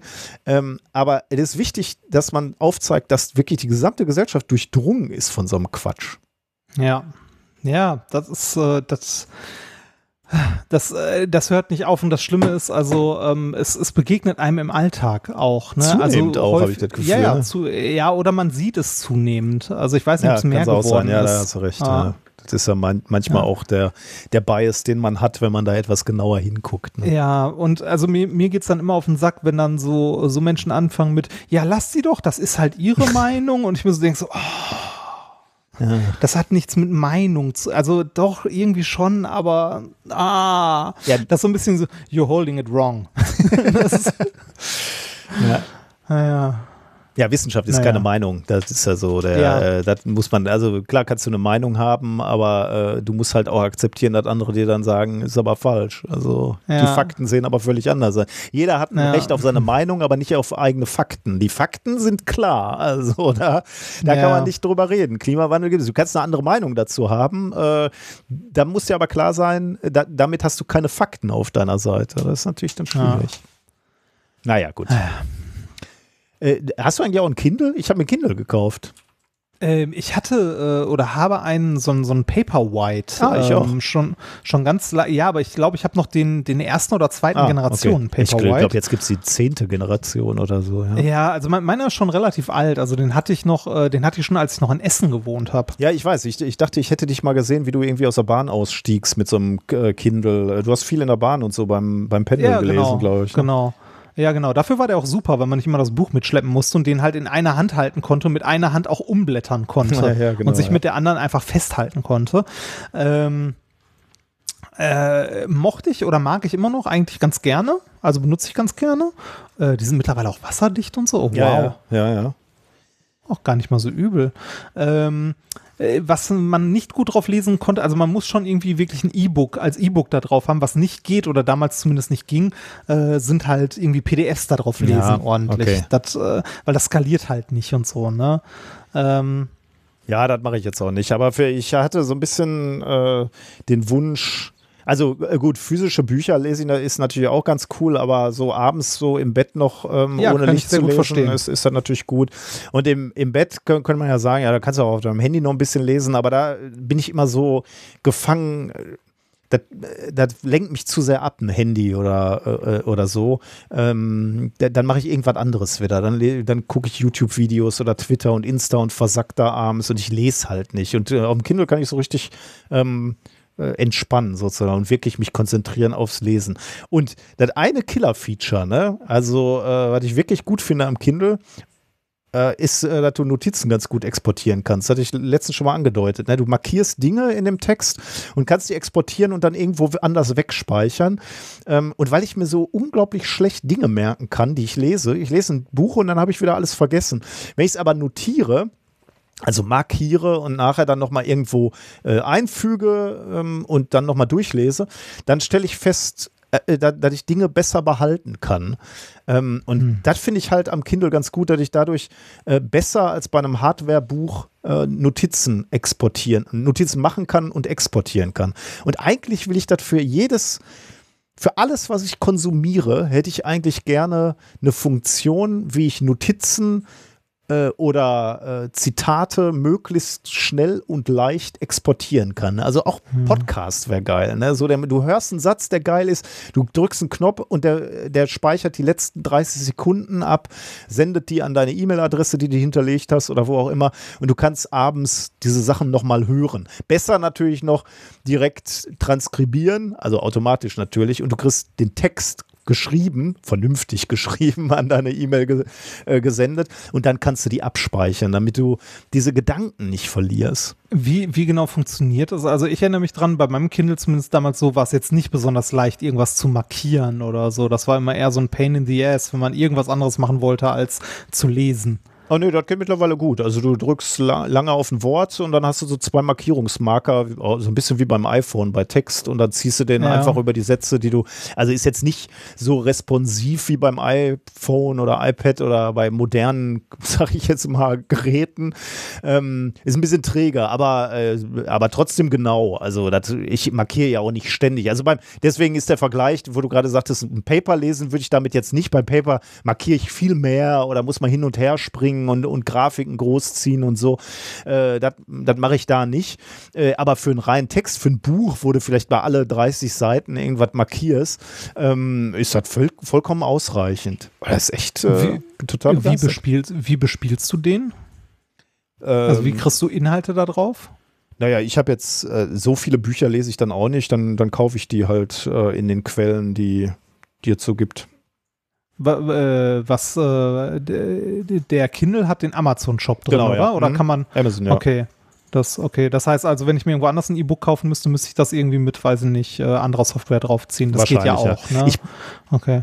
Also so Ja, tief. ich ich, ich, ich Mhm. wäre da auch faul. Ich würde auch einen in dem Shop einkaufen, der in dem Gerät integriert ist. Ich meine, das ist ja auch äh, das Geschäftsmodell, ne? Also, da gehe ich mal von aus. Das Ding kostet ja we relativ wenig, ne? Und äh, ah, teurer als es früher war. 120 oder so. Ja, aber das ist dann schon irgendwie äh, mit Werbung und äh, nee, ohne Werbung. kurz. Also ich habe irgendwie so ein, so ein Teil, äh, da, da wird Werbung für Bücher auch angezeigt, weil ich dachte, das wäre mir egal und dann bist du bei 80 oder so. Und Kindle jetzt mit integriertem Frontlicht schwarz. Ich weiß nicht, ob das der Paperwhite ist. Gibt es hier keine Übersicht? Achso, warte mal, ich habe den, ah, ich habe den, glaube ich, äh, bei Dings gekauft, äh, bei diesen Angebotstagen da. Wie heißt das nochmal?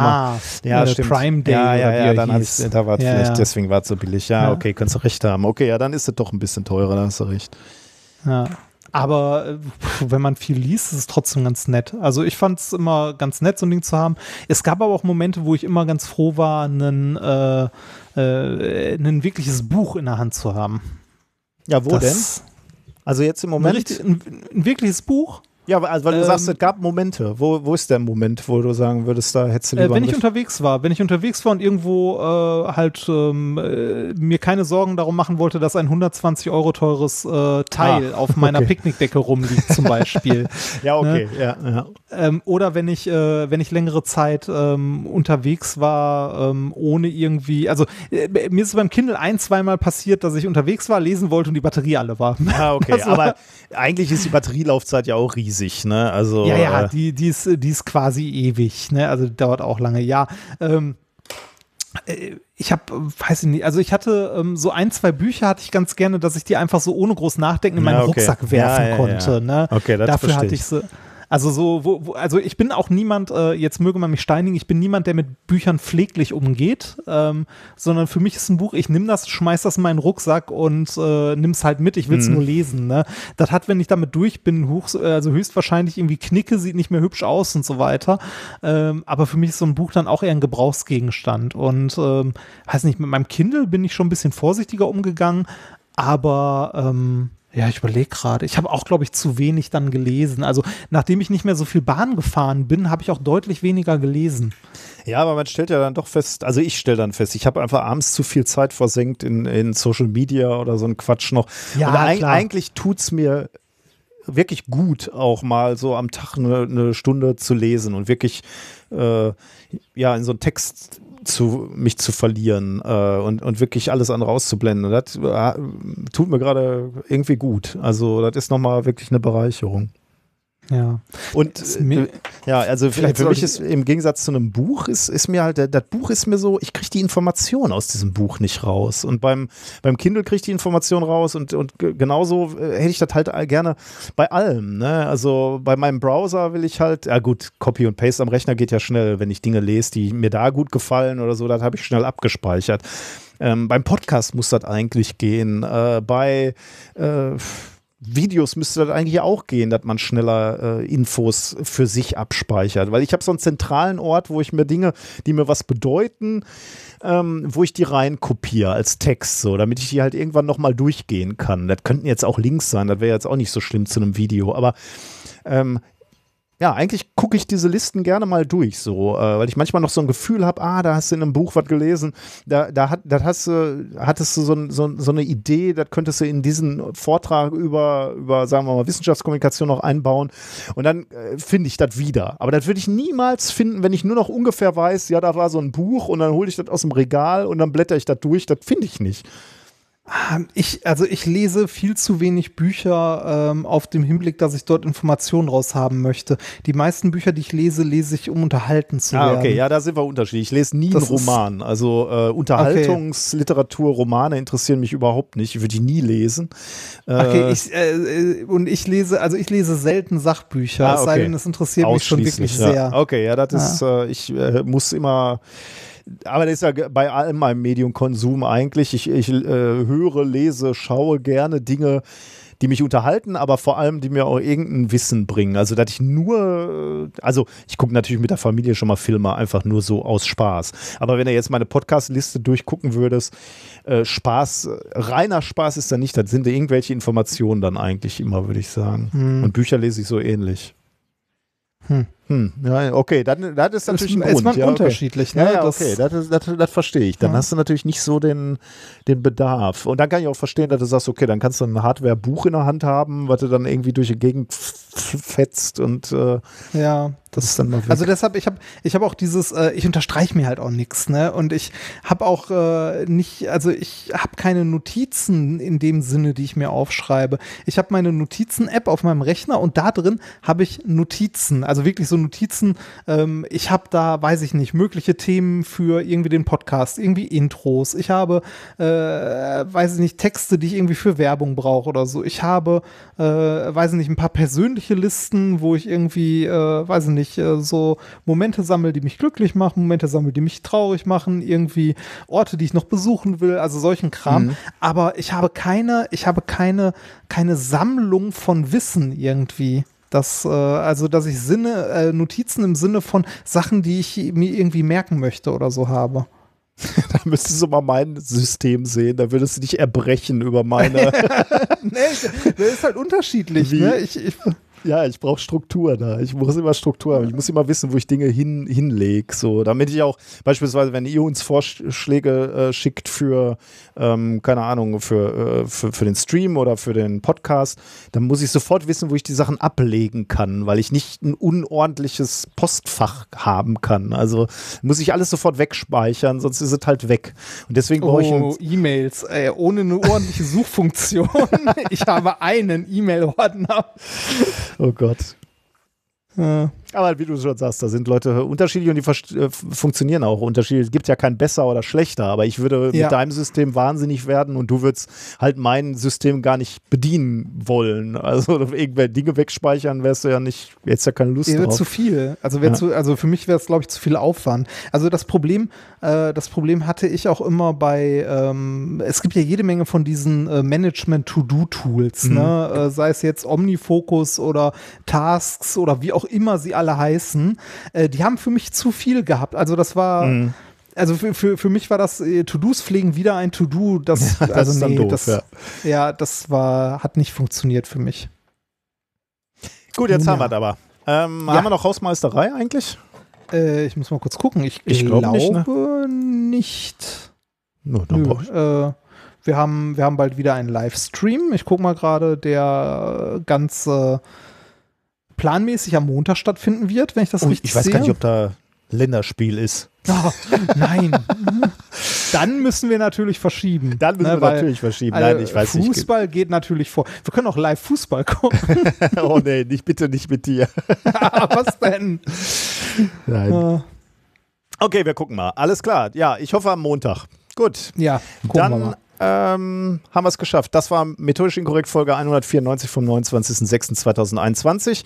Wir haben noch ein Lied. Äh, etwas, wo ich glaube ich, äh, das können wir, glaube ich, riskieren zu spielen. Auf dem Impfstoff warten, ein äh, Seed Shan- Shanty äh. Ah. Ach, Viel schön. Spaß damit und macht's Wenn wir gut. uns wieder hören, bin ich geimpft. Ah, schön. Wann war das nochmal? Ja. Nächste Woche? Äh, gesagt? siebter. Am Siebter. siebten darf ich. Sehr schön. Ich bin mal Also beim, gespannt. beim Livestream noch nicht, aber danach. Sehr gut. Du wirst berichten. Ja, werde ich. Macht's gut. Bis dann. Freddy, du sagst sonst, sonst sagst du dann Achso, immer so- Tschüss. ich kann auch nochmal Du Tschüss sagst sagen. immer Ja, normalerweise, dachte- du bist immer der, der den letzten Wort sagt. Du sagst immer Tschüss. Genau. Ja, dann so. sag ich jetzt Tschüss. Hello! Greetings from London, where you probably know that online, a massive thing in 2021 has been sea shanties. Were you aware that sea shanties have become the thing? So we have written our very own COVID sea shanty, and this goes out to all the people watching online wherever you are. Here we go.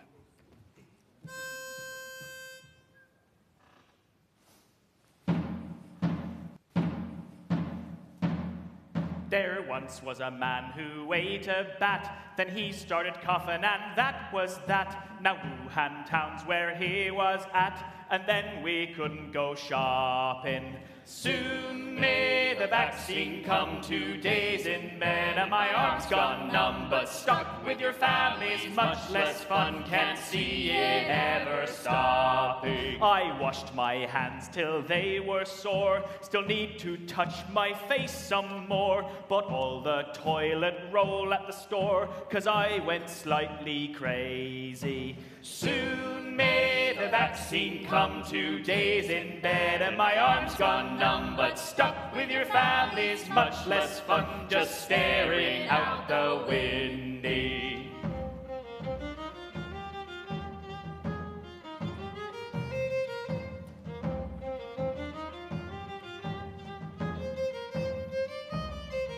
We start lockdown and we stop lockdown, then we start lockdown and we stop lockdown, then we start lockdown and we stop lockdown. I'm the opposite of homesick.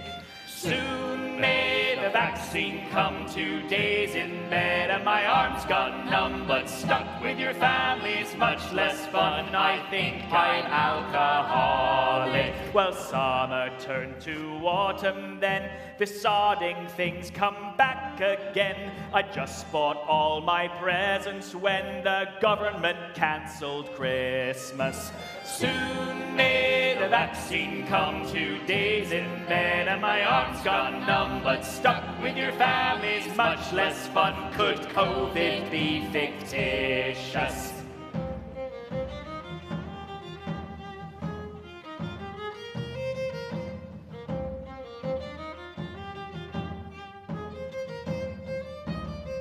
It's six months since my hair was done. Twice daily calls from Amazon. It's Netflix series 501, and I've had my kids adopted.